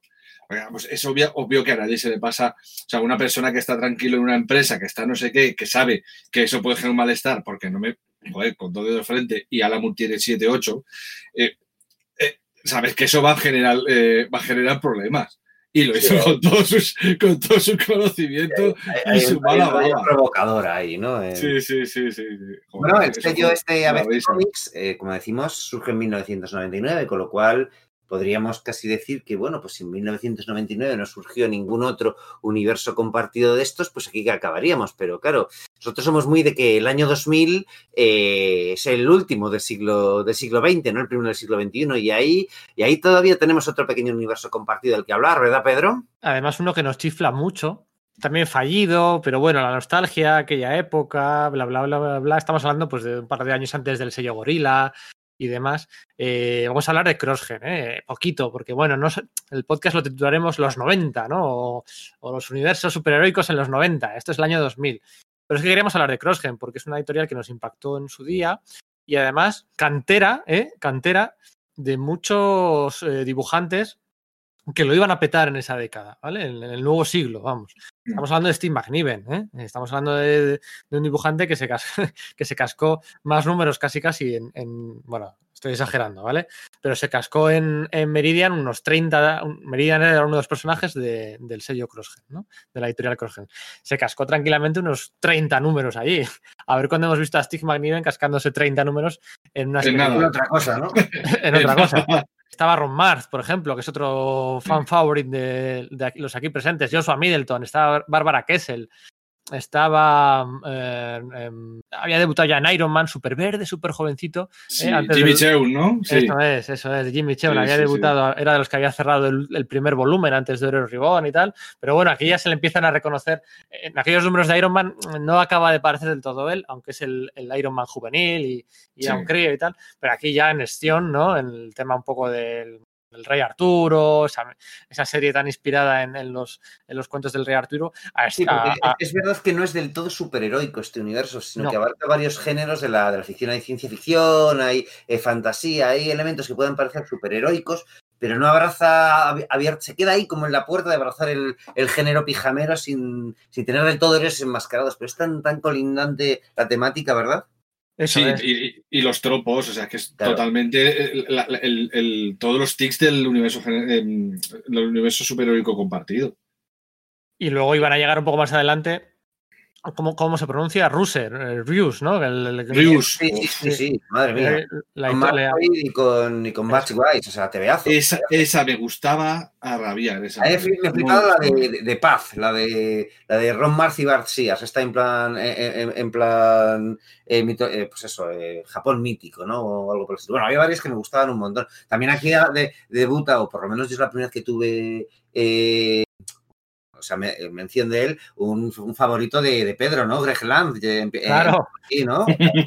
yo lo iba a decir. Yo sé que, yo sé que, bueno, sé que va a sonar a coña, que no se va a entender, que eh, vais a pensar que estoy, los oyentes van a pensar que estoy de coña, pero con Ron Mars, Greg Land se cascó 33 numeracos, ¿eh? 33 numeracos de Sojourn, es una serie así como de fantasía, de espadas, de, bueno, un poquito así de, Dungeons and. Dragons, ese rollo, ¿no? Eso es. No, no era un Gregland verde verde, ¿eh? o sea, ya había hecho eh, Nightwing ¿eh? El- Ah, mira. con, con Dennis O'Neill, con, con esta la, la franquicia, que ahí estaba, digamos, en un estilo distinto. Aquí ya es, empieza a ser el, el Greg Lang que va a molestar a tanta gente con el siglo, con el siglo nuevo. Pero es que mm, yo, mira, me encantaba el reviews de Mark Wade, me encantaba Sion, me encantaba Mystic, pero mi serie favorita es, es, es ¿no? Entonces, también me, es que a mí también me gustaba el Fathom de Michael Turner de aquellos años. Es que no Sí. lo puedo, no lo puedo evitar, lo siento. Bueno, pues me gustaba, ¿eh? y, y- y había que traerlo aquí. De hecho, lo estuvimos comentando antes de grabar, ¿lo traemos o no lo traemos? Bueno, la verdad es que tiene muchos, muchos eh, elementos en común con, con lo mejor y no tanto, y sobre todo con lo peor de los 90. ¿Vale? Mm. Luego sí que se ha intentado relanzar CrossGen, se intentó relanzar en, en- en 2010, hicieron algunas miniseries y tal, pero no acabó de funcionar del todo, ¿no? Y eso que estaba Mark Waid ahí eh, Sí. involucrado y bueno, es una verdadera pena. Pero Sí. hay otro sello ¿eh? de Cross, mira, de CrossGen, de hecho, algún día sí que me gustaría hacer un podcast así, no sé, algún día que vayamos mal de tiempo y que eso lo tengamos como para media hora para grabar, de CrossGen. Y lo que iba a decir, hay otro sello, también, otros cómics también del cambio de siglo, que no acaban de encajar del todo en esta categoría. ¿eh? CrossGen no acaba de encajar de todo. Sí que había una serie donde, bueno, pues se contaban las historias de todos y demás. Y, y sí que me gustaría hablar de, de los cómics de Straczynski, ¿no? Me gustaría hablar de. Ah, de, de- de un subsello dentro de Top Cow, ¿no? eso es. de del los centro del- Del Rising Stars y todo eso. Eso es. sí. Digo que no es universo compartido del todo, porque bueno, las colecciones tampoco eran muchas, el dibujo era así como más. Pero, pero bueno, sí que tiene unos tropos que le gusta a Straczynski, que son muy recurrentes en él. Y estamos hablando de Rising Stars, por supuesto. Midnight Nation también, vale. Pero bueno, Rising Stars, muchos superhéroes, muchas historias, mucho realismo. Luego lo que le daría también a la pátina esta de Supreme Power, ¿no? O otros, otras adaptaciones que haría en Marvel o en DC, con más o menos éxito. O Pero su bueno. nueva de Resistance, ¿no? Hay varios puntos en común. Hay siempre, Sí. siempre hay varias cosas que, que Straczynski se lleva consigo, muchas de ellas, ¿no? Entonces, pues bueno, a mí me gustaría mandar el mensaje de que aunque los 90 pues tienen todo lo malo, ¿no? Extreme Studios, que si no sé qué, Top Cow, bueno, los 90 eh, acabaron con el sello ABC, ABC de Alan Moore que hemos comentado, Prometea, Top Ten, em, ah, Prometea, Top Ten, Tom Strong y la Liga de Caballeros Extraordinarios.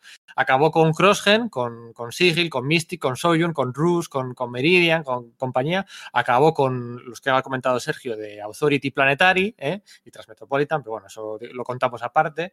Acabó con, acabó con el- los Rising Stars de Straczynski. O sea, bueno, eh, eh, no está nada mal ¿eh? acabar los 90 con, con cómic Sí. Independiente, ¿eh? indie, entre comillas, entre todas las comillas del mundo, pero es una añada, una cosecha, esos dos últimos años, el de- del fin de siglo, el 99 y el 2000, que, que bueno, ¿eh? los 90, qué mierda, bueno. Bueno, pues en fin, ¿no? Sí, sí. Oye, Pedro, una cosita. Tú ya que has hablado del tema de Crogen, a mí una cosa de Crogen que me tiene fascinado era el sistema empresarial y el sistema laboral que tenía Crossgen, que era totalmente diferente al del resto de editoriales. Era gente trabajando en la oficina. A Sí, mí eso me fascinaba. En su casa que envías los resultados. No, no, ustedes vénganse ustedes, eh, vénganse ustedes todos para acá, ¿no? Exactamente, sí, sí, sí. Y por esa misma razón, Greg Land hizo 33 números y Steve McNiven hizo 30. Correcto. Ahí lo tienes. Porque tenían que, claro, estaban en un sitio donde había un supervisor que le diría, ¿qué tal? ¿Cómo va la página de hoy? Llevo dos viñetas. Pues son las cinco Pues ya, ¿eh? Tiene que usted que llevar cuatro, por lo menos. Sí, sí, claro, yo creo que es un poco el, el rollo. También es verdad que sería una manera en que ellos estuvieran también muy en contacto unos con otros. Eh, también yo no sé si el tema este empresarial puro y duro también enfriaría según que otras cuestiones más creativas, ¿sabes? Pero es verdad que, oye, yo he leído TVOs de Crossgen y a mí me hacían bastante gracia, me parece que eran TVOs bastante bien facturados, eran, no eran malos TVOs, eran Bueno, dibujantes no, más, que, más que competentes y buenas historias, o sea que... Sí, yo no he dicho que fueran malos en ningún momento. A mí, No, no, no, por eso, por eso, ya, lo sé, lo sé. De, de hecho, todo lo contrario, tú lo que Ah, has dicho no. que a ti te gusta mucho. claro, evidentemente No, no, estamos hablando de- de- del el- el- el tope, el, tope, el tope de calidad de todo lo que hemos hablado, pues supongo que sería el sello Legend, ¿no? De Dark Horse. Con Sí, Hellboy, con, evidentemente. Pues posiblemente ese sea el tope y superar eso. Claro, es que ahí está es Sin. Hoy, ¿qué quiero? Claro, pero- sí. De calidad, de ofi- lo que es eh, la parte de oficio y la parte de inspiración, ¿eh? esas dos cosas, a mí el sello Crossgen, un 7, un 8, ya le, ya, ya le regalo de disfrute. Sí, ¿eh? sí, sí, sí, sí. He empezado el programa, creo que me quedaba con el de Dark Ho- el de Comics Greatest World, pero al final hacer el repaso, jo, no puedo evitar irme al final al, al ABC de, de la moda. tengo ya a Chris Sprouse tengo a JS, pero que pasa que el ABC, Eh, los, los, hilos, los hilos, el- en el ABC los hilos que lo unen, ¿no? El universo compartido, ¿eh? compartido superhéroico, pues Sí, son al los- final son- es verdad, eso es una cosa que se me ha olvidado mencionar. Al final los hilos, los hilos que le unen eh, no están en un principio y se dan tan solo al final cuando Alan Moore cierra la historia en Prometea. Cuando acaba Prometea dice, vale, ahora establezco que hay unos hilos en común entre esos universos, pero en principio no los hay. Es cierto, esto se me había olvidado, se me había pasado por alto y era bastante imp- importante decirlo. Que en un principio eran colecciones independientes, de hecho, tenían, digamos, sus propios spin-off, algunas, algunas de ellas, pero no estaban pensadas para que formasen parte de, de, de un universo así. Pues igual las de eh, las, que, las de la cabecera que esta, que era Tomorrow Story, sí, sabías que Cobweb y, y Grey Shirt se encontraron alguna vez, ¿no? Pero casi parecía más coña de entre, pues eso, pues eh, Alan Moore y su esposa, Melinda Gavey, pues, pues echándose un, un guiño el, el uno al otro, ¿no? Eh, y es al final en, en Prometea, en los últimos días de Prometea, cuando dice, sí, pues efectivamente, estos, claro, ni siquiera utiliza la palabra superhéroes, utiliza la palabra science heroes, ¿no? Héroes de ciencia. Mm. ¿no? Eso me gusta mucho. sí, Sí. es decir, voy más atrás. ¿Cómo hubiese sido si la industria hubiese- se hubiese desarrollado de otro modo? Eh, voy, voy a irme para más, más para atrás y, y ver una, una rama divergente de, de toda, de toda esta ficción, cómo se hubiese, hubiese desarrollado. A mí eso, todo ese rollo me encanta, ¿no? Y Sí. efectivamente sí que de- parece que se niega a ello, que solamente lo quiere hacer con la Liga de los Caballeros Extraordinarios, que de eso va, de universo compartido. La Liga de los Caballeros Extraordinarios es, o sea, esos primeros, primeros miniseries es maravilloso, pero es un universo compartido victoriano, luego se convierte en abrasiva por prácticamente por la, la- la obse- la obsesión de, de generar un universo compartido, ¿no? Y se niega un poco a hacerlo en el resto de, de títulos entre sí, pero al final en Prometea decide atarlos entre, entre ellos y que efectivamente pues salga, sal- salga Tom Strong y ahí salga Splash Brannigan y, y, bueno, pues todo esto, ¿no? Y hay Pero- que decir que, que, que al viejales este de Alan Moore, ¿eh? Alan Moore, los años 80, ¿eh? que tú dices, bueno, los años 80 que ya que quedan muy lejos, Alan Moore seguía cosechando premios Eisner en el 2000 con, Mm. con estos títulos, con Prometea, con Tom Strong, Tomorrow Stories Top 10 y la Liga de Caballeros Extraordinarios, le dieron el Eisner a Mejor Guionista en el 2000, en el 2001, luego hay dos años que le, le- se lo gana Bendis por Powers, Alias, Daredevil, Ultimate Spider-Man, pero es que luego en el 2003 o sea, en el 2004 Moore vuelve a ganar con Prometea, con la Liga de Extraordinarios, con Tom. O sea, que son, son obras menores, por menores eh, me, me refiero a de impacto mediático o, o de renombre, no es un Watchmen, no es un From Hell, que, que- que por From Hell ya se llevó tres Eisner en los 90. Ujú. Eh, son obras menores, pero que le valieron, le valieron los Eisner a Alan Moore. A Alan Moore en el 2006 gana otro Eisner. O sea, Alan Moore ganó en los 80, ganó dos Eisner. En los 90 ganó tres Eisner. Y en los 2000 ganó cuatro Eisner. Ahí lo tienes. Joder. ¿Vale? En la progresión 2, 3, 4, 80, 90. Vale, es cierto que en los 80, porque se, se fundan tarde, se fundan en el 88, hay un tecnicismo, ¿no? Pero vamos, que joder, que, que- que por esto de la línea ABC se, se cascó cuatro.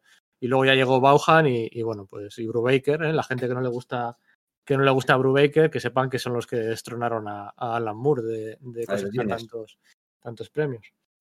Eh, Pero también es que, es que Alan Moore es un, es un señor que estando al 50%, como por ejemplo estaba en los Wildcats cuando estuvo con Neil Lee, era, es que aún así es una maravilla para leerlo. O sea, que- ¿Cómo que con Jim Lee? ¿Cómo que con Jim Lee? con, Lee- Lee- con los Wildcats, perdóname, con los Wildcats, que Sí, estaba, eso no- estaba contra Bill Chávez.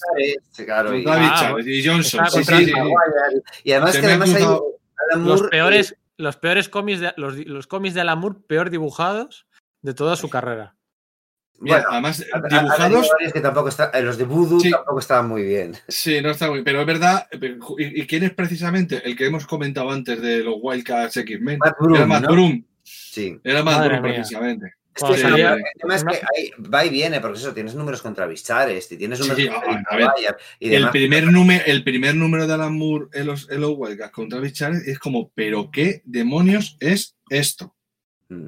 El rollo es el que estamos volviendo un poco para atrás, ¿no? Pero, eh, pero sí que tiene su importancia, de, o sea, de nuevo, eh, o sea, que, que, sí que tiene su sentido, porque efectivamente Moore en ese momento eh, eh, puso, tam- empezó también a poner una, una primera piedra de toque, a darle mayor dimensión al universo Wildstorm, y entonces, y te mete ese tema de que, bueno, que Spartan quizás en el pasado ya ha sido otro héroe, y Kaizen Gamorra eh, también, aquí también lo haya, lo haya sido, cosa que Warren Ellis aprovechaba de, detrás. Al final, mogollón de la articulación del universo Wildstorm la general Moore, ¿no? Es un poco el, todo este asunto, ¿no? Ese es a lo que vamos, ¿no? Ese, ese, ese- ese- tramollado que se montan las empresas para la- las editoriales para generar, eh, pues eso, universos ficticios que nos atraigan, en los cu- cuales nos podamos sumergir, que tengamos, podamos tener la sensación de plausibilidad, de una, de, bueno, pues un cierto grado de, rea- de realidad, de que los títulos estén interrelacionados y tal.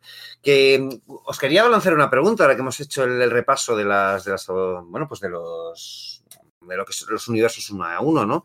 ¿No creéis que al final, con tantas excepciones de, no, es que esto en, en realidad eh, era, era publicado por un subsello de Marvel, esto era eh, publicado por un subsello de DC, o esto luego fue co- comprado por Marvel, esto fue comprado luego por DC, o este universo hacía eh, homenaje al universo Marvel, este, este, es- este universo hacía eh, eh, homenaje al universo DC. Al final nos quedamos con muy poco que sea universo compartido, independiente, neto. ¿No tenemos un poco esa sensación? Pues un poquito, eh, y a mí lo, que me parece curioso es que donde, cuando más se va despe- despegando de esas, de esas cuestiones que comentas tú, es como la, la parte final, como de mitad para el final, ¿no? Con el crossgen, con, con el ABC, con el Tecnocomic, con, ¿sabes? Porque son los, son los títulos que, que- que- que intentan generar un- su propio universo, sus propias reglas y sus propios personajes, porque el resto efectivamente, es que Pero a veces tampoco, la- por mucho que me guste, tampoco lo contaría ahí, o porque al final lo compra también DC, ¿no? ¿Sabes? Entonces es como, eh, ¿sabes? Bueno, pero, pero inicialmente, inicialmente fue un sello independiente o fue un sello tal, ¿sabes? La, la cuestión es el origen, porque es verdad que luego muchos de estos sellos, de hecho, Crossgen está comprado por Marvel, ¿verdad? Sí. También es Sí. cierto, claro. Sí. sí, sí, sí. O sea, que es que al final es una cuestión de eso, de que son IPs, como le llaman ellos, ¿no? De Intellectual Properties, y, lo que hacen es coger, comprarlas y decir, bueno, las, las dejamos en barbecho hasta que llegue un momento mejor para utilizarlas. Las utilizan, ven que no funcionan, pues bueno, las dejamos aparcadas de momento y, y ya está. Mira, estoy yendo por aquí ahora que lo dices, ¿no? Que parece que al final eh, DC, eh, antes decíamos, a ver si un día relanza Milestone, pues parece que, que sí que la va a relanzar al final, que con esto del DC Fandome se parece que hay, que hay anuncio serio al respecto. Fíjate, a ver si, a ver si tenemos suerte. Pero por lo que estoy viendo, bueno, es un anuncio un poco así curiosito, ¿no? Anuncian una serie digital first, ¿eh? o sea, que sale solo en, Sí. en digital y luego en tomo recopilatorio y luego estoy viendo para final de año una novela gráfica dibujada por Kyle Biker. eh, o sea, o sea, o sea, sale en digital una cosa y en... y en- y en- Esto, esto da para tema, ¿eh? Da para, Sí, da para sí. análisis de, de lo que es el mercado directo, el formato de la sí, grapa sí. y tal. O sea, sacan en digital y en novela gráfica. No sacan nada de Milestone en grapa. Sí. O Sí, sea, bueno, es ya como- están haciendo los de Atomic Robo, ¿no? Algunos, algunas eh, eh, cosas, editoriales pequeñas ya están adoptando ese modelo, pero bueno, da la- llama la atención que DC, aunque sea dentro de, una esas- de esas líneas, pues lo, lo adopte, ¿no?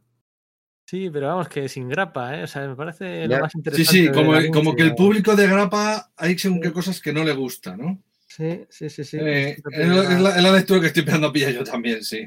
Ah. Qué cosas, qué cosas. Digi- Sí, Digital sí, sí. First y Graphic Novel, ¿eh? ¿Eh? Exacto, exacto. Que llega a lo- eso. al público más amplio, que llega a otro tipo de público y no al- a, los, a los señores a los cuarentones blancos, tal, sí, sí. Bueno, pues nada, supongo que a ver si nos está escuchando alguien más que y le apetece relanzar alguno de los sellos que hemos comentado antes de gra- grabando esto, pues oye, eh, yo estoy muy a favor, ¿eh? Oye, que, que- que- que- o sea, independientemente de, la, de la viabilidad comercial y que eso, bueno, pues se podría analizar por muchos frentes, creativamente, ¿qué creéis que, que es lo que hace que un universo ficticio de estos de superhéroes funcione, ¿no? Es decir, ¿por qué funciona el universo de DC y el universo Marvel y otros, en cambio, ah, pues se hunden, ¿no? Eh, much- probablemente muchas de las cosas eran simplemente, bueno, pues eso, económicas, editoriales, y es la coyuntura de me pilla en medio de los 90, todo se hunde, o mis eh, autores se vayan, o, por- pero... Es el contexto.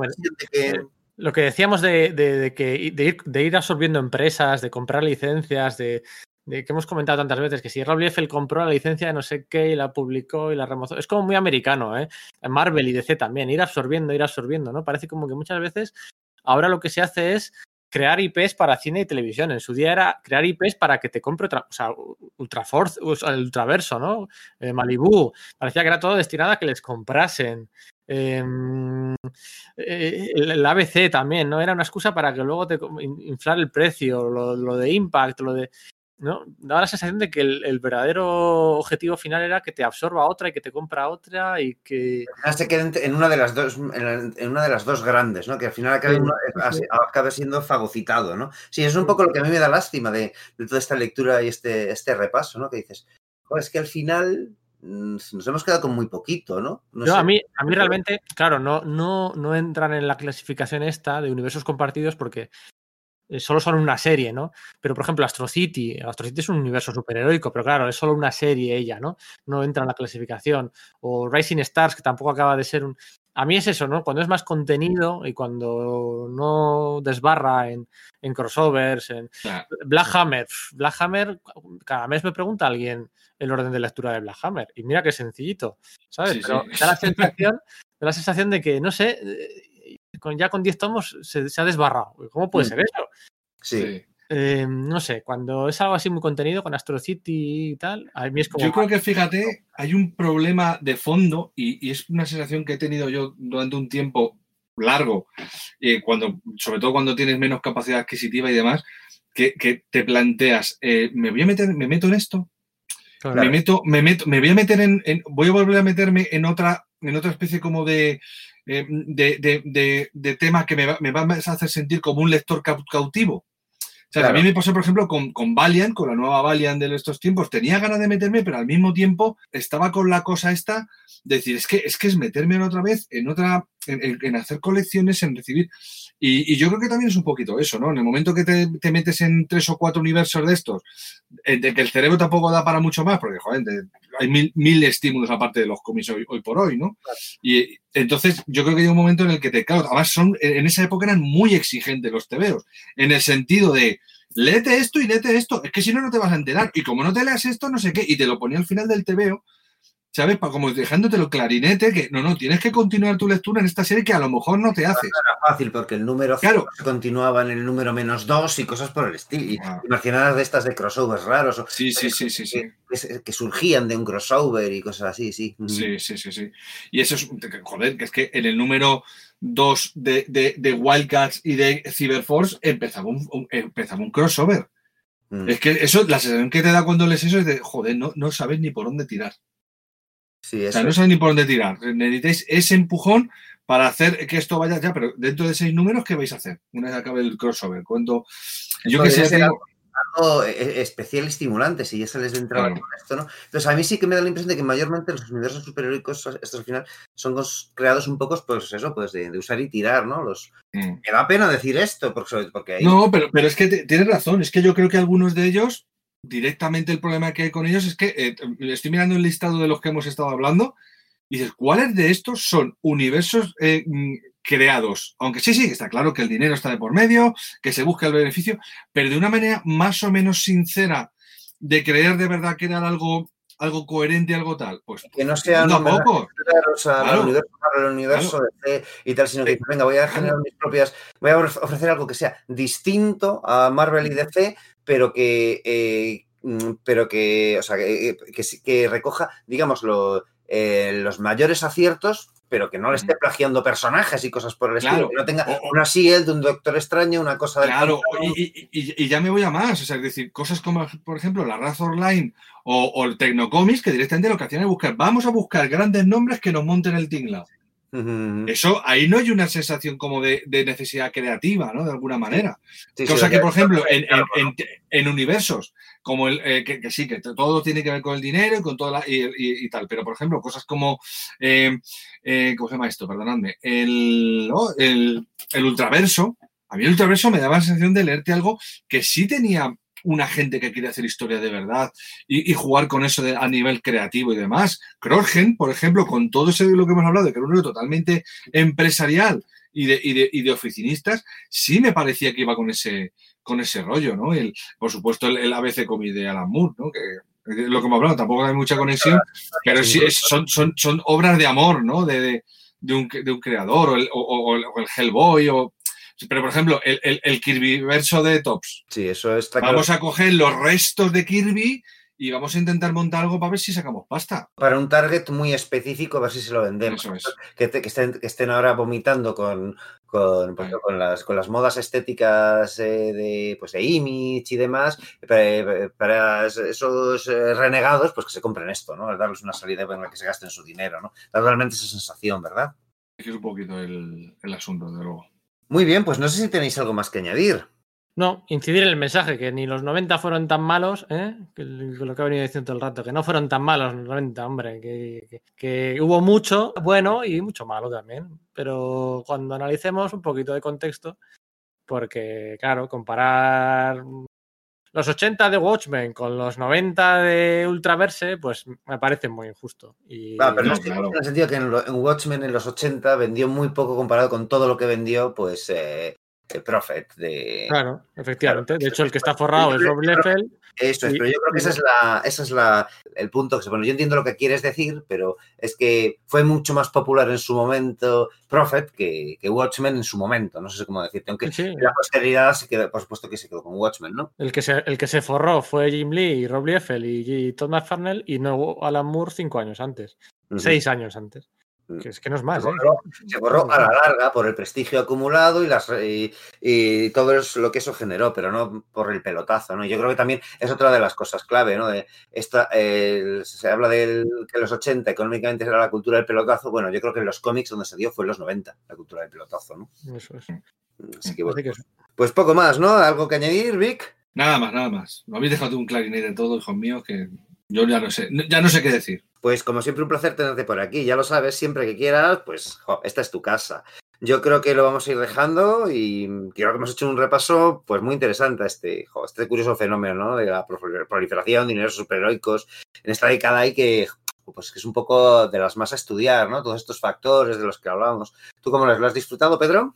Sí, yo lo he disfrutado. Yo tenía algunas anécdotillas que contar, algunas cifras que quería dar y tal, y me lo he pasado muy bien, releyendo, por supuesto, como siempre, porque aunque vas releyendo y te, y te das cuenta de que te, te salen los diálogos casi sin querer, ¿eh? Sí, como, eh, dices tú, sé- no sé, sabes si sentirte culpable o orgulloso, ¿eh? pues, pues lo cierto es que, es que me lo he pasado muy bien, sí. Pedro, orgulloso siempre. Siempre. Hay que sentirse orgulloso, me cago en el copo. Madre mía, los números de, los números de Matt Broom en, en Wildcats que ocupaba, pues no sé, esas es- dobles espaldas page que la, la space place de la izquierda era un hombro Sí, de, de Maul, ¿no? Ahí. de Maul. Era, era un hombro, un hombro de Maul era la, la página de la izquierda entera de la doble splash. Es verdad, tío. Si dirás lo que quieras, pero 90 también tuvieron cosas pues como esta, que ya gustaba. Sí, sí, sí. Pero es Bueno, que era más llamativo. Pongamos ya punto final y vamos a despedirnos, ¿vale? De todos vosotros, queridos oyentes. Eh, un saludo y hasta la próxima. Esperemos que hayáis sobrevivido a la experiencia. Venga, chao. Hasta Un luego. saludo.